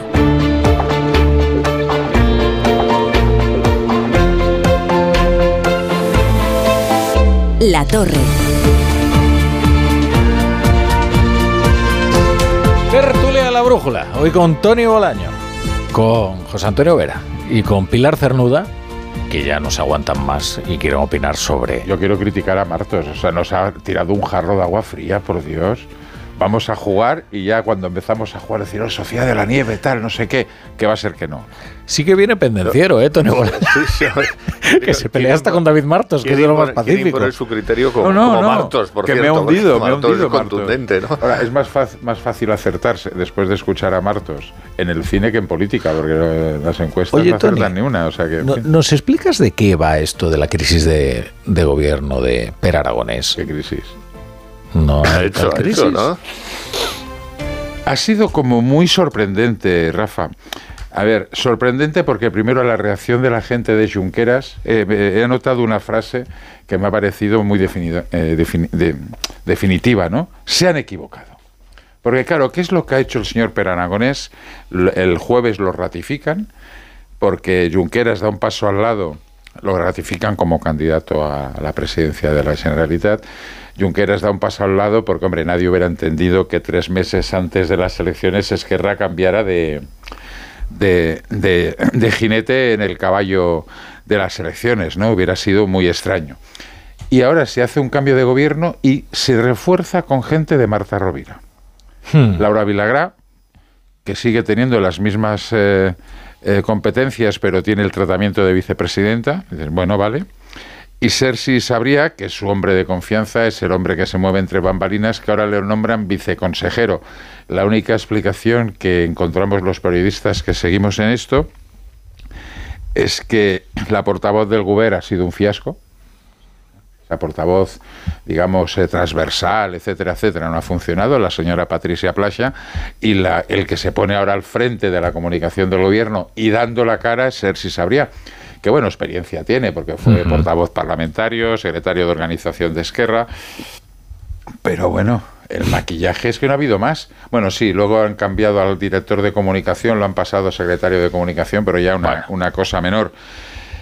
Pero si Aragonés pretende blindar su gobierno hasta el final con esto, eh, bueno, vamos dados. porque claro, los grandes temas siguen pendientes. Seguimos teniendo sequía, educación, vivienda, porque Oye, claro, para si algo- todo se centra en la- las negociaciones con el Estado y no sé cuánto más, y ya, pero ¿y aquí quién? Pero bueno, escucha, bueno, eh, ¿quién coño gobierna? Pero en realidad, Tony, es que a ellos los grandes temas, como tú le llamas, que estoy de acuerdo contigo, que esos deberían ser los grandes temas. Para ellos el único tema que hay El es, único. es el único, que es el, el- el tema de, el, de- el único que va a importar al final. Primero la amnistía y ahora va a ser el referéndum, ¿no? ya que vamos a pasar la, Pero, la etapa esta. José Antonio, te digo una cosa. Si dentro de un mes, y todo parece indicar que vamos a llegar a eso, hay restricciones de, en el consumo de agua, porque hasta ahora las medidas a mí me parecen patéticas. ¿eh? Porque decir, no, no, no se prohíbe llenar piscinas ya, pero oiga, hagan ustedes algo más que no llenar piscinas eh, o que no te puedas duchar en el gimnasio. Porque es que los pantanos de las cuencas internas de Cataluña están en el 18%. Hoy el pantano de Sau, el pantano de Sau, que está a la altura de la ciudad de Vic, eh, ya no hay agua, solo hay lodo. Solo hay gravísimo. lodo. O sea, eso es una situación de que... De hecho, es el verdadero problema. No, no, y esto va a reventar porque en un mes va a haber restricciones de consumo de agua en Barcelona. De hecho, ya se están reduciendo las la presión ¿eh? del agua. Ya se está reduciendo la presión. Pero el día que te digan en Barcelona, una ciudad, o sea, porque es Barcelona y toda su área metropolitana, de que no puedes eh, tener agua, que tienes que llenar la bañera, todo, es- todo eso, bueno, eso será demoledor. Y la última obra de infraestructura hídrica que se hizo en Cataluña, iba a decir la hice yo, pero quedaría feo, eh, fue en el 2008. Yo estaba en el En gobierno. la época que estaba. Tony ahí, estaba con... Fue la, la última. Con José Montilla, el presidente de la Generalitat, la última obra hídrica. Entonces, a partir del 2008 hemos dicho, eh, vamos a rezar para que llueva, pero claro, llevamos unos cuantos años que no llueve. 15 años sin hacer ni una sola obra hídrica. Y encima, tocando las narices, porque una de las mejores infraestructuras es la que tiene Aguas de Barcelona, de reciclar agua y reutilizarla, y la han tenido parada porque eso era poco ecológico. Estaban otros asuntos, digamos. Eh, Bueno, Pilar. ya me callo. No, el problema del agua es, es, mm, es que el problema es que en España hay, hay una serie de asuntos que hay que resolver cuanto antes, de convivencia, de convivencia, es decir, el día a día, no de convivencia entre españoles, sino del día a día, el agua, eh, la educación de la que hablaban, hablamos al principio del programa, eh, de trabajo, laboral. Ha habido un dato que yo he conocido hoy, no sé si vosotros lo conocíais ya de antes, de que dos tercios de la inversión extranjera se han, se han, han desaparecido en España en el último año. Y aquí, frente a ese dato que es estremecedor, con todo lo que significa de- de dinero y de trabajo, tenemos mientras tanto a una a una, eh, una vicepresidenta que lo que intenta es rebajar aún más las las, eh, las horas de trabajo, subir más los salarios. Claro, eh, es que no sé, eh, estamos en manos de gente que son, mm, vamos, que no saben nada de nada, de nada, ni de política, ni de economía, ni de patriotismo, ni de nada. Es decir, cuando estamos en una situación de emergencia, como lo que estamos viviendo económica, ¿cómo es posible que esta señora se quiera poner medallas y ganar en Galicia votos eh, eh, y proponiendo eh, una serie de medidas que es que nos llevan directamente a la ruina, cuando no hay dinero, cuando no hay... o sea, se ha desaparecido, ha desaparecido con Sánchez dos tercios de la inversión extranjera en España. Eso es, es catastrófico. Y aquí estamos hablando con un delincuente que es el que está imponiendo las leyes del gobierno. O sea, es como para echarse a llorar. Eh, Esta Para señora, echarse a llorar. dices, Yolanda Díaz, está preocupadísima, eh, porque quien le está hiriendo de verdad es la izquierda, no la derecha. No, no, Eh, es Podemos. Hoy, Incluso- hoy- incluso- hoy basta asomarse, dentro de Sumar, hoy basta asomarse a algunos foros, cómo la están poniendo por la entrevista de Marc Giro Pero en cómo, la no la van- 2. pero cómo, vamos a ver, tú y yo somos Porque es ridícula la entrevista. Yo sé que luego ponemos unos cortes. Pero si no pero- nos los ahorramos. pero vamos a ver. porque es que bien, fue ridículo. Ra- Rafa, tú y yo la conocemos por gallega hace años. Y cuando la trajeron aquí para hacer política nacional, los gallegos dijimos, esta señora de cerebro poquito, poquito.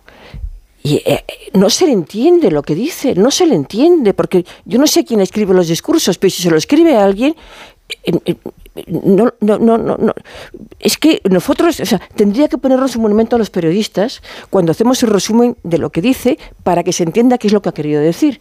Porque si tú escuchas su discurso, no hay manera de entenderlo. Aquí hemos visto cómo ponían un discurso como de meme de la, de la mujer de, de Pedro Sánchez, que ha sido de risa, tampoco se entendía nada, pero era dos minutos.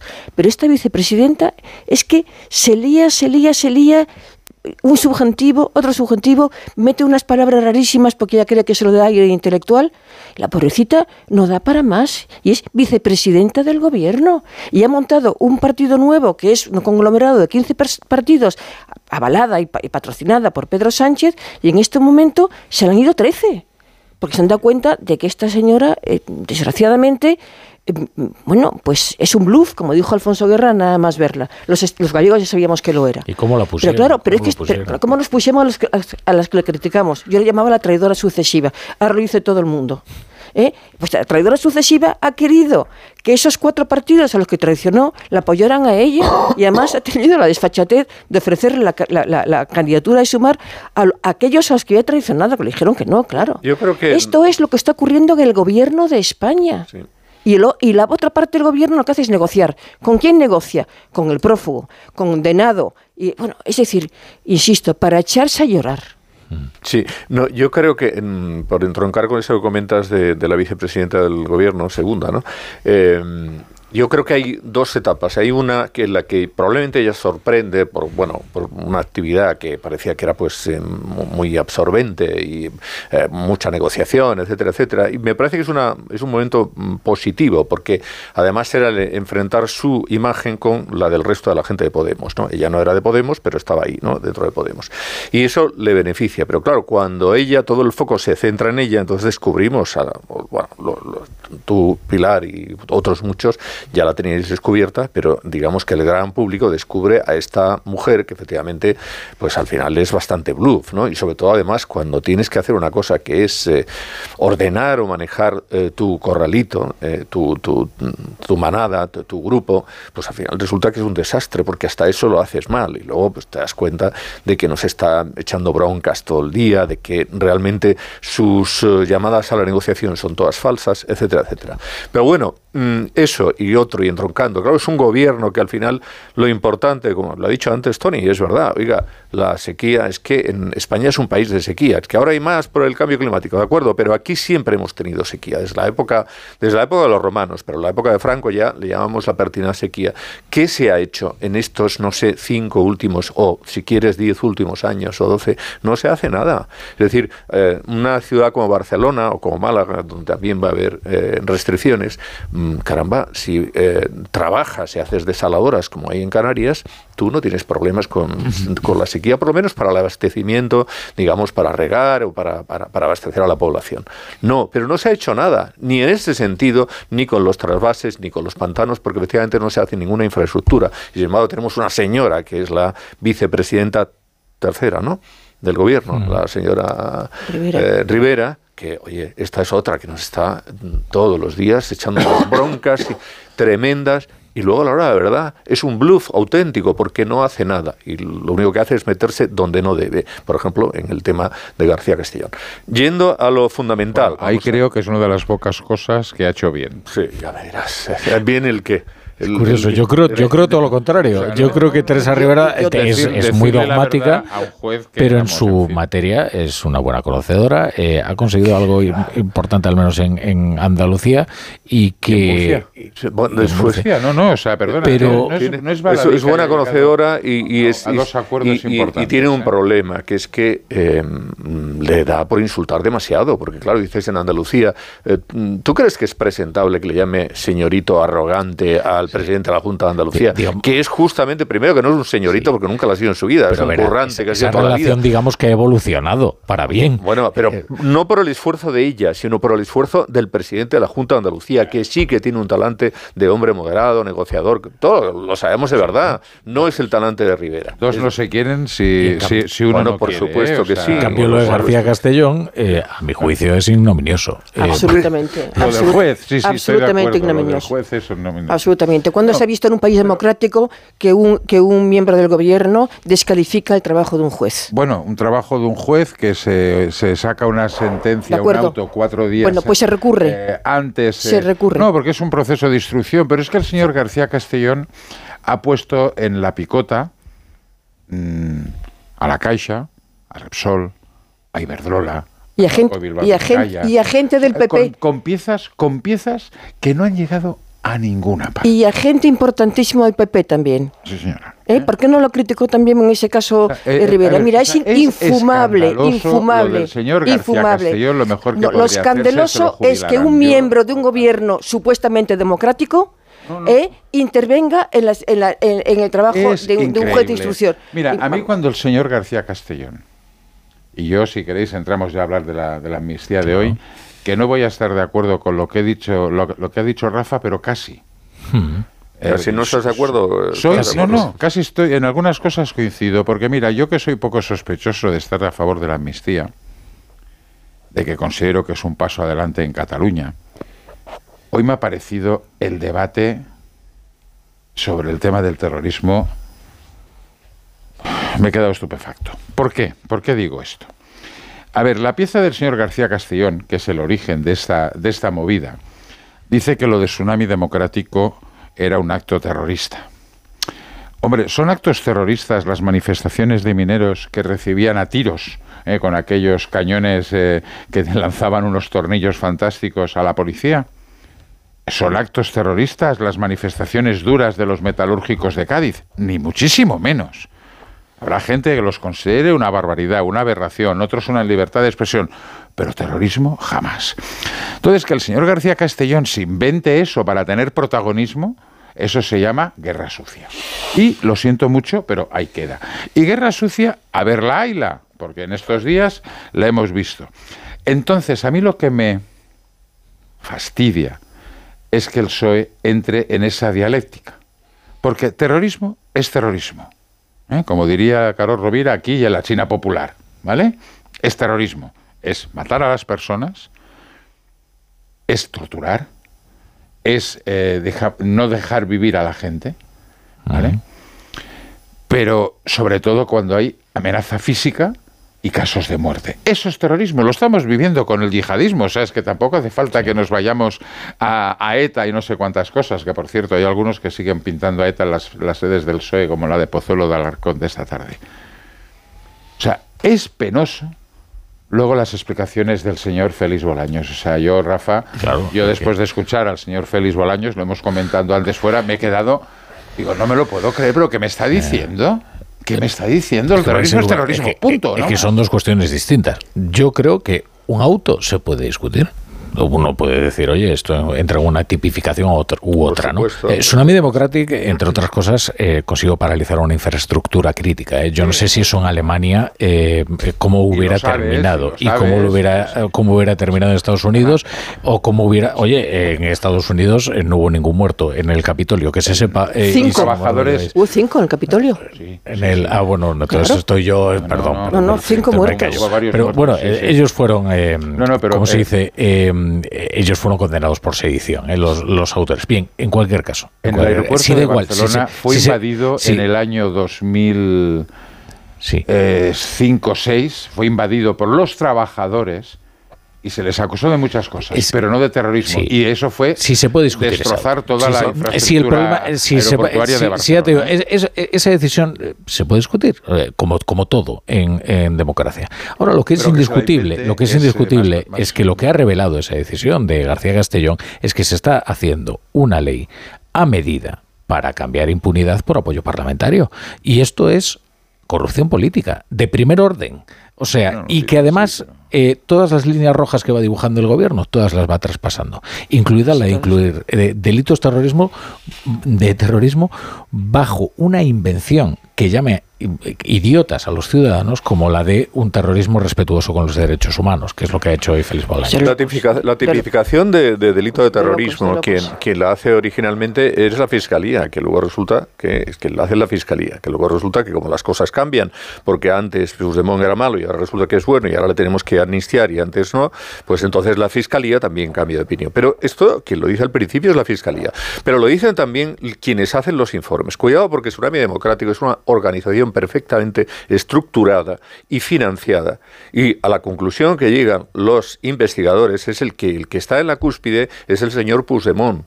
Puigdemont es el que organiza Tsunami Democratic ¿eh? Mm, eh, desde todo punto de vista en sus acciones, en cómo tiene que funcionar y en cómo se tiene que financiar y a lo que se dedican, evidentemente, es lo que en el País Vasco se, dedica, se denominaba terrorismo callejero. Porque así se... ¿Cómo que no?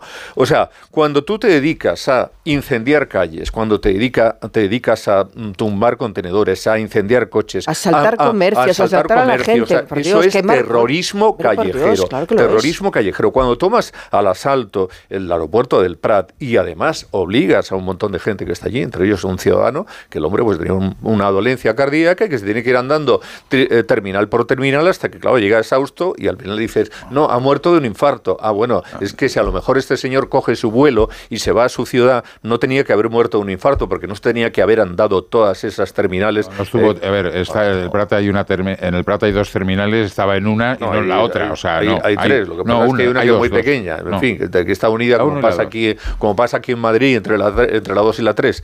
Pero eh, bueno, porque teníamos la del puente aéreo, Tony. Y pero es que ya eso ya no existe, José Antonio, te, te veo antiguado. sí, bueno, me ves antiguado, pero tú sabes perfectamente que había la, T1, la T2 y la T3, ¿vale? Que al que una era tan pequeña que al final resulta que está absorbida, pues pasa aquí como la T2 con la T3, efectivamente. Pero no, esta no es la polémica. la polémica es que anduvo un, un, tiempo que no tenía que andar y además con la presión, un juez lo investigó, lo juez lo investigó, tuvo, asistencia, le cogió, le cogió un, un síncope y le podía haber pasado en cualquier otro momento. O sea, a ver, eso es la gran excusa. Porque hubiera cogido porque su vuelo el señor García Castellón, si tanto interés tenía, ¿por qué tiene esa, ese auto durante cuatro años durmiendo en un cajón? No, no lo tiene durmiendo. Y lo despierta cuatro días antes. No es verdad que lo tenga cuatro días antes es que no es verdad eso. Eh, de, que eh, se, apruebe la ley de amnistía. Eso es real. No. Eso es real, tan real como que en Barcelona hay la T1 y la T2. Lo de la T3 José Antonio, eso era cuando tú eras joven. Es que vamos, es una no, no, no, no, Y, a ver si llegamos a un acuerdo con esto. Vamos a ver, eh, si uno eh, se alía con un prófugo de la justicia, lo normal es que ese, ese, aliado que te has buscado vaya a tener problemas con un juez, ¿no? Eso es lo normal, ¿no? Porque es lo que le ocurre a los prófugos, que por algo están eh, huidos de la justicia, ¿no? No, has huido así porque, en fin. o sea, eso, lo normal es eso. Lo anormal es que un gobierno se ponga de parte del reo y no del juez. Pero bueno, incluso en esa circunstancia. Y lo que ya es un delirio es que le haga una ley a medida, escrita a medias con el delincuente para poder amnistiarlo. Y ahí es donde yo creo que está lo verdaderamente grave. Porque, oye, el Supremo ya decidirá lo que ocurra con eh, el caso de los delitos de terrorismo de Tsunami Democratic y de Carles Puigdemont. Pero aquí lo único cierto es que es lo que sea con tal de que Carles Puigdemont no entre en la cárcel y le preste siete votos. A mí, ¿sabes lo que me parece más terrible de todo lo que estamos viviendo estas semanas? Lo peor, la indignidad. Es decir, ¿cómo es posible que en el gobierno haya personas, empezando por el presidente, que hayan preferido perder la dignidad para hacer algo absolutamente que no se puede aceptar? No se puede aceptar. Y ahí hay gente con una trayectoria respetable. Y no ha sido capaz ni uno de ellos de dar un puñetazo a la mesa y decir, hasta aquí, presidente, yo por esto no paso.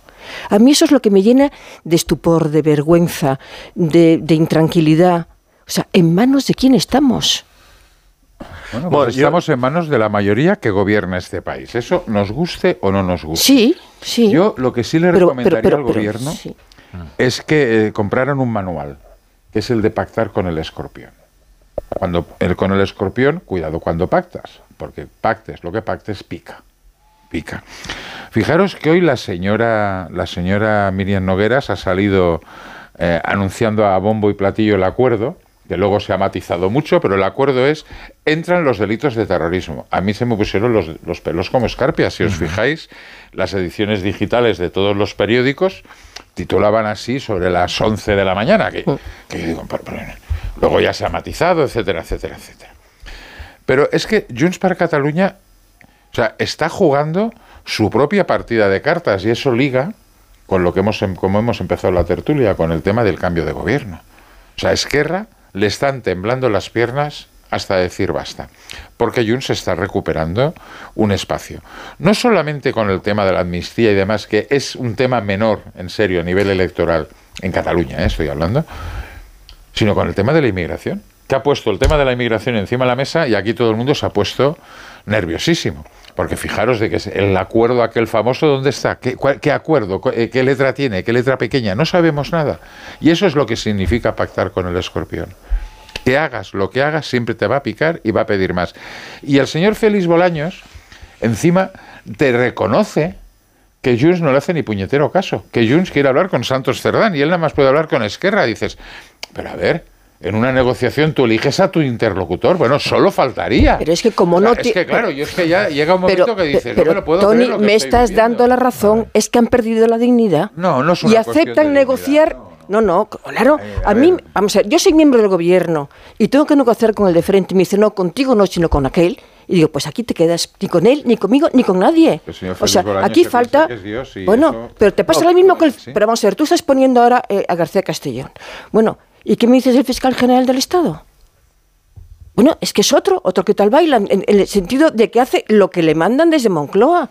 Evidentemente, los, fiscales generales siempre tienden a, decir sí. No son del partido de la oposición. no, no, acabo de decir, pero ninguno como este. Yo creo muy acertado. Eso, eso, es, eso, es, el discurso de González. Perdona, perdona. Todos los un poco a Vera, un poco a Vera, que no le dejes a Vera. Vamos a, yo, me parece muy acertado esto que ha dicho Pilar, lo de la dignidad. Es que, y además esto creo que es fundamental y tendría que ser... ¿Qué pasa? Que los que estamos a favor de la amnistía no, somos no, dignos. No he dicho eso. es que no, he dicho eso. Déjame un minuto, déjame un minuto de desarrollar algo. Vamos a ver, vamos a ver. Si, ¿Por qué digo esto? Porque, vamos a ver, es que mm, si tú tienes una posición y estás muy convencido de ella, como eh, diferentes eh, ámbitos, eh, miembros del gobierno lo han dicho, el presidente del gobierno el primero, no digo que la tengas que mantener hasta el final, porque si se demuestra que estás equivocado, puedes cambiar, ¿vale?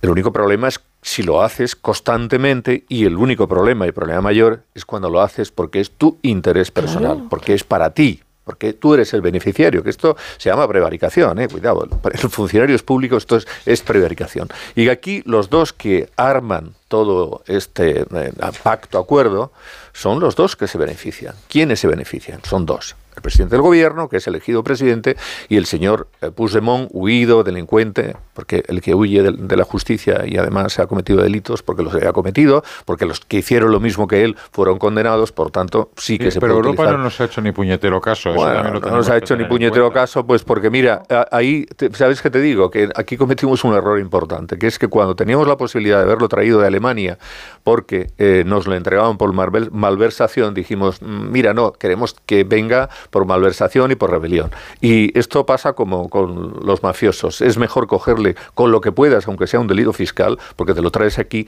y este señor hubiera estado aquí, lo hubiéramos juzgado por malversación y hubiera sido condenado ya. Pero bueno, esto es otra cosa. Lo que me refiero, el tema de la dignidad es fundamental, porque es que primero era la amnistía. ¿Eh? la amnistía no es imposible, no puede ser, y después tantas y tantas cosas. El verificador, es que, oye, vamos a recordar que aquí se decían, ¿cómo vamos a acceder a, que, a poner un verificador internacional, un señor que no es de España, para un tema propio de nuestro país? Es que esto es una cosa que, que, que, que es inadmisible, no se va a hacer nunca. Oye, tengo compañeros nuestros que, en fin, que solo han dicho con una contundencia brutal, y ahora verificador internacional, extranjero. Pero es que tantas cosas, oye, esto hace nada, ayer, antes de ayer, estaba diciendo que no, que por favor, esta ya es una línea, como ha dicho Rafa al principio, esta línea no se va a sobrepasar nunca. La línea roja, aquí se sobrepasan todas las La líneas. línea roja, igual. va- vamos a, vamos a hacer un poquito de Un historia. momento ¿eh? para, para La- alusiones. sí, Yo no digo que todos los que defienden la amnistía son indignos. Yo digo que los que estaban tajantemente en contra de la amnistía con argumentos hasta el día 24 de julio y luego cambiaron y pactaron, eso es la indignidad. Y luego todas las líneas rojas o todos diciendo, por aquí no pasamos, por aquí no pasamos, por aquí no pasamos, hicieron y tragaron, eso es la gran indignidad. Momento, vamos a hacer, vamos a hacer historia, vamos a hacer historia. Un segundo, es un repaso y ahora te doy la palabra, Tori.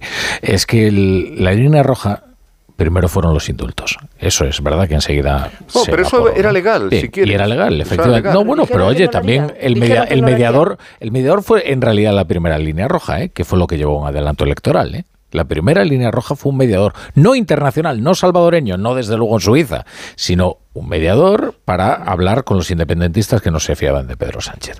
En la mesa de diálogo con Esquerra, con Esquerra, no con un prófugo. ¿eh? Tenemos dos mediadores, ¿eh? el del Consejo General del Poder Judicial, Y- que todavía y- y- estamos esperando. No, no, pero eso, pero, pero yo te estoy hablando de la prehistoria de todo esto. Luego eh, fueron los indultos. Ya en el informe de los indultos apareció otra línea roja. Y es que se decía, los indultos, al contrario que la amnistía, sí tienen un encaje constitucional y son discrecionalidad del, del gobierno.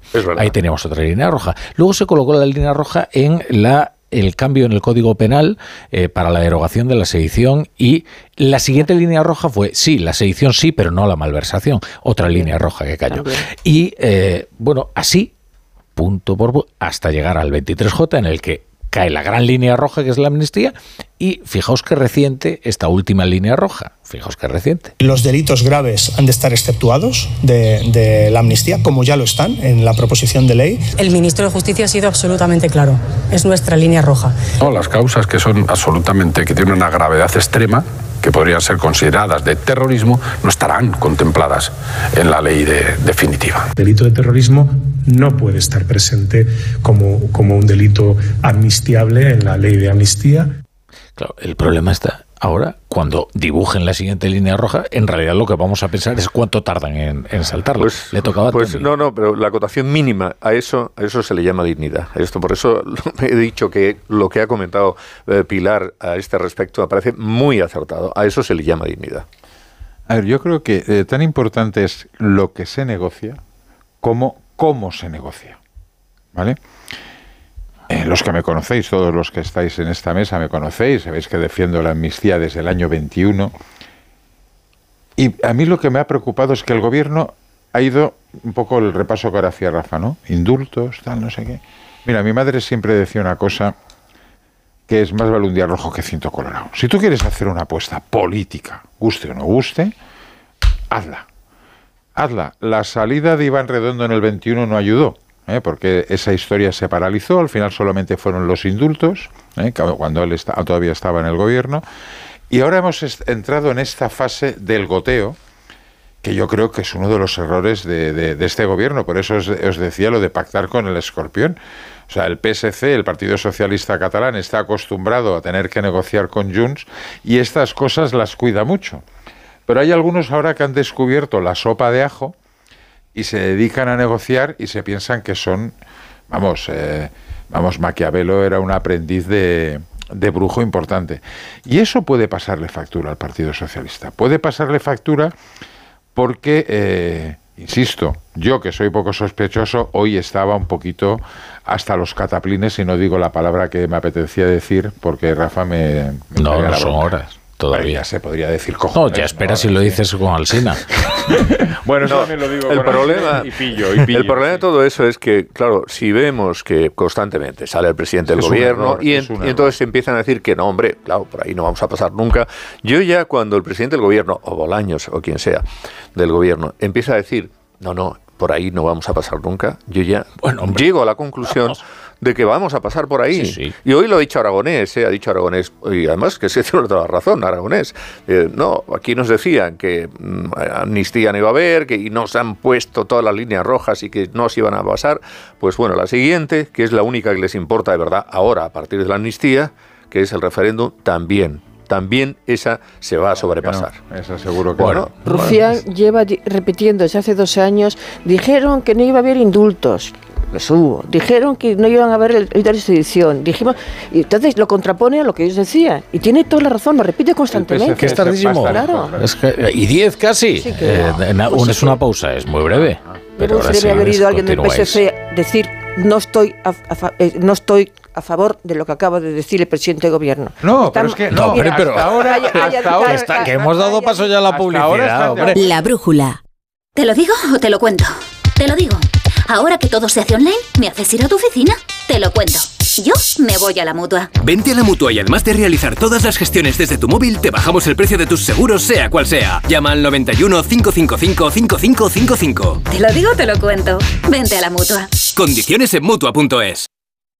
¡Vigor, gor, gor, gor, gor, gor, gor, gor! Toma Energisil Vigor. Energisil con maca contribuye a estimular el deseo sexual. Recuerda, energía masculina, Energisil Vigor. Si eres de los que se duermen con las noticias, aquí eso de despertar interés se nos da bien. Nos acompaña Pedro Sánchez. He tratado siempre de, de cumplir con mi palabra. ¿Y por qué nos ha mentido tanto entonces, presidente? Señor Núñez Feijóo, buenos días. ¿Está usted insinuando que la dirección de correos ha tenido algún interés en que no se repartieran a tiempo los votos por correo? Pocos se atreven a preguntar lo que todos queremos saber, pero en Onda Cero contamos con más de uno. Si escuchar lo mismo de siempre te cansa, despiértate con Alsina. Más de uno con Carlos Alsina. De lunes a viernes desde las 6 y siempre que quieras en la web y en la app. Onda Cero, tu radio. Nías. A ver esa foto, decid patata. ¡Hijolusa! Es que decir patata es decir hijolusa. Para freír, guisar, asar o hacer al microondas. Entre nuestra gran variedad encontrarás la patata perfecta para tu plato, siempre con la misma calidad. Patatas hijolusa. El reto de comer bien cada día. Para cuidar el medio ambiente y luchar contra el cambio climático es necesario acelerar el proceso de descarbonización de la demanda térmica. Por eso nace la Alianza Q0, una alianza enfocada a los demandantes de energía térmica tanto en el sector industrial como en edificios, para avanzar en la tan necesaria descarbonización del planeta. El 24 de enero vamos a conocer a fondo esta iniciativa con el programa Más de Uno, en directo en el acto de presentación de la Alianza Q0 para la descarbonización de la demanda térmica. El miércoles 24 en Más de Uno. Te mereces esta radio. Onda Cero, tu radio.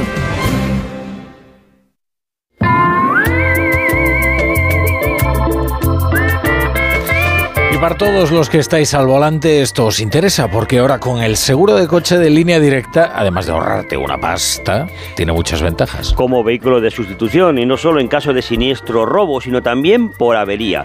Para que no os quedéis nunca parados, cámbiate y te bajan el precio de tu seguro de coche, sí o sí. Ve directo a lineadirecta.com o llama al 917-700-700. El valor de ser directo.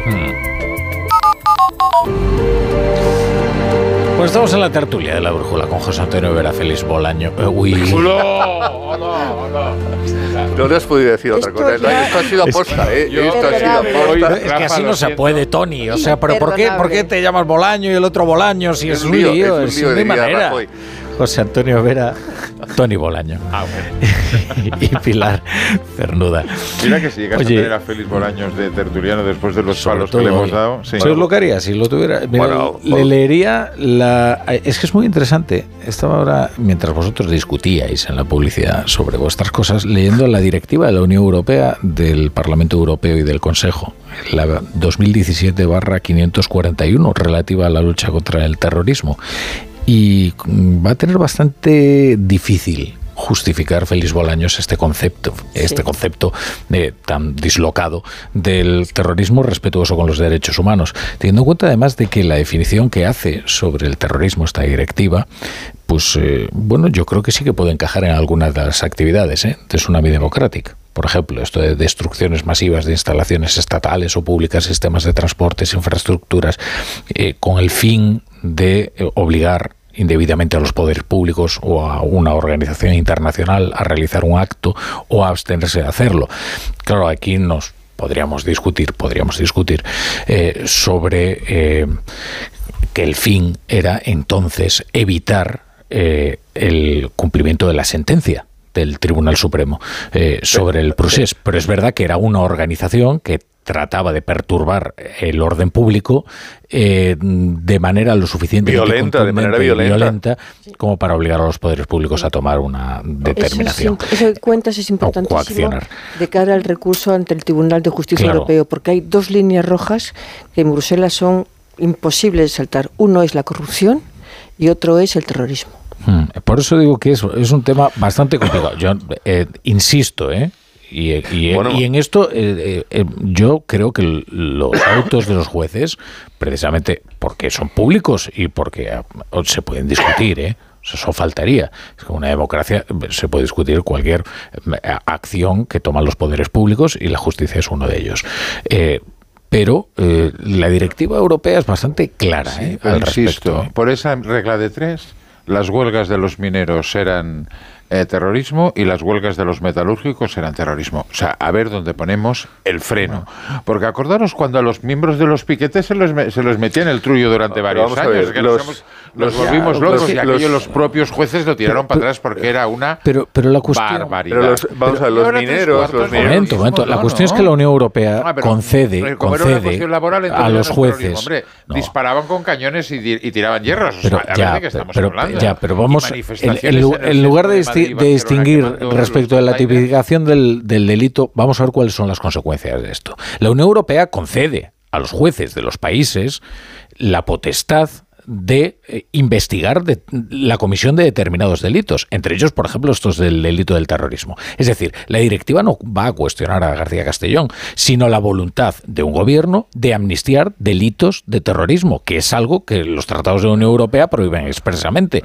Eh, de manera que eh, este es un asunto bastante los agricultores franceses atacan a los camiones españoles y los vacían, es terrorismo. Pero es que, todo el bloqueo que están haciendo ahora en Francia, que está perturbando la, movilidad pública. No es, a ver, es que claro, mira, hay, una, hay, en cualquier caso que eso no se lo va a plantear la Unión Europea, porque la Unión Europea considera que el juez García Castellón puede investigar. pero en cualquier caso, hay una, en cualquier caso, de los fiascos de su en carrera, cualquier caso, Tony, de los es otro tema que son muchos. Permíteme un minuto. hay una, hay una diferenciación. Hay que ir muy rápido, ¿eh? Muy rápido. Una, una diferenciación además muy importante. Los mineros son mineros y forman parte de una organización sindical. Ok, vale, pueden incurrir en violencia. Aquí lo que se ah. hace es que se crea, no, no, digo, sería violencia, si quieres llámale como quieras, pero aquí la diferencia es que se crea eh, ad hoc una organización para crear terror en las calles para obligar al gobierno a actuar de otra manera con relación a los que habían incurrido en un delito grave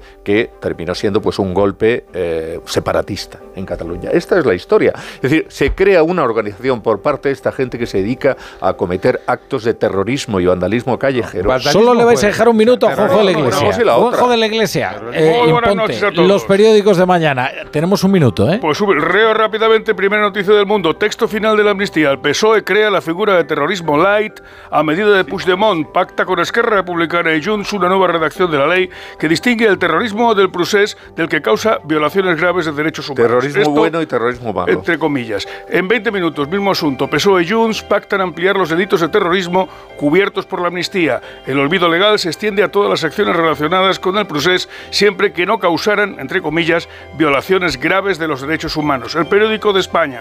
Sánchez acepta un terrorismo rebajado en la ley de amnistía. El acuerdo con Junts y RC ampara a Tsunami Democratic y a los CDR. En el adelanto del español, los socios de Sánchez linchan a García Castellón ante el silencio del PSOE y, entre comillas, saboteador inquisidor. Otro punto de vista completamente distinto, frontalmente distinto, el de la portada del avance del diario.es de mañana. El gobierno ajusta la ley de amnistía para sortear el boicot judicial y pasar el filtro europeo sobre terrorismo. Oye, pues lo has conseguido. muy largos, ¿eh? es, que, es que vamos muy atropellados hoy, vamos, muchos contenidos. El linchamiento, el linchamiento García Castellón, el quien lo incita es el Partido Socialista. La brújula. Cuando rascas un rasca Cleopatra, un rasca Link o cualquiera de los rascas de la 11, no solo puedes rascar premios. ¿Ah, no? ¿Y qué más puedes rascar? Pues puedes rascar un buen momento, una anécdota divertida con tus amigos y puede que hasta mucho dinerito. Eso sí que sería una buena anécdota. Venga, dame un rasca. Con los rascas de la 11 tienes un montón de maneras divertidas de rascar momentazos y premios de hasta un millón de euros. Rascas de la 11. Rasca el momento. A todos los que jugáis a la 11, bien jugado. Juega responsablemente y solo si eres mayor de edad. Su alarma de Securitas Direct ha sido desconectada. Anda, si te has puesto alarma, ¿qué tal? La verdad que muy contenta. Como me paso casi todo el día fuera de casa trabajando, así me quedo mucho más tranquila. Si llego a saber antes lo que cuesta, me la hubiera puesto antes. Protege tu hogar frente a robos y ocupaciones con la alarma de Securitas Direct. Llama ahora al 900-272-272. La brújula. La torre. Aquí, aquí. Eh, siéntate aquí, brasero, entre, entre Tony y Pilar Cernuda. Aquí. Muy bien. ¿Te viene acompañado? Hola, Tony. Hombre, apágame el móvil, brasero, por favor, que eres un profesional. Es el de Tony con las noticias de última hora que le van A ver, oye, yo estoy Si es que no para de trabajar, entonces siempre le llegan, eh, incluso a estas horas, eh, intempestivas, le llegan mensajes a Roberto Brasero. Eh, querido Brasero, eh, lo primero un reconocimiento. Dijo ayer Brasero, vendrá la primavera. Y aquí está la primavera. Yo, ¿sabes qué te digo? La primavera se queda. Es que es muy llamativo. Bueno, hay una excepción que son las zonas de niebla. Nieblas persistentes, hablo, no los bancos de niebla que podamos tener mañana por la mañana en Galicia, en Madrid, Cáceres, Toledo, Ciudad Real, esos levantan pronto. Pero hay niebla persistente que va levantando un poquito, se queda el día gris, como ha sucedido hoy en zonas de Castilla y León, y mañana también en esa zona, Zamora, por ejemplo. Y, y mañana también por el sur de Huesca, interior de Lleida, por el Ebro, ¿no? Las dos zonas de niebla persistente, dos zonas donde las temperaturas serán bajas, pero, pero fíjate lo que es una temperatura baja mañana, 12 grados en Zamora. 12 grados con niebla, dirá Roberto ha equivocado, niebla que tenemos dos. No, no es ese anticiclón de invierno el que tenemos, es un anticiclón casi de primavera.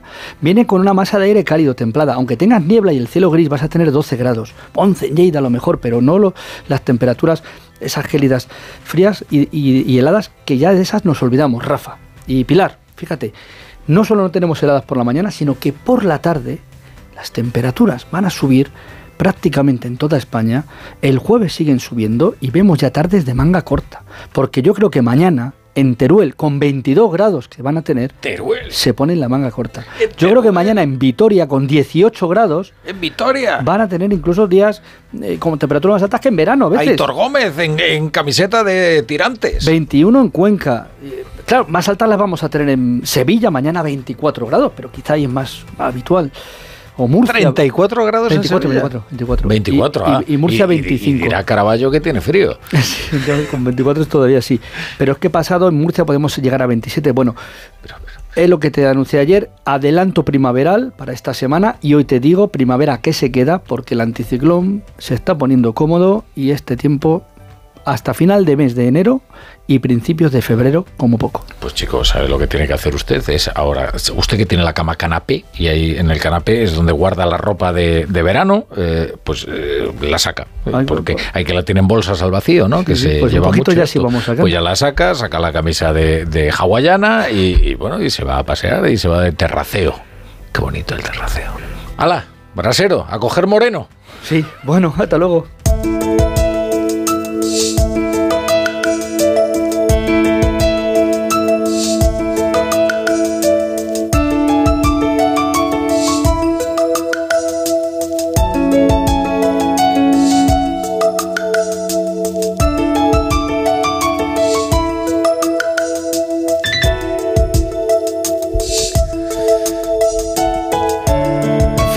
Chapo Paolaza, ¿qué tal? ¿Qué tal? Buenas noches. Buenas noches, Rafa La Torre. Oye, al final llega estaba tan borrada. Hombre, por supuesto. Con unos 15 minutos más o menos de adelanto. Pero agradecí mucho vuestra llamada. Hombre, claro. Y mientras estaba por Burgos y mi hija pequeña preguntaba, papá, ¿estamos en el mismo país? o en Siberia. Está bien. Después de leer el periódico ya no supe qué decirle, querido La Torre. Bueno, querido Chapu, y a ver qué nos dices a nosotros. ¿Qué tienes ahí anotado en tu cuaderno? Pues hoy traigo las notas del martes 23, tipos de carnaval en Cádiz y tipos penales a los que se puede ya aplicar la amnistía. Nos dijeron que nos esperáramos a conocer el texto de la amnistía y la verdad es que la espera ha merecido la pena. El texto no defrauda, yo me estoy esperando también a cuando hagan la película.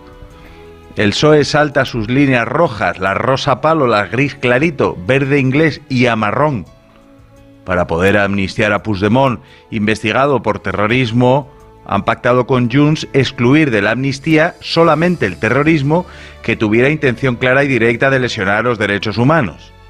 Yo no sé si hay un terrorismo que se hace sin querer, sin querer lesionar los derechos de las personas, no sé, un terrorismo bonancible, apapachable, un terrorismo que da la patita.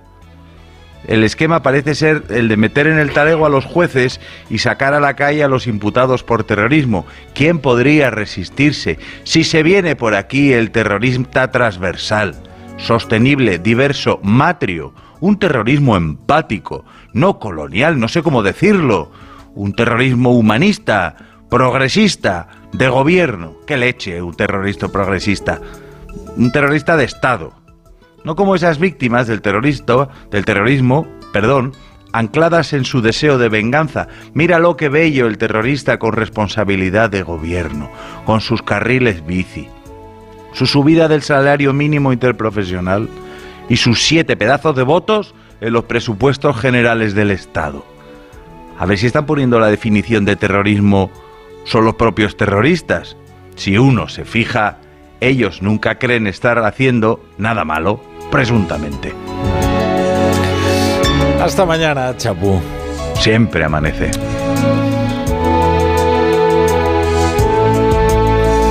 Tony, ahora si te interesa, por ejemplo, los audios del bar o, hablar del caso Negreira, que hay novedades muy interesantes. Me interesa un vídeo que es cómo marcar un gol con el hombro y que no sea mano. Bueno, como con el hombro no es mano. hombre, pero es hombro, es hombro, es hombro, con el antebrazo. venga, hombre, venga. hombro es hombro. Quería decir que, así, si, así si ahora esto es lo que os interesa, os podéis quedar a escuchar el Radio Estadio Por Noche cierto, vamos con Rocío Martínez y con Edu Pidal. La copa, o y sea, nada, la ganará el Girona nosotros regresamos mañana con temas de enorme interés, o eso creemos. Es que los gana el Girona ya, Tony, ya esto es el colmo. Si no, no, o sea, España se rompe. Vera, Lo- lo Bolaño, Congreso. Cernuda, gracias por estar aquí. ¿Félix o Tony? Tony, Tony. Juanjo, hasta mañana. Buenas noches. Hasta mañana.